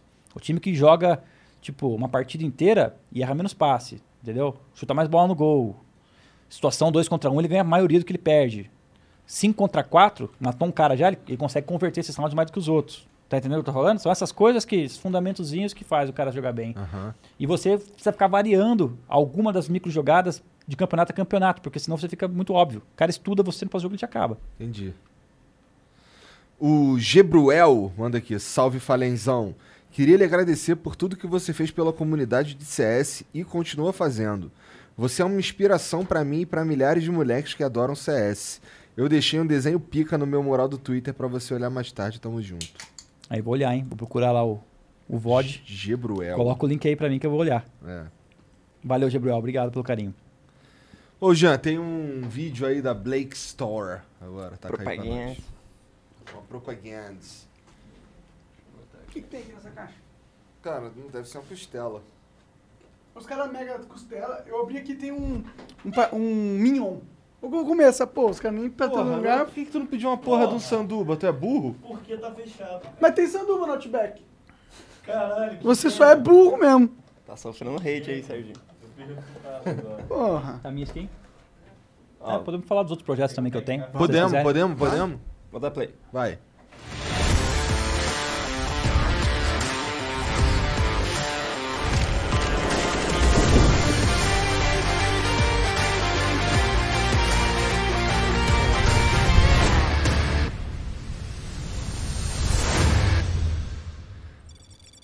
blakestore.com Beleza. Bom, eles têm, mandaram, mandaram junto com o videozinho uma mensagem aqui, ó. Salve, salve família. É uma honra pra Blake fazer parte de um programa do Flow e ainda mais um episódio tão esperado quanto o de hoje. Pra comemorar o episódio, soltamos um sorteio de 5 AWPs headline adesivadas iguais a que o verdadeiro usa. Aí mandou. Só acesse o Insta, arroba Blake Store e participe. É B-L-E-I-K-S-T-O-R-E. Entra lá e participa aí, ó. 5 AWP Headline adesivada. Por que que tu escolheu essa? Foi a primeira WP que eu peguei que tem o contador de kills, cara. Eu tenho mais de 160 mil eliminações dela. Porra! Caralho. Praticamente nunca troquei. Assim, teve um outro campeonato que eu joguei com uma outra, mas nunca troquei. isso é muito foda. Da hora. É Boa legal. ideia da arma, né? Desse- É legal. Vamos colocar ela na NFT, Monark. Pô. Eu e você. Pronto. Bora. Pô, pior que a gente tem um esquema de NFT mesmo, cara. Sabia? E, o, e, o- e a gente tá pro. Daqui a um. Acho que dia 20. Não. É, dia 27, alguma coisa assim. Vai lançar uma campanha que é SOS Pantanal. Tá ligado? De, porque esse ano passado eles fizeram já. Venderam. Quer dizer, arrecadaram por volta de 2 milhões de reais pra ajudar o, o Pantanal, queimada, essas paradas, vendendo arte. E esse ano a gente vai vender arte também, só que Já digital. foi minha skin. Aí. Pronto, perdi a headline. Tô brincando. Vai- Vou colocar aí pra ajudar o Pantanal. Eu fui no Pantanal, inclusive, esses tempos, fazer uma pesca lá no É? Araguaia. Bem legal. Pô, Primeira lá, vez que é eu fui. foda demais, né? Muito e legal. precisa ser preservado, né? Por É. isso que é importante ajudar. Bom, vamos lá. É, bom, para quem tá em dúvida aí, é só nfbr.io. Tem um áudio aí do Sephiroth Zé. Dá play aqui. Da Play. Conhece de nome, não? Não. Presente, professor. Zé aqui. Seguinte, como que é você andar com a calça caindo por ter o peso do device no seu bolso? E seguinte, falar pra gente. é, qual que é o treino de um Alper? É possível uma pessoa comum se tornar um exímio Alper? Não uma lenda como você ou Simple, mas alguém pode chegar... É isso, mas deu, É, entender, deu pra entender entender, a pergunta. entender, deu pra é. entender. Valeu, meu querido. O device tá pesado aqui no meu bolso? Não, o rapaz é bom. O rapaz é bom demais, cara. Você sabe que o device, ele, ele fala publicamente, né? Que grande fã meu, que assistiu muitos jogos pra aprender. Quando ele já era bom, inclusive. Tipo, Caralho, da hora. é objeto de estudo, sabe? Ele fala publicamente. Quando ele ganhou de mim no mês de 2017, ele falou: Ó, prazer jogar contra você. Saiba que, pô, aprendo muita coisa contigo. Pode ganhar de mim. Que foda, E cara. ele, foi- e ele é, pra, na minha opinião, o maior vitorioso de todos os tempos. O Simple tem grande chance de passar eles, né? Porque tá jogando muito e acho que falta só dois ou três MVPs pra passar ele. Mas o cara tem 4 meios e 15 MVPs. hoje. Mas qual que é a brincadeira de você carregar ele no bolso, que eu não entendi? A galera brinca que eu coloco os caras no bolso quando eu ganho deles no ah, jogo. entendi. Tô matando muito eles no entendi, jogo. Entendi, agora entendi, desculpa. Cara, pro cara virar um AWP bom, primeiro tem a parte motora do jogo, né? Precisa entender bem, jogar a mira legal nos adversários, saber frear o boneco, algumas movimentações de Alp mais específicas, tipo entrar agachando num lugar pra pegar o cara. Tem que ter bom conhecimento dos ângulos no jogo. No CS tem uma parada que é a seguinte: o olho direito no CS tem vantagem. Por incrível que pareça. Então qual que é o lance? Você tá num local e você vai andar pra direita pra ver o adversário. Passo a passo, você vê ele primeiro do que ele te vê. Então Isso, você é, é um isso é Alp. padrão pra todo mundo É um ou canhoto é diferente? Padrão pra todo mundo. É, tem a ver com o jeito que o jogo foi criado. Pode crer. Então eu chamo, tipo, é um negócio do olho direito, vamos dizer assim, uma tese. Então se você vai ficar num ângulo que é o seu olho esquerdo, em tese, que tá no local, se o cara vier passo a passo, ele te pega, você nem vê ele. Então é uma coisa que a galera não percebe isso, e que em alto nível é totalmente explorada. Então você vê um Alp assim abrindo Dust 2 ali, ele pulou no meio, ele começa a ir pra varanda, começa a abrir de abrir pra AWP. O cara tá com, com o zoom lá mirando em você, você vai ver ele primeiro. Então o AWP que fica lá com o zoom mirando lá, achando que tá jogando bem, se outro cara tem esse conhecimento, tá morto. Pode Então, crer. tipo, a WP tem muitas dessas manhas também. E o- além disso, cara, o WP, ele precisa tentar. Se a galera souber onde está o WP, ela vai dificultar a sua vida, né? Porque ela vai jogar granadas de luz, jogar granada de fumaça, vai evitar você. Então você precisa estar constantemente mexendo no mapa. E ao mesmo tempo você precisa fazer o seu time se adequar a você também, para não deixar buracos no mapa, né? Então eu, como AWP, às vezes vou jogar numa posição, troco, vou para outra. Aí a galera acha que vai atingir aquele meu rifle, tô eu lá, sabe? Então tem, você tem que entender como a galera joga pra você se posicionar em lugares bons também. Tá, só essa dica do direito pra esquerda, eu não, É. eu não fazia a menor ideia, e isso te- deve ter uma diferença incrível na hora que Ajuda você põe em muito. prática. Pra rifle também, inclusive, não é só pra W. Se você for passo a passo, você vai ter vantagem. Ah, interessante. Vamos pra próxima aqui. Vou botar o cara no bolso. O Jorge Alves diz aqui, ó. Salve Igor Monark Fallen. Criamos uma equipe de esportes com equipamentos de ponta e gaming house. O processo de recrutamento dos jogadores está aberto. Alguma dica para conseguirmos divulgar?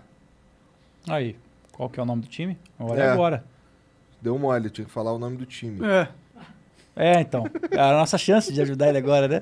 E agora? Agora já. O Star 629 diz aqui, ó. Salve, salve família. Boa tarde, Igor Monark e professor. Estou mandando essa mensagem apenas para agradecer o Fallen por nos representar internacionalmente no CS como ninguém e por ser essa pessoa iluminada que todos amamos. O mundo precisa de mais pessoas assim. Obrigado por existir, Gabriel. Caralho. Caralho, Valeu maluco, demais. Bateu no coração. Obrigado, meu querido. Tamo junto. Pô, mas tu é foda mesmo, cara. É? Tu é foda e gente boa. Aí, Aí tu é foda duas vezes. valeu. Corta o hidromel dele. Tira o hidromel do Igor. Tem um vídeo agora. Do Dev Zangado. Aí, ó. Salve, salve família. Ah, eu só queria dizer, fala, isso é uma inspiração dentro e fora do game. Muito obrigado por tudo que você tem feito pelo cenário de CSGO e esportes geral no Brasil. E quando é que vocês vão colar com a gente para jogar um Dotinha no lobby do Pitch Mané? Eu sei que hoje a live é sobre CS, mas eu sei que vocês jogam um Dota também. Valeu? Falou. Opa, vamos marcar, hein? Vamos marcar. Vamos, vamos. É o Pete Manel das músicas, né, cara? É, Bom demais. Escapar. Vai ali, É, conheço, cara. É. Um grande abraço. Obrigado, meu querido. Vamos marcar aí umas lobzinhas na, no Dotinha, que eu vou mostrar o meu Sup 4 maroto. Ah, eu vou apanhar, eu sou ruim. Eu quero estar no teu time. Vamos que vamos. Quer afundar o time do cara. Ah, pô, ele tá carregando vários caras no bolso, né? Dá pra carregar nas costas mais também, um. né? Não, no Dota é mais complicado, viu? Ó, vamos sofrer junto. Ó, o Aquiles mandou aqui, ó. Salve Fallen, muito da hora ouvir, te ouvir no Flow. Salve Igor, queria saber mais sobre aquele projeto de NFT para ajudar o Pantanal. Boatos começa semana que vem, dia 27, acertei, ó, dia 27. E vai até o dia 16. Para acompanhar o projeto é só seguir no Insta, arroba nfbr.io ou no site nfbr.io barra eu ajudo o Pantanal. Isso Entra aí. lá para ajudar o É Pantanal. um projeto nosso, sim. Inclusive, junto. Tamo tentando. O Watts Rib64 diz aqui, ó. Salve galera, aqui quem fala é Demúrio e queria pedir pra vocês votarem no meu vídeo. Tô concorrendo a 25 mil dólares. Aí ele manda um link aqui. Ah, é verdade. Esse é, o, é, um, é um campeonato da Valve de melhor animação dentro do jogo, usando a, a engine do game. E ele fez. Será que dá pra mostrar rapidinho? Não é tão longo assim. E ele tá concorrendo. É o único brasileiro concorrendo a essa arte ali. Cadê? É.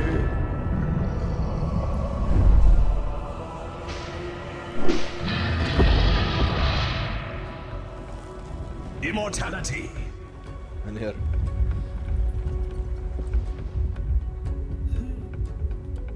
Quem é essa? Aquela ali é nova. Essa é a Ah, Dawnbreaker. Dawnbreaker.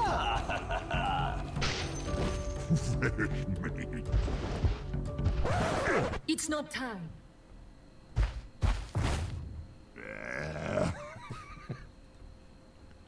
O Dão tá puto.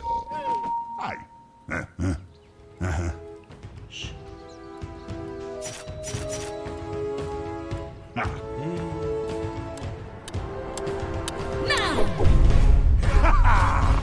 meat.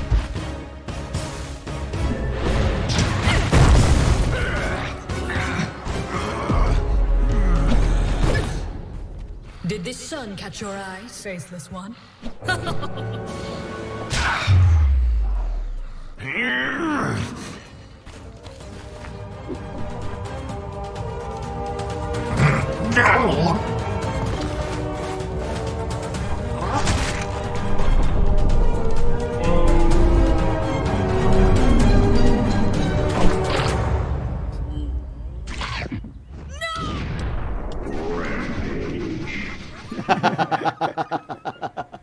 hora demais. Muito bem feito, cara. É, como que vota nesse Eu vou spamar o link no chat aqui. É. link no chat aí, galera? Vota lá, faz o brasileiro ganhar uma grana. É. The Waiting Game. Você sabe, né, que a brasileira é gafanhoto da internet, né? Não pode brigar com a gente na internet, Não né? pode brigar. Se esse É. podcast falou alguma coisa sobre isso, é isso, Porra, né? porra. Se ficou uma um ensinamento. Tem que ativar o perk brasileiro aí. O Mohamed Faz diz aqui. Só queria mandar um salve pra vocês, fãzaço do Fallen. Sou sócio do Armando, o novo namoradinho do Igor, hahaha. Estaremos com vocês em breve com a nossa marca. É o cara que eu te falei do, do, do vape. Ah, da hora. Show demais, Armando. Manda vapes pra nós. Tá. O. Peraí que eu fiz merda. Aqui, ó. O Gebruel mandou mais uma. Falenzão, você pode fazer a, a pose do Bad Fallen? Ai, quebra, você tem algum próximo projeto pensando no cenário brasileiro? Vejo muito da torcida pedindo para tirarem alguns jogadores da Liquid. Você acha que vai haver mudanças ou a equipe vai continuar a mesma até depois no Major? Isso é pergunta Várias tretas, né? perguntas difíceis, É. né, cara? Ah, só manda só ele tomar no cu e valeu, pô. Não, a questão do time, cara, como eu falei, dessa vez é um time onde quem manda mais é o próprio time, né? Então, se vai existir alguma troca, só espera que não seja eu. Tô brincando.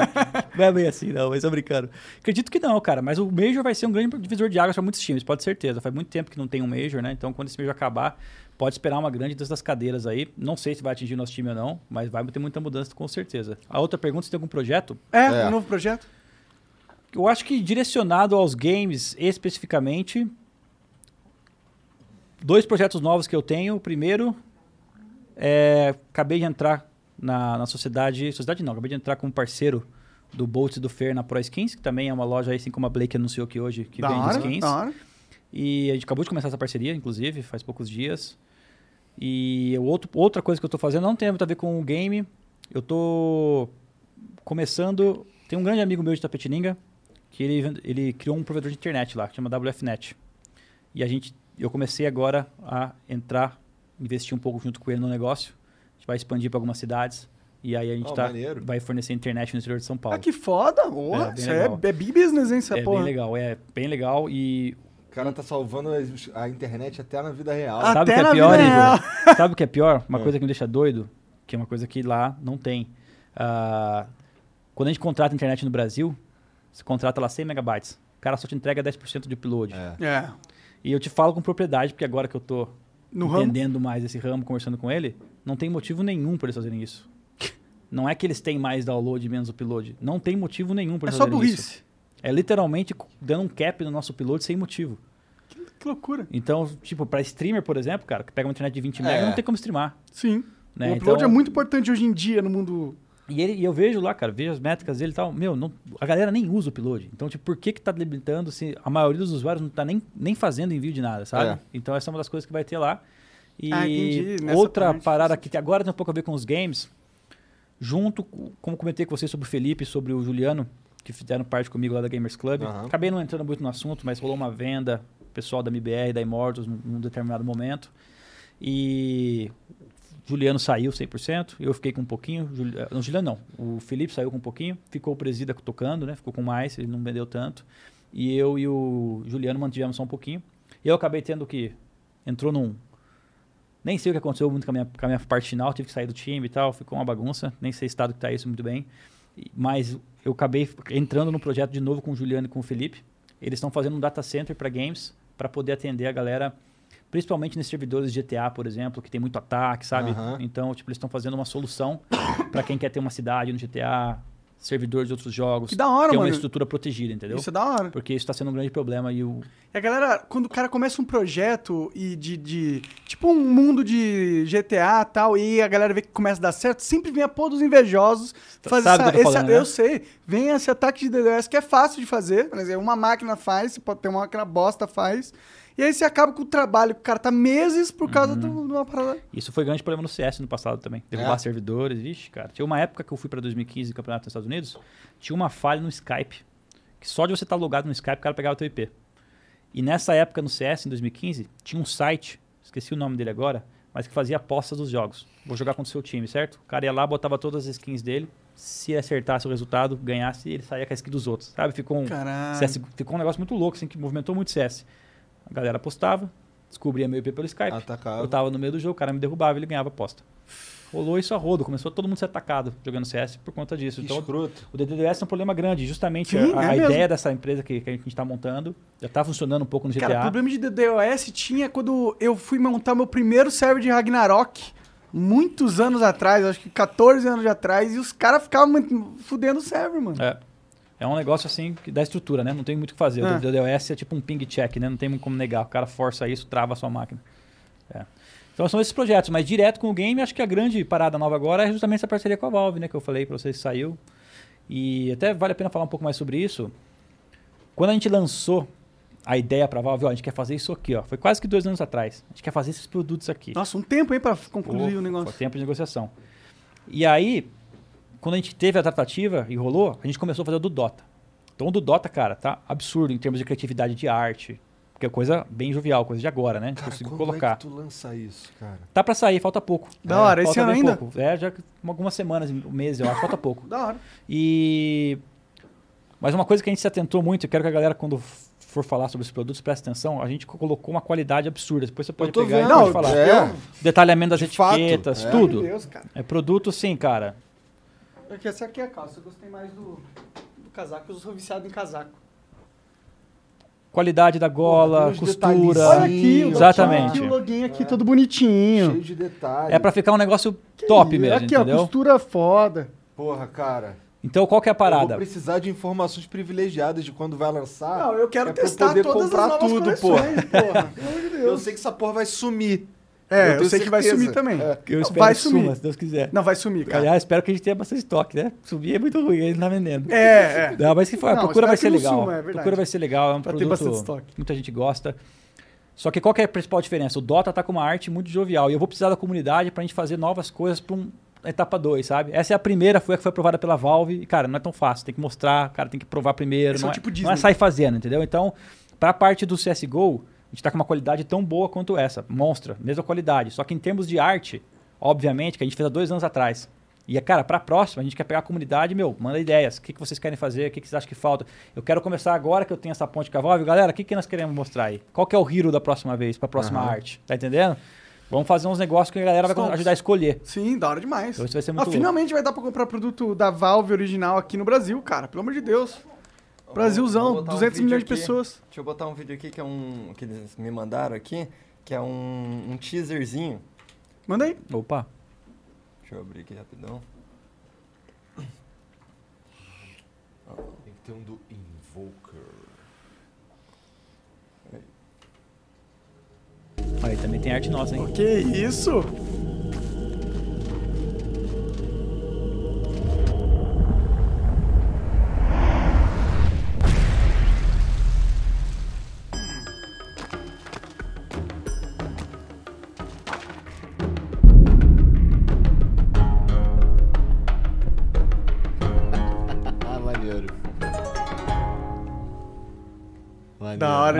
Demais. chegamos, hein? Chegamos, no Chegamos, chegamos no, no shopping secreto do, da, da Valve. é tipo isso. Esse é o shopping secreto. Boa. Porra, cara, eu tô falando sério. Quando lançar essa parada, eu tenho que estar por dentro, pelo amor de Deus. Eu tenho que estar por dentro mesmo das roupas. O Carlos JNN manda aqui, ó. Esse eu conheço, hein? Por nick e por nome. Já fui aluno da GA. Salve Caipira. Carlos Ah. JNN. Ó intimidade. É. Fui aluno do Fallen na, no primeiro mês da Gamers Academy de 1.6. Após a mudança pro CSGO, fui no primeiro encontro na LGX. Foi bom demais jogar com esse cara na LAN. Ele disse a verdade, sabia meu nome e sobrenome pelo meu nick. Vamos ver se ainda lembra. Lembrou já, né? Já era. Tá aprovado. Antes É. de ler a mensagem. Tá. Que é mais real ainda, né? Porque É. você pode falar, ah, lembro, lembro, lembro, pra caralho. Foi antes de ver a mensagem. Presente, né? É, O açougueiro diz aqui, ó. Salve, salve família e professor. Esse cara é uma lenda em qualquer jogo. O cara pegou gladiador no WoWzinho. Coisa que até hoje eu não consegui. Manda abraço pra galera lá. Jiraya, Imli, Vrat e Squeezed. Conta a história de quando queimou o PC do irmão por tentar jogar CS. Tem várias histórias dessa, cara. Como que tu quer Essa um eu PC de alguém jogando? Tava jogando muito frenético naquele dia. Primeiro abraço aí, açougueiro. Saudades de jogar um WoWzinho com você. Galera aí que me ajudou no Gladiator também. Inly, Squeeze. O Gladiator é tipo o top ranking do Quem PVP. joga jogador contra jogador, Entendeu. é. 3x3. Pode crer. Eu gostava de jogar curando. Eu sou suporte, mano. Da Então, jogar curando. Os caras me ajudaram muito. Vrat aí, galera, me carregou pesado. Me ensinaram muito. Muito legal. Eu gosto de aprender, cara. E aquele jogo é fascinante, velho. World of Warcraft no PVP Eu é nunca fascinante. joguei. Cara, é um xadrezão, assim, com milhares de variáveis. Tem que ler o que o adversário vai fazer na próxima, na próxima gol dele. Tipo, a cada 40 segundos, 50 segundos, o cara tem uma, uma estratégia pra te matar. Você tem que prever qual é, guardar alguma coisa pra se defender, contra-atacar. Mano, é um jogo doido. Hora. Muito high level. Então eu curti muito jogar com eles. E sobre essa história, cara, como eu venho de uma. Tenho duas histórias sobre essa parte de computador que aconteceu comigo. Trabalhava na loja da minha mãe quando eu era garoto, ia pra escola de manhã, trabalhava de tarde, de noite CS, gostava de ficar jogando com meus times e tal. E a troca lá em casa era mais ou menos essa. Aí, vou, vou escola de manhã, vou trabalhar à tarde e não me enche o saco pra jogar à noite. Né? Vou jogar CS, ponto, acabou. Não gostava muito, às vezes alguma mas mas ia, né? E aí, eu comecei a juntar grana pra comprar meu próprio PC, porque normalmente era o Celo, meu irmão mais velho que tinha computador. O mais velho já tinha, trabalhava mais, ganhava grana. Uhum. E, cara, ficava assistindo muito ele jogar. Só dava pra jogar quando não ia jogar. E o bicho jogava o tempo inteiro. Então não tinha muito como quando jogar. E eu, se virando pra comprar meu próprio computador, comprei meu próprio PC depois de dois, três meses trabalhando. Mas não deu uma semana, cara. Entraram na loja, roubaram só meu PC. Puta merda. Talvez a minha mãe assuma que tenha sido um plot twist aí pra tirar meu PC. mas roubaram só o meu computador. Tipo, o meu computador e o do meu irmão, eu Vai acho lá, só. rou- rouba o PC dele que ele não tá estudando direito. Mais ou menos isso. E aí, tipo, dois, três vezes perdi o PC. E a outra história é que é a seguinte: meu irmão foi viajar, então eu tinha que ficar ali, cara, vivendo no submundo. Meu irmão largou a máquina e é minha vez, velho. Tá entendendo? Então ele sai, vai fazer alguma coisa, eu, caraca, é agora. E acho que, cara, muitas vezes em casa, por vezes, tava demais o jogo, né? Que é um problema. E aí, às vezes, levava o modo embora. Às vezes, desconectava um PC pra ficar difícil de ligar, escondia alguma coisa e tal, né? E, meu, o cara, quando tá querendo jogar, velho, e tá no submundo, e aquela é a única chance dele de jogar, tinha que dar um jeito. E numa dessas, acho que eu fui ligar o PC dele e, tipo, acho que na época eu tinha estabilizador, né? Pra 220 pra 110. Do jeito que eu peguei, liguei na tomada, meu velho. Virou uma fumaceira aquele quarto. Meu, sem zoar, lembro até hoje da sensação que era ter que encarar ele voltar na tela e o PC tá queimado. Nossa, E, né? tipo, a fonte fica cheirando queimada. Não adianta você fingir que você não fez nada, saca? Não, foda. E aí, quando ele descobriu que ele te bateu pra caralho, não? Provável. Provável. O Felipe Lorenzetti diz aqui: salve professor, presente.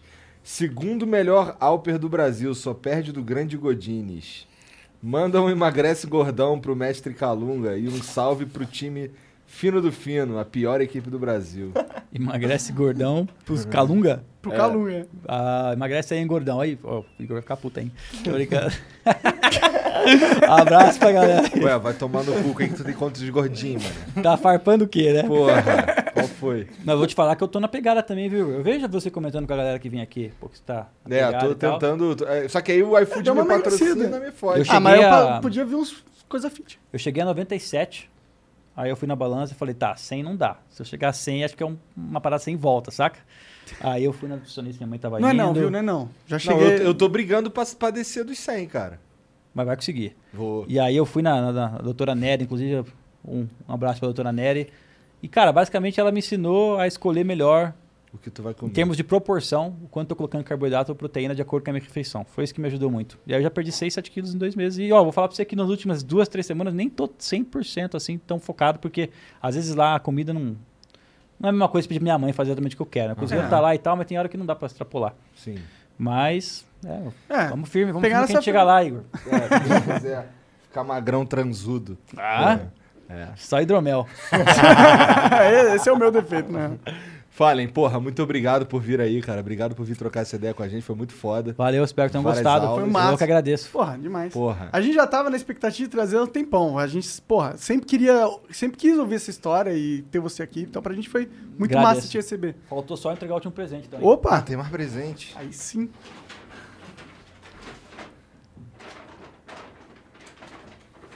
Ó, trouxe três camisetas aqui, três jerseys da Liquid. Aí Opa, sim, aí aí eu vou sim, assinar aqui da agora. hora. Eu trouxe uma a mais, porque o meu irmão falou que tem alguém aí que é muito fã, que sempre Eu aqui, ó. Eu, nossas. mesmo.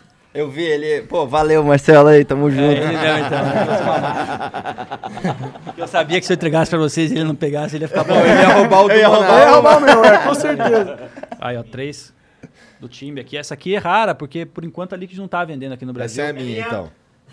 As três são raras. Quase Boa. ninguém tem ainda. Eu vou assinar daqui a pouco aí. Cara, demorou, Boa, aí, aí vai obrigado, ficar cara. ultra rara. Caralho, obrigado mesmo. E aí trouxe também aí, ó, dois fones de isso? ouvido nosso. Aí sim, eu tava precisando de fone de ouvido, Porra, mano. cara, Obrigado, aí eu vou cara. me apaixonar por você, cara. Esse cara dá tudo, até equipamento. É, mano, eu chama ele mais vezes, tô precisando mobiliar minha casa. Ah, fica aí obrigado, obrigado de verdade, falem. Cara, e obrigado mais uma vez por vir aí, de verdade. Bom, acho que todo mundo sabe quem é o Fallen, acho que né, é só digitar Fallen. E se não sabe, agora Google. descobriu quem é, né? Pelo amor menos um de pouco Deus, da história. né? Não deu pra contar tudo, porque é muita história. Segue o cara lá. coisa, É. né? Não deu pra contar tudo. Vamos, vamos ter que, vamos ter que esperar tu voltar pro Brasil então na próxima vez aí. Ó, aí tá- marcou, tá combinado. Aí marcou, vamos combinar. Foi um prazer mesmo, galera. Espero que tenham gostado. Foi Todos foda. os companheiros de equipe aí, espero ter Nossa, foda não demais. mudado muitas histórias como elas foram. Se mudei alguma, peço desculpas, mas acho que deu pra falar muita coisa legal que a gente fez junto, história maravilhosa. E agradecer vocês pelo espaço aí, o pessoal pela audiência. Valeu. 100%. Pra te seguir, é arroba Fallen, é isso? Nas redes sociais? Ah, procura lá. mano. Procura lá. Ah, boa, se vira. Ó, mas é molinha, só F-A-L-L-E-N que tu vai achar, não tem como. Pô, E obrigado pela moral. Deus do CS no é, Google, pode que ser eu acho Deus que aparece. Obrigado pela moral, obrigado por acompanhar a gente aqui. Não esquece de se inscrever, dar o like aí, tá bom? Segue o Fala em tudo quanto é lugar. E um beijo, até logo. Tchau, tchau. Tchau.